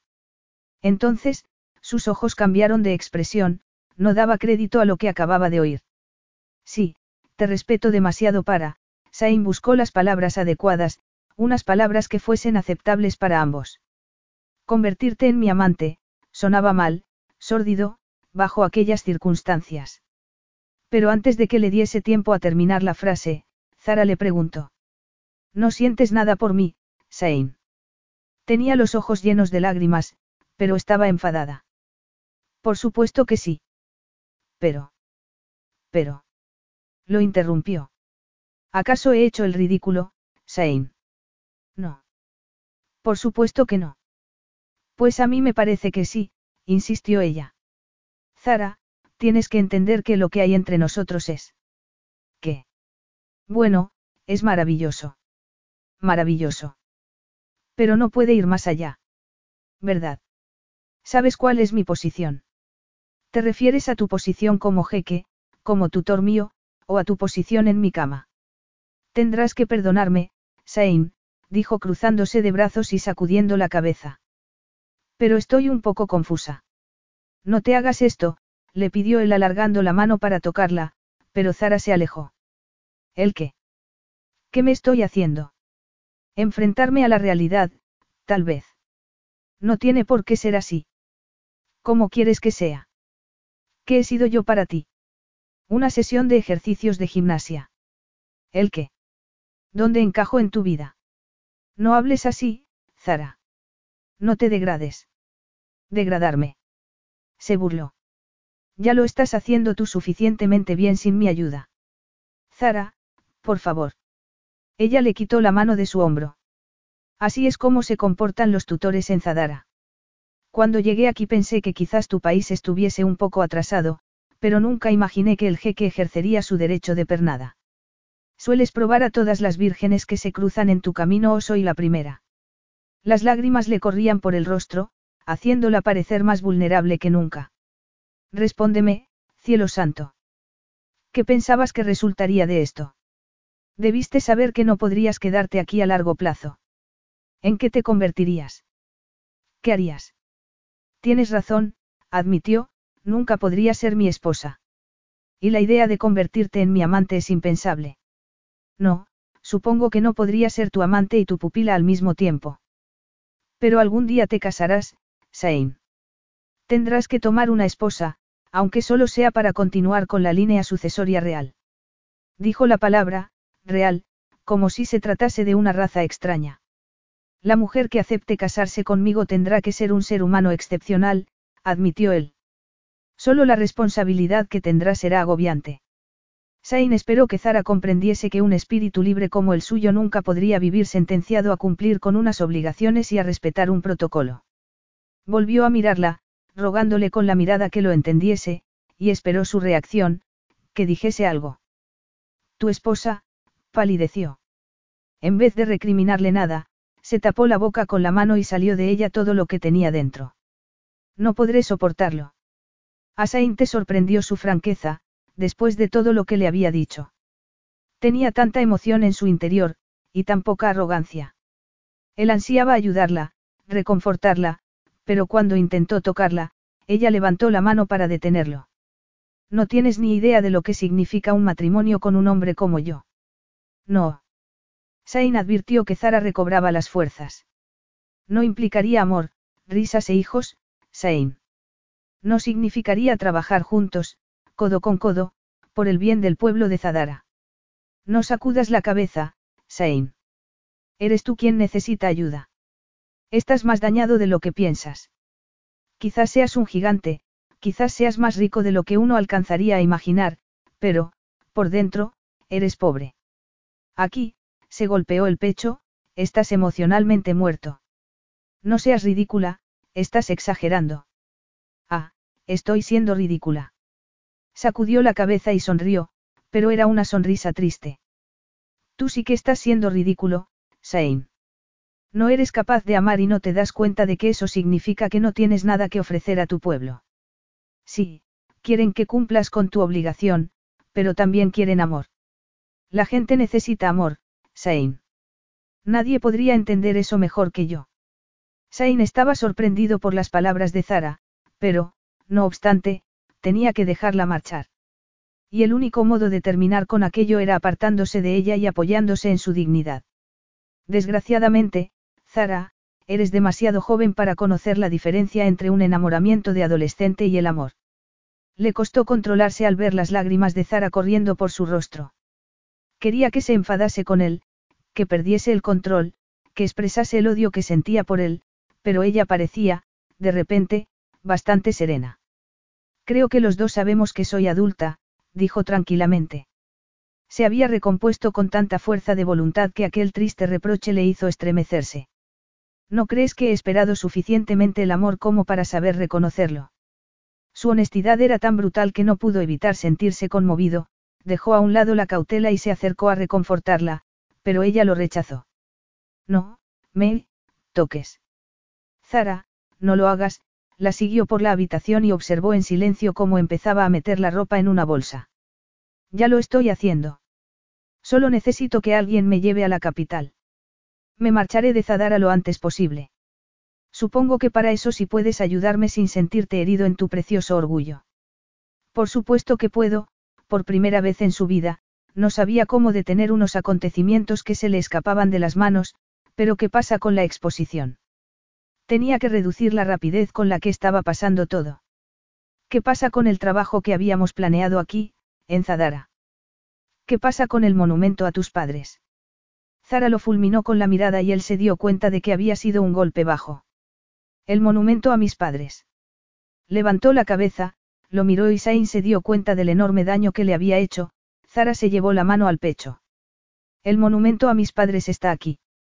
No sé cómo no me había dado cuenta hasta ahora.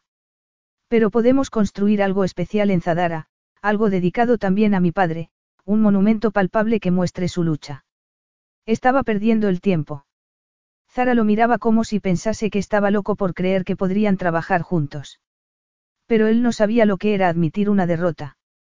Podemos crear una galería con imágenes que servirán de guía para todos los jóvenes de Zadara. Tú aún piensas que yo soy una de esas jóvenes, ¿verdad? No te das cuenta de que la vida hace que algunas personas crezcan más deprisa que otras. No entiendes que algunos tengamos que asumir responsabilidades a una edad mucho más temprana que otros porque no tenemos elección, y eso no significa que necesitemos tu compasión, explicó con furia, por si no había captado el mensaje. Su mirada hablaba de la niñez que le había sido robada y del modo en que había reconstruido su vida sin la ayuda de nadie. Sain tenía que arreglarlo y rápido. Pensé. Pensaste que podrías hablarme de principios rectores y que yo me tranquilizaría. Pensaste que cuando me hicieses ver el asunto con más amplitud, todo iría bien. Pero no ha sido así. ¿Qué pasa entonces con nuestra galería? Tu galería. La galería de imágenes históricas de Zadara en la que yo, sin duda, siempre seré bien recibida como visitante. Por supuesto que serás bien recibida. ¿Cómo no ibas a serlo? La mayoría del trabajo será tuyo y el resto, de tus padres, se cayó al verla fruncir el ceño. Tuvo un mal presentimiento. De eso también tenemos que hablar. En lo que se refiere a las cosas de mis padres, quiero que me las envíen a Inglaterra. Supongo que ni siquiera tú puedes negarme eso. Sain necesitaba tiempo para pensar, pero no encontraba la solución. ¿Es eso lo que quieres? Sí, lo es. La única carta que le quedaba por jugar a Sain era la de la autorización, y decidió emplearla. Tienes razón, tenemos que hablarlo antes de que tomes una decisión precipitada. No me estoy precipitando, estoy decidida. Ya hemos hablado todo lo que teníamos que hablar, y me lo llevo todo. Sigues siendo mi pupila. Necesitas mi autorización para llevártelo de Zadara. En ese caso, dijo tranquilamente. Tengo que decirte que la colección que compraste ya no está a la venta. Pero si ya la he comprado. Ya está organizado su transporte. Pues cancélalo. Las fotografías no están a la venta. Las saco del mercado. No puedes hacer eso. Ya está hecho, y todo lo que llevaba dentro, brotó en sus ojos. La artista ha cambiado de opinión, Sain. Qué caprichosas somos las mujeres, ¿verdad? Pero si ya he pagado la colección. Te devolverán el dinero. ¿Quién? Gideon y Lambert. Zara titubeó momentáneamente, no había tenido en cuenta a sus patrocinadores. Yo hablaré con ellos. Lo dijo de un modo seco, y Sain imaginó que estaba calculando la cantidad de dinero que le costaría volver a comprarlas. Gideon y Lamben se llevaban una importante comisión de todo lo que vendían en su galería, y eso no incluía el margen de beneficios que habían añadido por haberle ofrecido una visita privada. Estaba seguro de que Zara no vería más de un 10% de lo que él había pagado. Fuesen cuales fueran los sentimientos personales de Sain, no podía verla sufrir. Está bien, no deseo quedarme con ellas si significan tanto para ti, pero quizás deba encargarme yo de eso. ¿Cómo vas a hacerlo? Le preguntó ella con recelo. Me aseguraré de que te devuelvan las imágenes y pagaré una compensación a la galería. ¿Qué? Había esperado que ella se mostrase agradecida, pero parecía más preocupada que nunca. Entonces recordó lo pequeño que era su apartamento y que algunas de las fotografías eran muy grandes. Quizás pueda pedir a mi gente de Londres que te busque una sala de exposiciones. Ella se rió con desgana. De acuerdo, supongo que eso no sería fácil, pero ya se nos ocurrirá otra cosa, al menos lo estaba escuchando. Siempre está la embajada, sintió placer al ver que Zara lo miraba con verdadero interés. Ya tienes algunos admiradores. ¿Y si exponemos las fotografías en un local exótico convenientemente situado en el centro de Londres, seguro que mucha gente acude a verlas? Sain se dio cuenta de que Zara no parecía tener prisa por discutir de todo aquello, así que insistió. ¿Qué opinas? ¿Qué qué opinaba? Que Sain estaba todavía más anclado en el pasado que ella misma. Que se negaba a aceptar que con 20 años tuviese más experiencia que muchas personas que le doblaban la edad. Que se amaban. Tenía confianza en ello, pero Sain no podía o no quería aceptarlo. Él necesitaba a alguien fuerte y con recursos a su lado, pero no se daba cuenta de que ella trabajaría incansablemente al servicio de su país, del país que habían amado sus padres y del único lugar en el que quizás ella pudiese sentirse como en casa. Podía Zara olvidar todo lo que había ocurrido entre ellos y buscar un lugar para su obra. O debía guardarle rencor a Sain y tirar su carrera por la borda. Él le había propuesto una solución para sus problemas más inmediatos y si conseguía dejar a un lado sus sentimientos, quizás pudiese seguir adelante con la cabeza bien alta. Gracias, es una oferta muy generosa, la acepto. Capítulo 12. Zara enseguida empezó a pensar en la embajada de Zadara como un puerto cálido y grato en medio de la fría ciudad de Londres. Teniendo en cuenta su historia con el gobernante del país, aquello era todo un elogio. Tapada hasta la nariz con la bufanda y la chaqueta, atravesó la pesada puerta de entrada, regalándole al portero una alegre sonrisa. No obstante, estaba preocupada. El año estaba terminando y, con él, la ocupación del salón de baile de la embajada. No podía quejarse, había utilizado la sala durante más de un mes, pero su exposición tendría que ser retirada para hacer sitio a los conciertos que tenían lugar durante las vacaciones. Sain, como jeque en el poder, acudiría pronto en calidad de anfitrión de las festividades, Zara no podía fingir que no había tenido la esperanza de verlo aparecer algún día por allí, para darle una sorpresa. Sain le había hecho daño y la había rechazado, pero ella no podía evitar seguir amándolo y, por mucho que se repitiese que estaba perdiendo el tiempo con un hombre que no era capaz de ver más allá de sus obligaciones como gobernante, su amor seguía sin mermar. ¿Pensaría Sain alguna vez en ella? se preguntó mientras se quitaba la bufanda y el abrigo. Tendría el jeque de Zadara la misma sensación de vacío que ella o la habría echado de su mente. Nunca lo sabría. En esos momentos, tenía que encontrar un lugar en el que almacenar su exposición, lo que se llevaría una buena parte de su presupuesto, que tendría que descontar de las aportaciones que hacía a obras benéficas. Pero antes de centrarse en ese problema, quería pasear una última vez por la exposición y disfrutarla antes de que se abriesen las puertas al público. Sain dudó antes de traspasar las ornamentadas puertas que llevaban al salón de baile de la embajada, sabía que no debía haber ido. Si hubiese esperado un par de días más, ella ya no habría estado allí. Pero no podía evitar querer ver qué había hecho Zara con las fotografías. O, al menos, aquello le servía como excusa para llegar a Londres una semana antes de lo necesario. Lo cierto era que no había podido evitarlo. Y en esos momentos estaba nervioso, delante de uno de sus consejeros, como un adolescente indeciso. ¿Cuánto tiempo hace que está ahí?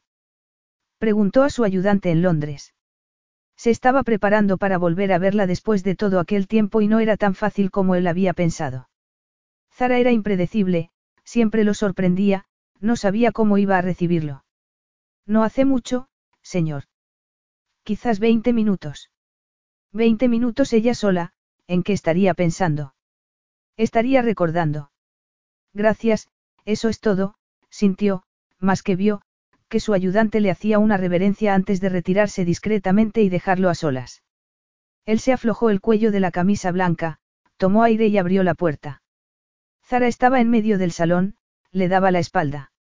El tamaño de la habitación hacía que pareciese más pequeña y frágil que nunca. Llevaba una falda que le llegaba a las pantorrillas, botas y un jersey de cuello vuelto, todo negro, como si estuviese de luto, el pelo suelto, que le caía como si de una cascada se tratase, le llegaba casi a la cintura. Parecía tan joven y vulnerable como siempre. Zara no se movió, aunque debía de haber oído la puerta. Él deseó verle la cara, lo que sí podía ver era que, de repente, sus hombros y su espalda se habían puesto rígidos. Sabía que era él. Zara. Ella relajó los hombros al oír su voz, casi como si lo hubiese estado esperando, se volvió y toda la tensión que Sain había esperado ver en su rostro, se había esfumado. Sus ojos brillaban de amor y su sonrisa iluminó la habitación. Se acercó hacia él con las manos tendidas, tan abierta y honesta con sus sentimientos como siempre.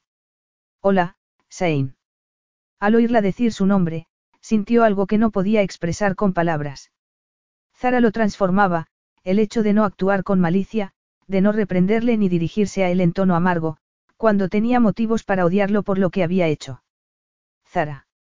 Le agarró las manos y se las llevó a los labios para besarlas. Y entonces, incapaz de contenerse, la tomó en sus brazos y la atrajo hacia él. ¿Quieres que te enseñe la exposición? Preguntó ella mirándolo a los ojos cuando Sain la soltó. Su compostura, su certidumbre de que él iría a ver su exposición, su confianza, su sinceridad, lo emocionaron, lo avergonzaron y le hicieron enfrentarse al hecho de que la amaba más que a nada en el mundo. Me encantaría. Cuando hubieron terminado, a Sain le dolía la garganta de tanto reprimir sus sentimientos. Nunca se había sentido tan conmovido. Zara había ampliado las fotografías de su padre con los de ella, en ellas, volvían a ser jóvenes, sus rostros estaban llenos de confianza y alegría en medio de su lucha. No había signos del alcoholismo del padre de Zara y Sain volvió a alegrarse de no habérselo contado todo. Lo único que reflejaban las imágenes era ardor de juventud y entusiasmo por la vida, Zara había resucitado todo aquello. Su amor por Zadara se reflejaba en cada imagen. Todos los artefactos que habían sido sacados del yacimiento estaban expuestos de un modo muy bello y había notas que explicaban su procedencia. ¿Te gusta? Que sí me gusta. Su voz era tensa. Has hecho un trabajo estupendo, un trabajo estupendo. ¿Acaso no se le había podido ocurrir nada mejor que decir? Ha sido un éxito, hemos conseguido miles de libras para Zadara. Has conseguido, la corrigió. Y no sé cómo darte las gracias, parecía tan tenso, tan formal. No me las des, se rió ella, ¿acaso no recuerdas que esta exposición ha podido hacerse gracias a ti? Aún así, quiero que aceptes mi agradecimiento. Por supuesto, lo miró a los ojos. Y. Y. Me gustaría que cenases conmigo, soltó, preguntándose cómo podía sentirse tan inseguro. La idea de que Zara pudiese rechazarlo lo asustaba. Con mi tutor. Ella necesitaba que las cosas fuesen claras. Y él se lo debía. Aceptará mi pupila. Me encantaría que pudiésemos ser amigos, Sain. Sí, a mí también. No fueron a un restaurante aquella noche, sino al apartamento que Sain tenía en la embajada. En el salón, revestido con paneles de madera, el ambiente era tranquilo e íntimo. Los colores masculinos, los asientos muy cómodos y la chimenea hacían que la habitación fuese muy acogedora, pensó Zara con aprobación, mirando a su alrededor. El salón era más pequeño de lo que ella había esperado, pero perfecto. Es precioso. Me alegro de que te guste, y espero que tengas hambre, dijo Sain dirigiendo la mirada hacia el banquete que les habían servido. Me muero de hambre. Sain no podía imaginar hasta qué punto, pensó Zara sin cambiar de expresión. Como siempre, Sain estaba imponente con una túnica negra y unos pantalones atados con un cordón. Zara sabía que no llevaba nada más puesto. Tragó saliva y pensó que, desde que lo había conocido, había perdido los que en el pasado habían sido sus puntos fuertes, la diplomacia y la cautela. Tenía un plan, y era hora de ponerlo en práctica. ¿Van a interrumpirnos? Preguntó inocentemente. Espero que sepas que si alguna vez necesitas hablar conmigo en privado. Zara, acerca de cualquier cosa, solo tienes que decírmelo. Pues eso estoy haciendo, dijo fingiendo tener algo realmente serio en mente. Continúa, la alentó Sain. ¿Qué ocurre? Su voz era dulce y convenció a Zara de que estaba haciendo lo debido. No es fácil, se mordió el labio inferior. Sin dejar de mirarla, Sain sacó su teléfono. ¿Qué estás haciendo? Preguntó ella evitando, sin saber cómo, que le temblase la voz. Me estoy asegurando de que no van a molestarnos, se volvió y dijo unas palabras en su idioma natal. Gracias, dijo ella conteniéndose para no echarse a reír. Su plan estaba saliendo a la perfección sin tener que hacer nada. Si todo iba así de bien. Ahora, ¿por qué no me cuentas qué es lo que te preocupa? Si tú no cambias, tendré que hacerte cambiar yo, pensó ella. Aquí está tu respuesta, Sain. Quizás deberías preocuparte tú, porque no voy a darme por vencida. Nadie me ha enseñado nunca a aceptar una derrota. Es un poco complicado, suspiró. Te estoy escuchando. Sain se echó hacia atrás para mostrarle a Zara lo relajado que estaba, aunque su tranquilidad duró poco. ¿Qué estás haciendo? inquirió sorprendido al ver que ella se levantaba y se quitaba la chaqueta de encaje que llevaba puesta. Debajo llevaba una camiseta ajustada, que resaltaba sus pechos. ¿No te parece que hace calor aquí, Sain? Él no dejaba de mirarla, lo que era una buena señal, así que Zara pasó las manos por su cuerpo, empezando por los pechos, pasando por la cintura y las caderas, hasta llegar a los muslos. Luego volvió a mirarlo, estaba boquiabierto. Si quieres, puedo abrir una ventana, sugirió. No será necesario. Me gusta el calor. Sain la miró en silencio y ella no pudo leerle la mente. Fue el momento más largo de su vida. Se unieron como atraídos por una fuerza elemental, necesitaban tocarse, sentirse, besarse, poseerse. Se quitaron la ropa el uno al otro rápidamente. Sin dejar de abrazarla, Sain la llevó hasta la alfombra que había delante del fuego. Pero Zara no podía esperar, así que lo abrazó por el cuello, y, con un impulso, enlazó las piernas alrededor de su cintura y se echó hacia atrás. Él la penetró, rugiendo como un animal, y echó la cabeza hacia atrás, estasiado, mientras Zara lo apretaba con sus músculos. Eres mío, le dijo orgullosa.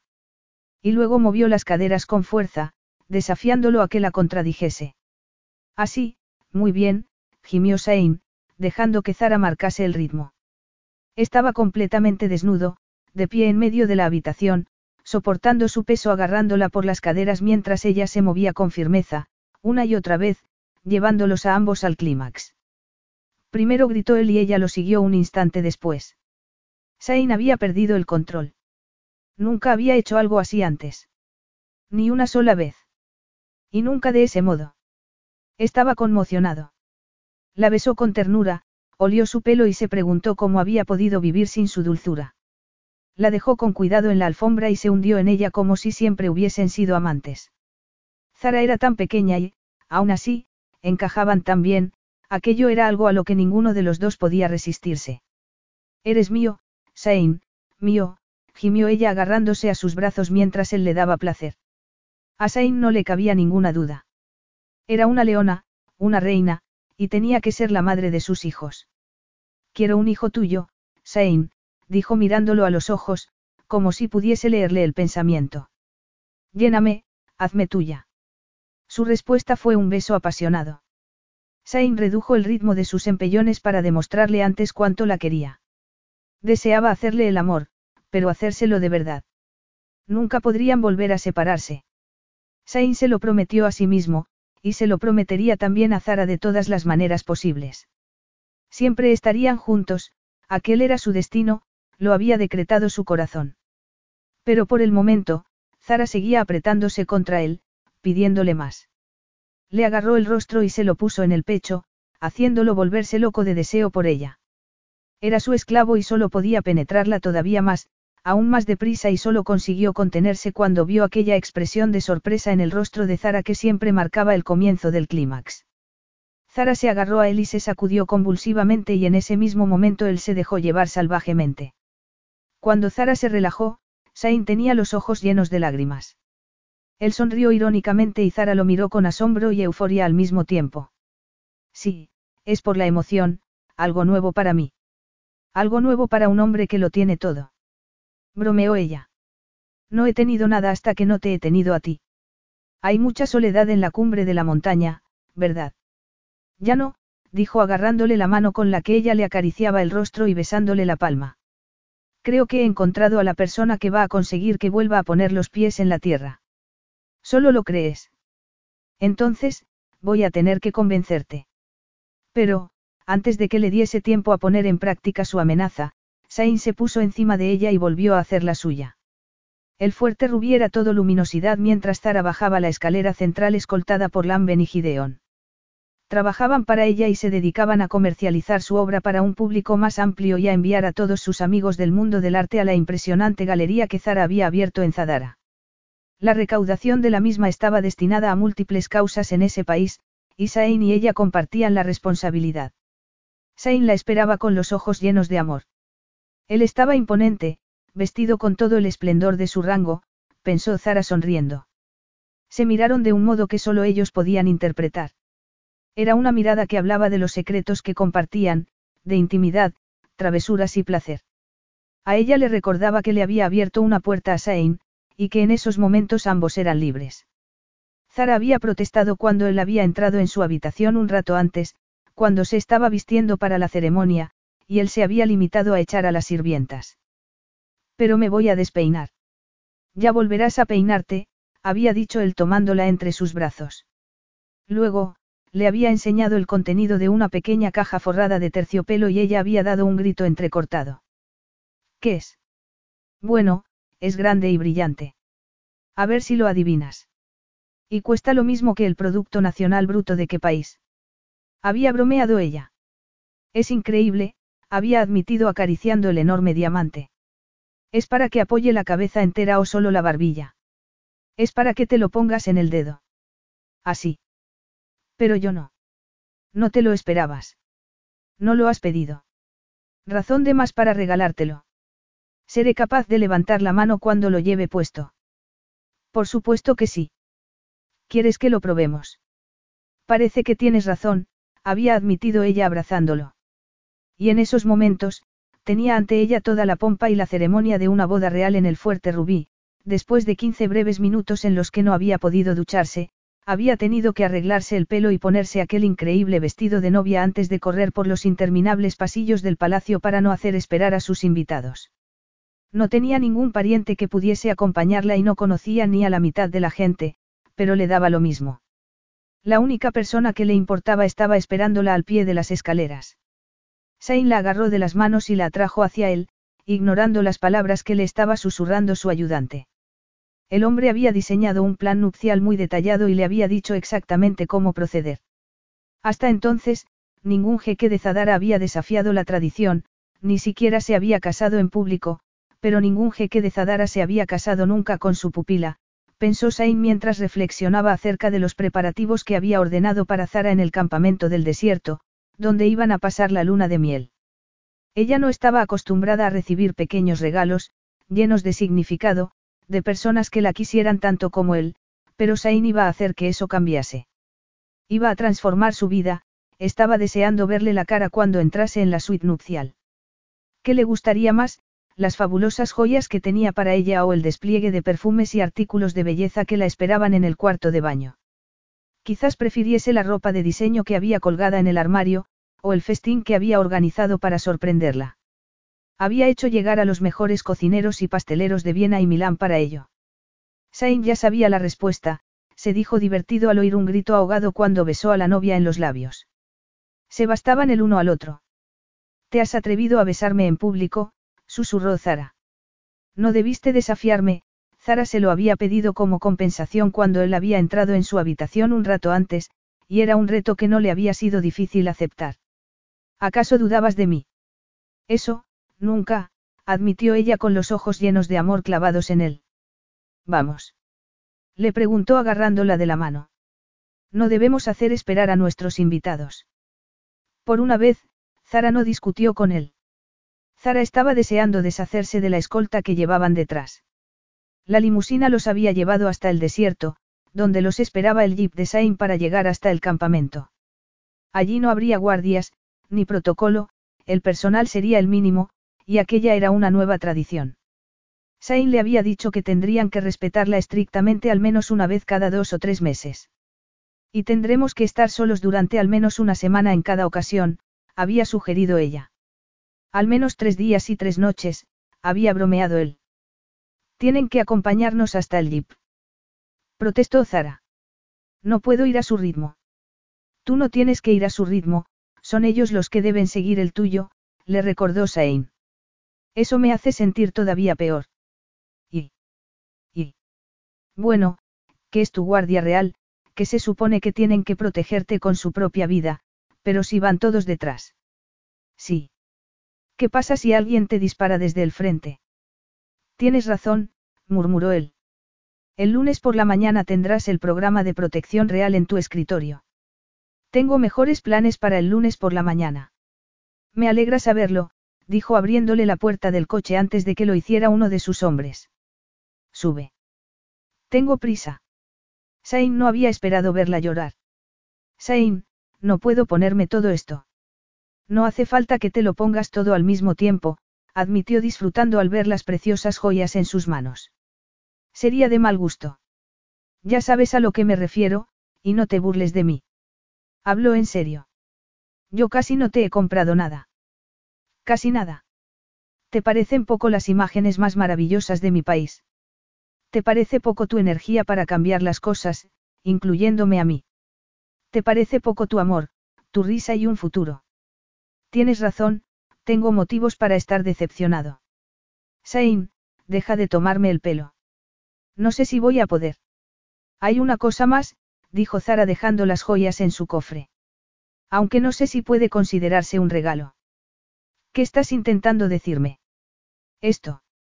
Se acercó a él y le tomó una mano para ponérsela en el vientre. ¿Quieres decir? Oh, Dios mío, la besó y no entendió cómo no se había dado cuenta antes.